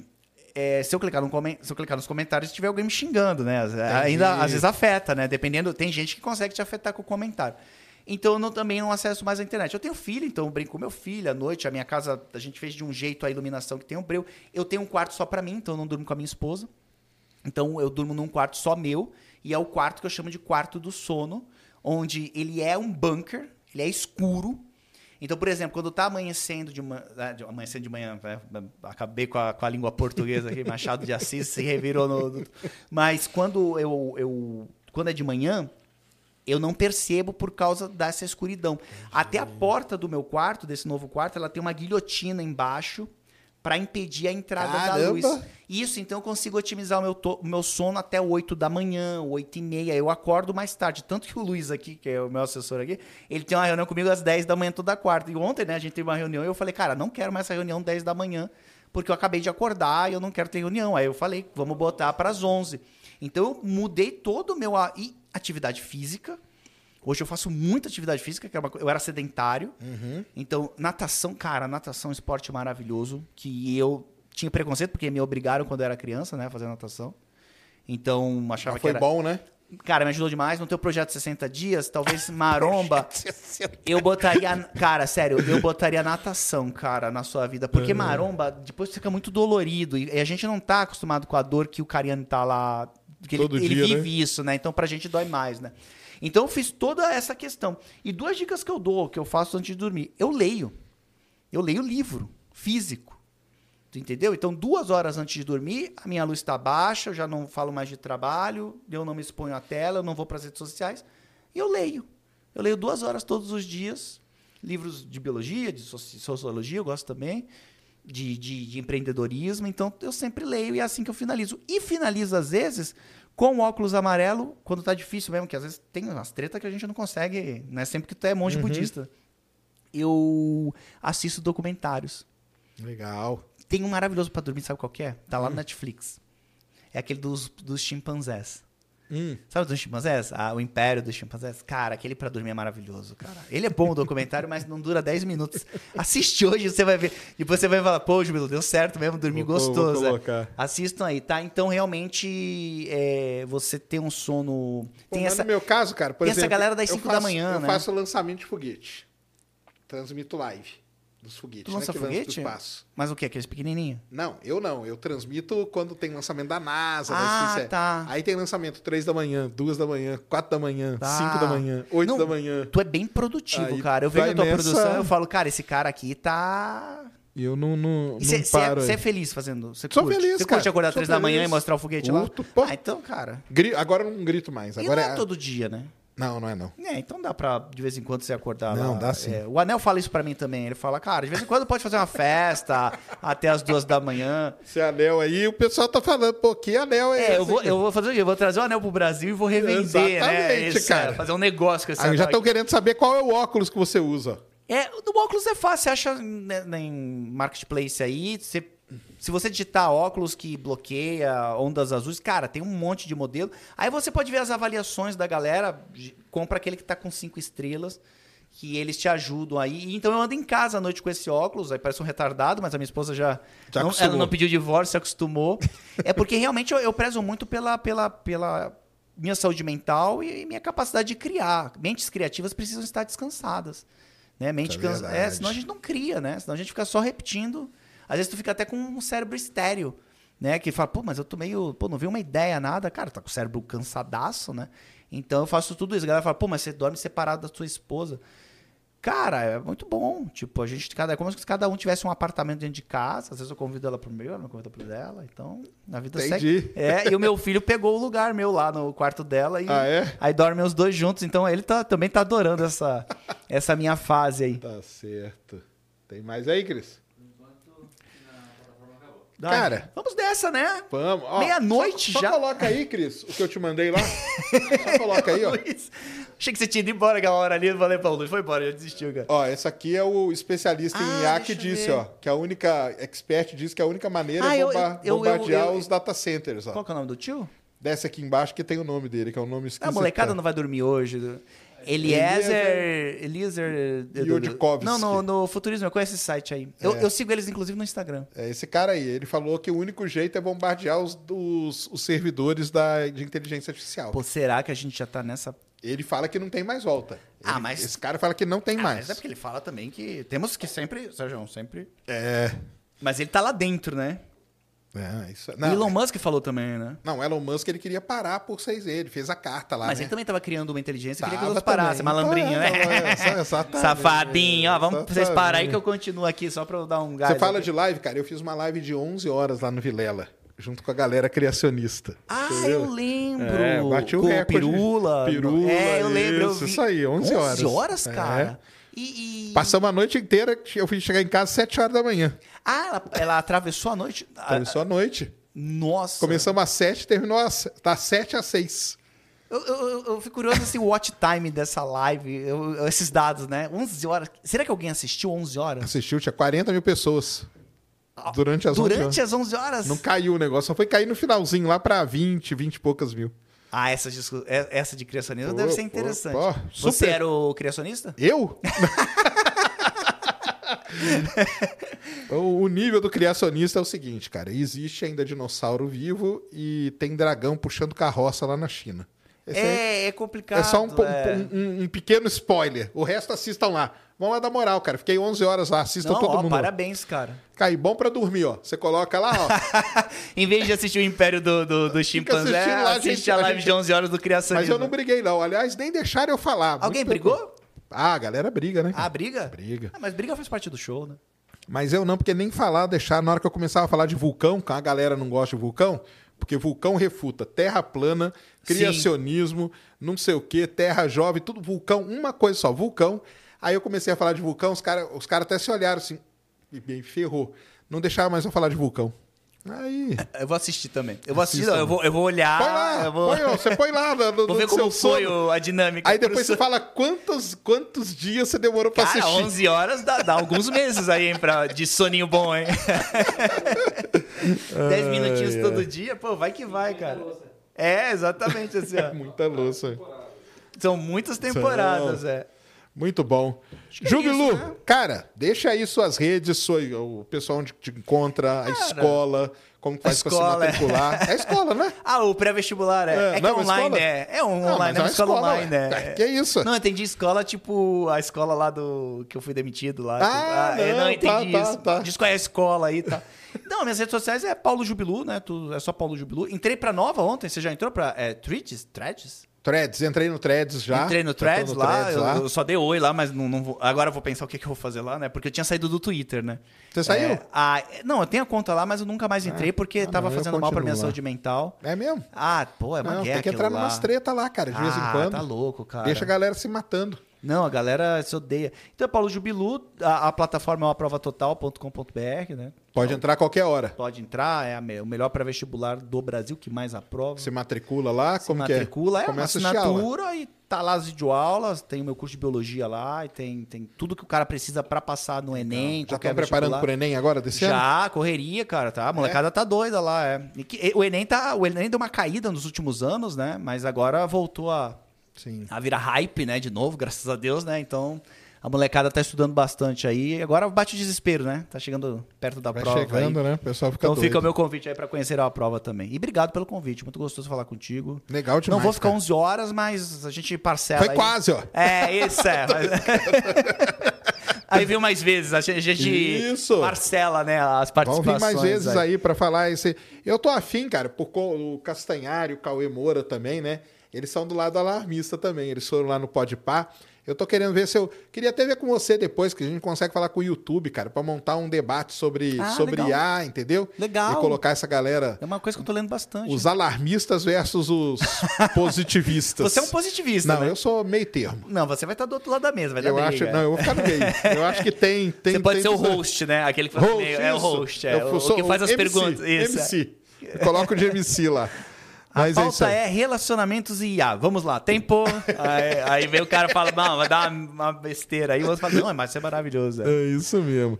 Cara, mas valeu demais. Valeu, Muito irmão, obrigado brigadão. aí. Tamo junto. Você vai comer essas esfias aqui? Claro. Cara, eu cuspi Vou- muito Vou amassar, vou amassar as esfirras agora, galera. Boa sorte aí. Vou amassar todas. Ainda bem que passamos da época do Covid, né? Ah, Imagina aqui sim. cuspindo aqui, o cara pegava assim. É. Vou amassar Valeu. tudo aqui. Galera, prazer, valeu. Obrigado aí por, por me aguentarem aí. Isso. Ah, que é isso. O horas, pessoal né? adorou. Só falta mais O pessoal adorou. oito horas. Vamos lá. Pessoal, amanhã, Felipe Raime, Filipão tá aqui. Filipão tava lá no Monark, né? Eu tô ligado aí que vocês estavam falando aqui, né? Eu vou lá no Monark também, porque o Monark tá começando a virar muito negócio na lua, não pisou. Mas eu vou lá, eu tô conversando aqui com a produção dele. Filipão tava lá hoje, vem aqui amanhã. Nós vamos comemorar um ano das primeiras imagens do James Webb, isso mesmo. E vai ser legal pra caramba, tá bom? Então, muito obrigado a todos, nos vemos amanhã. Deu aí, Cris? Então é isso aí, galera. Fomos. Valeu, galera. Fomos.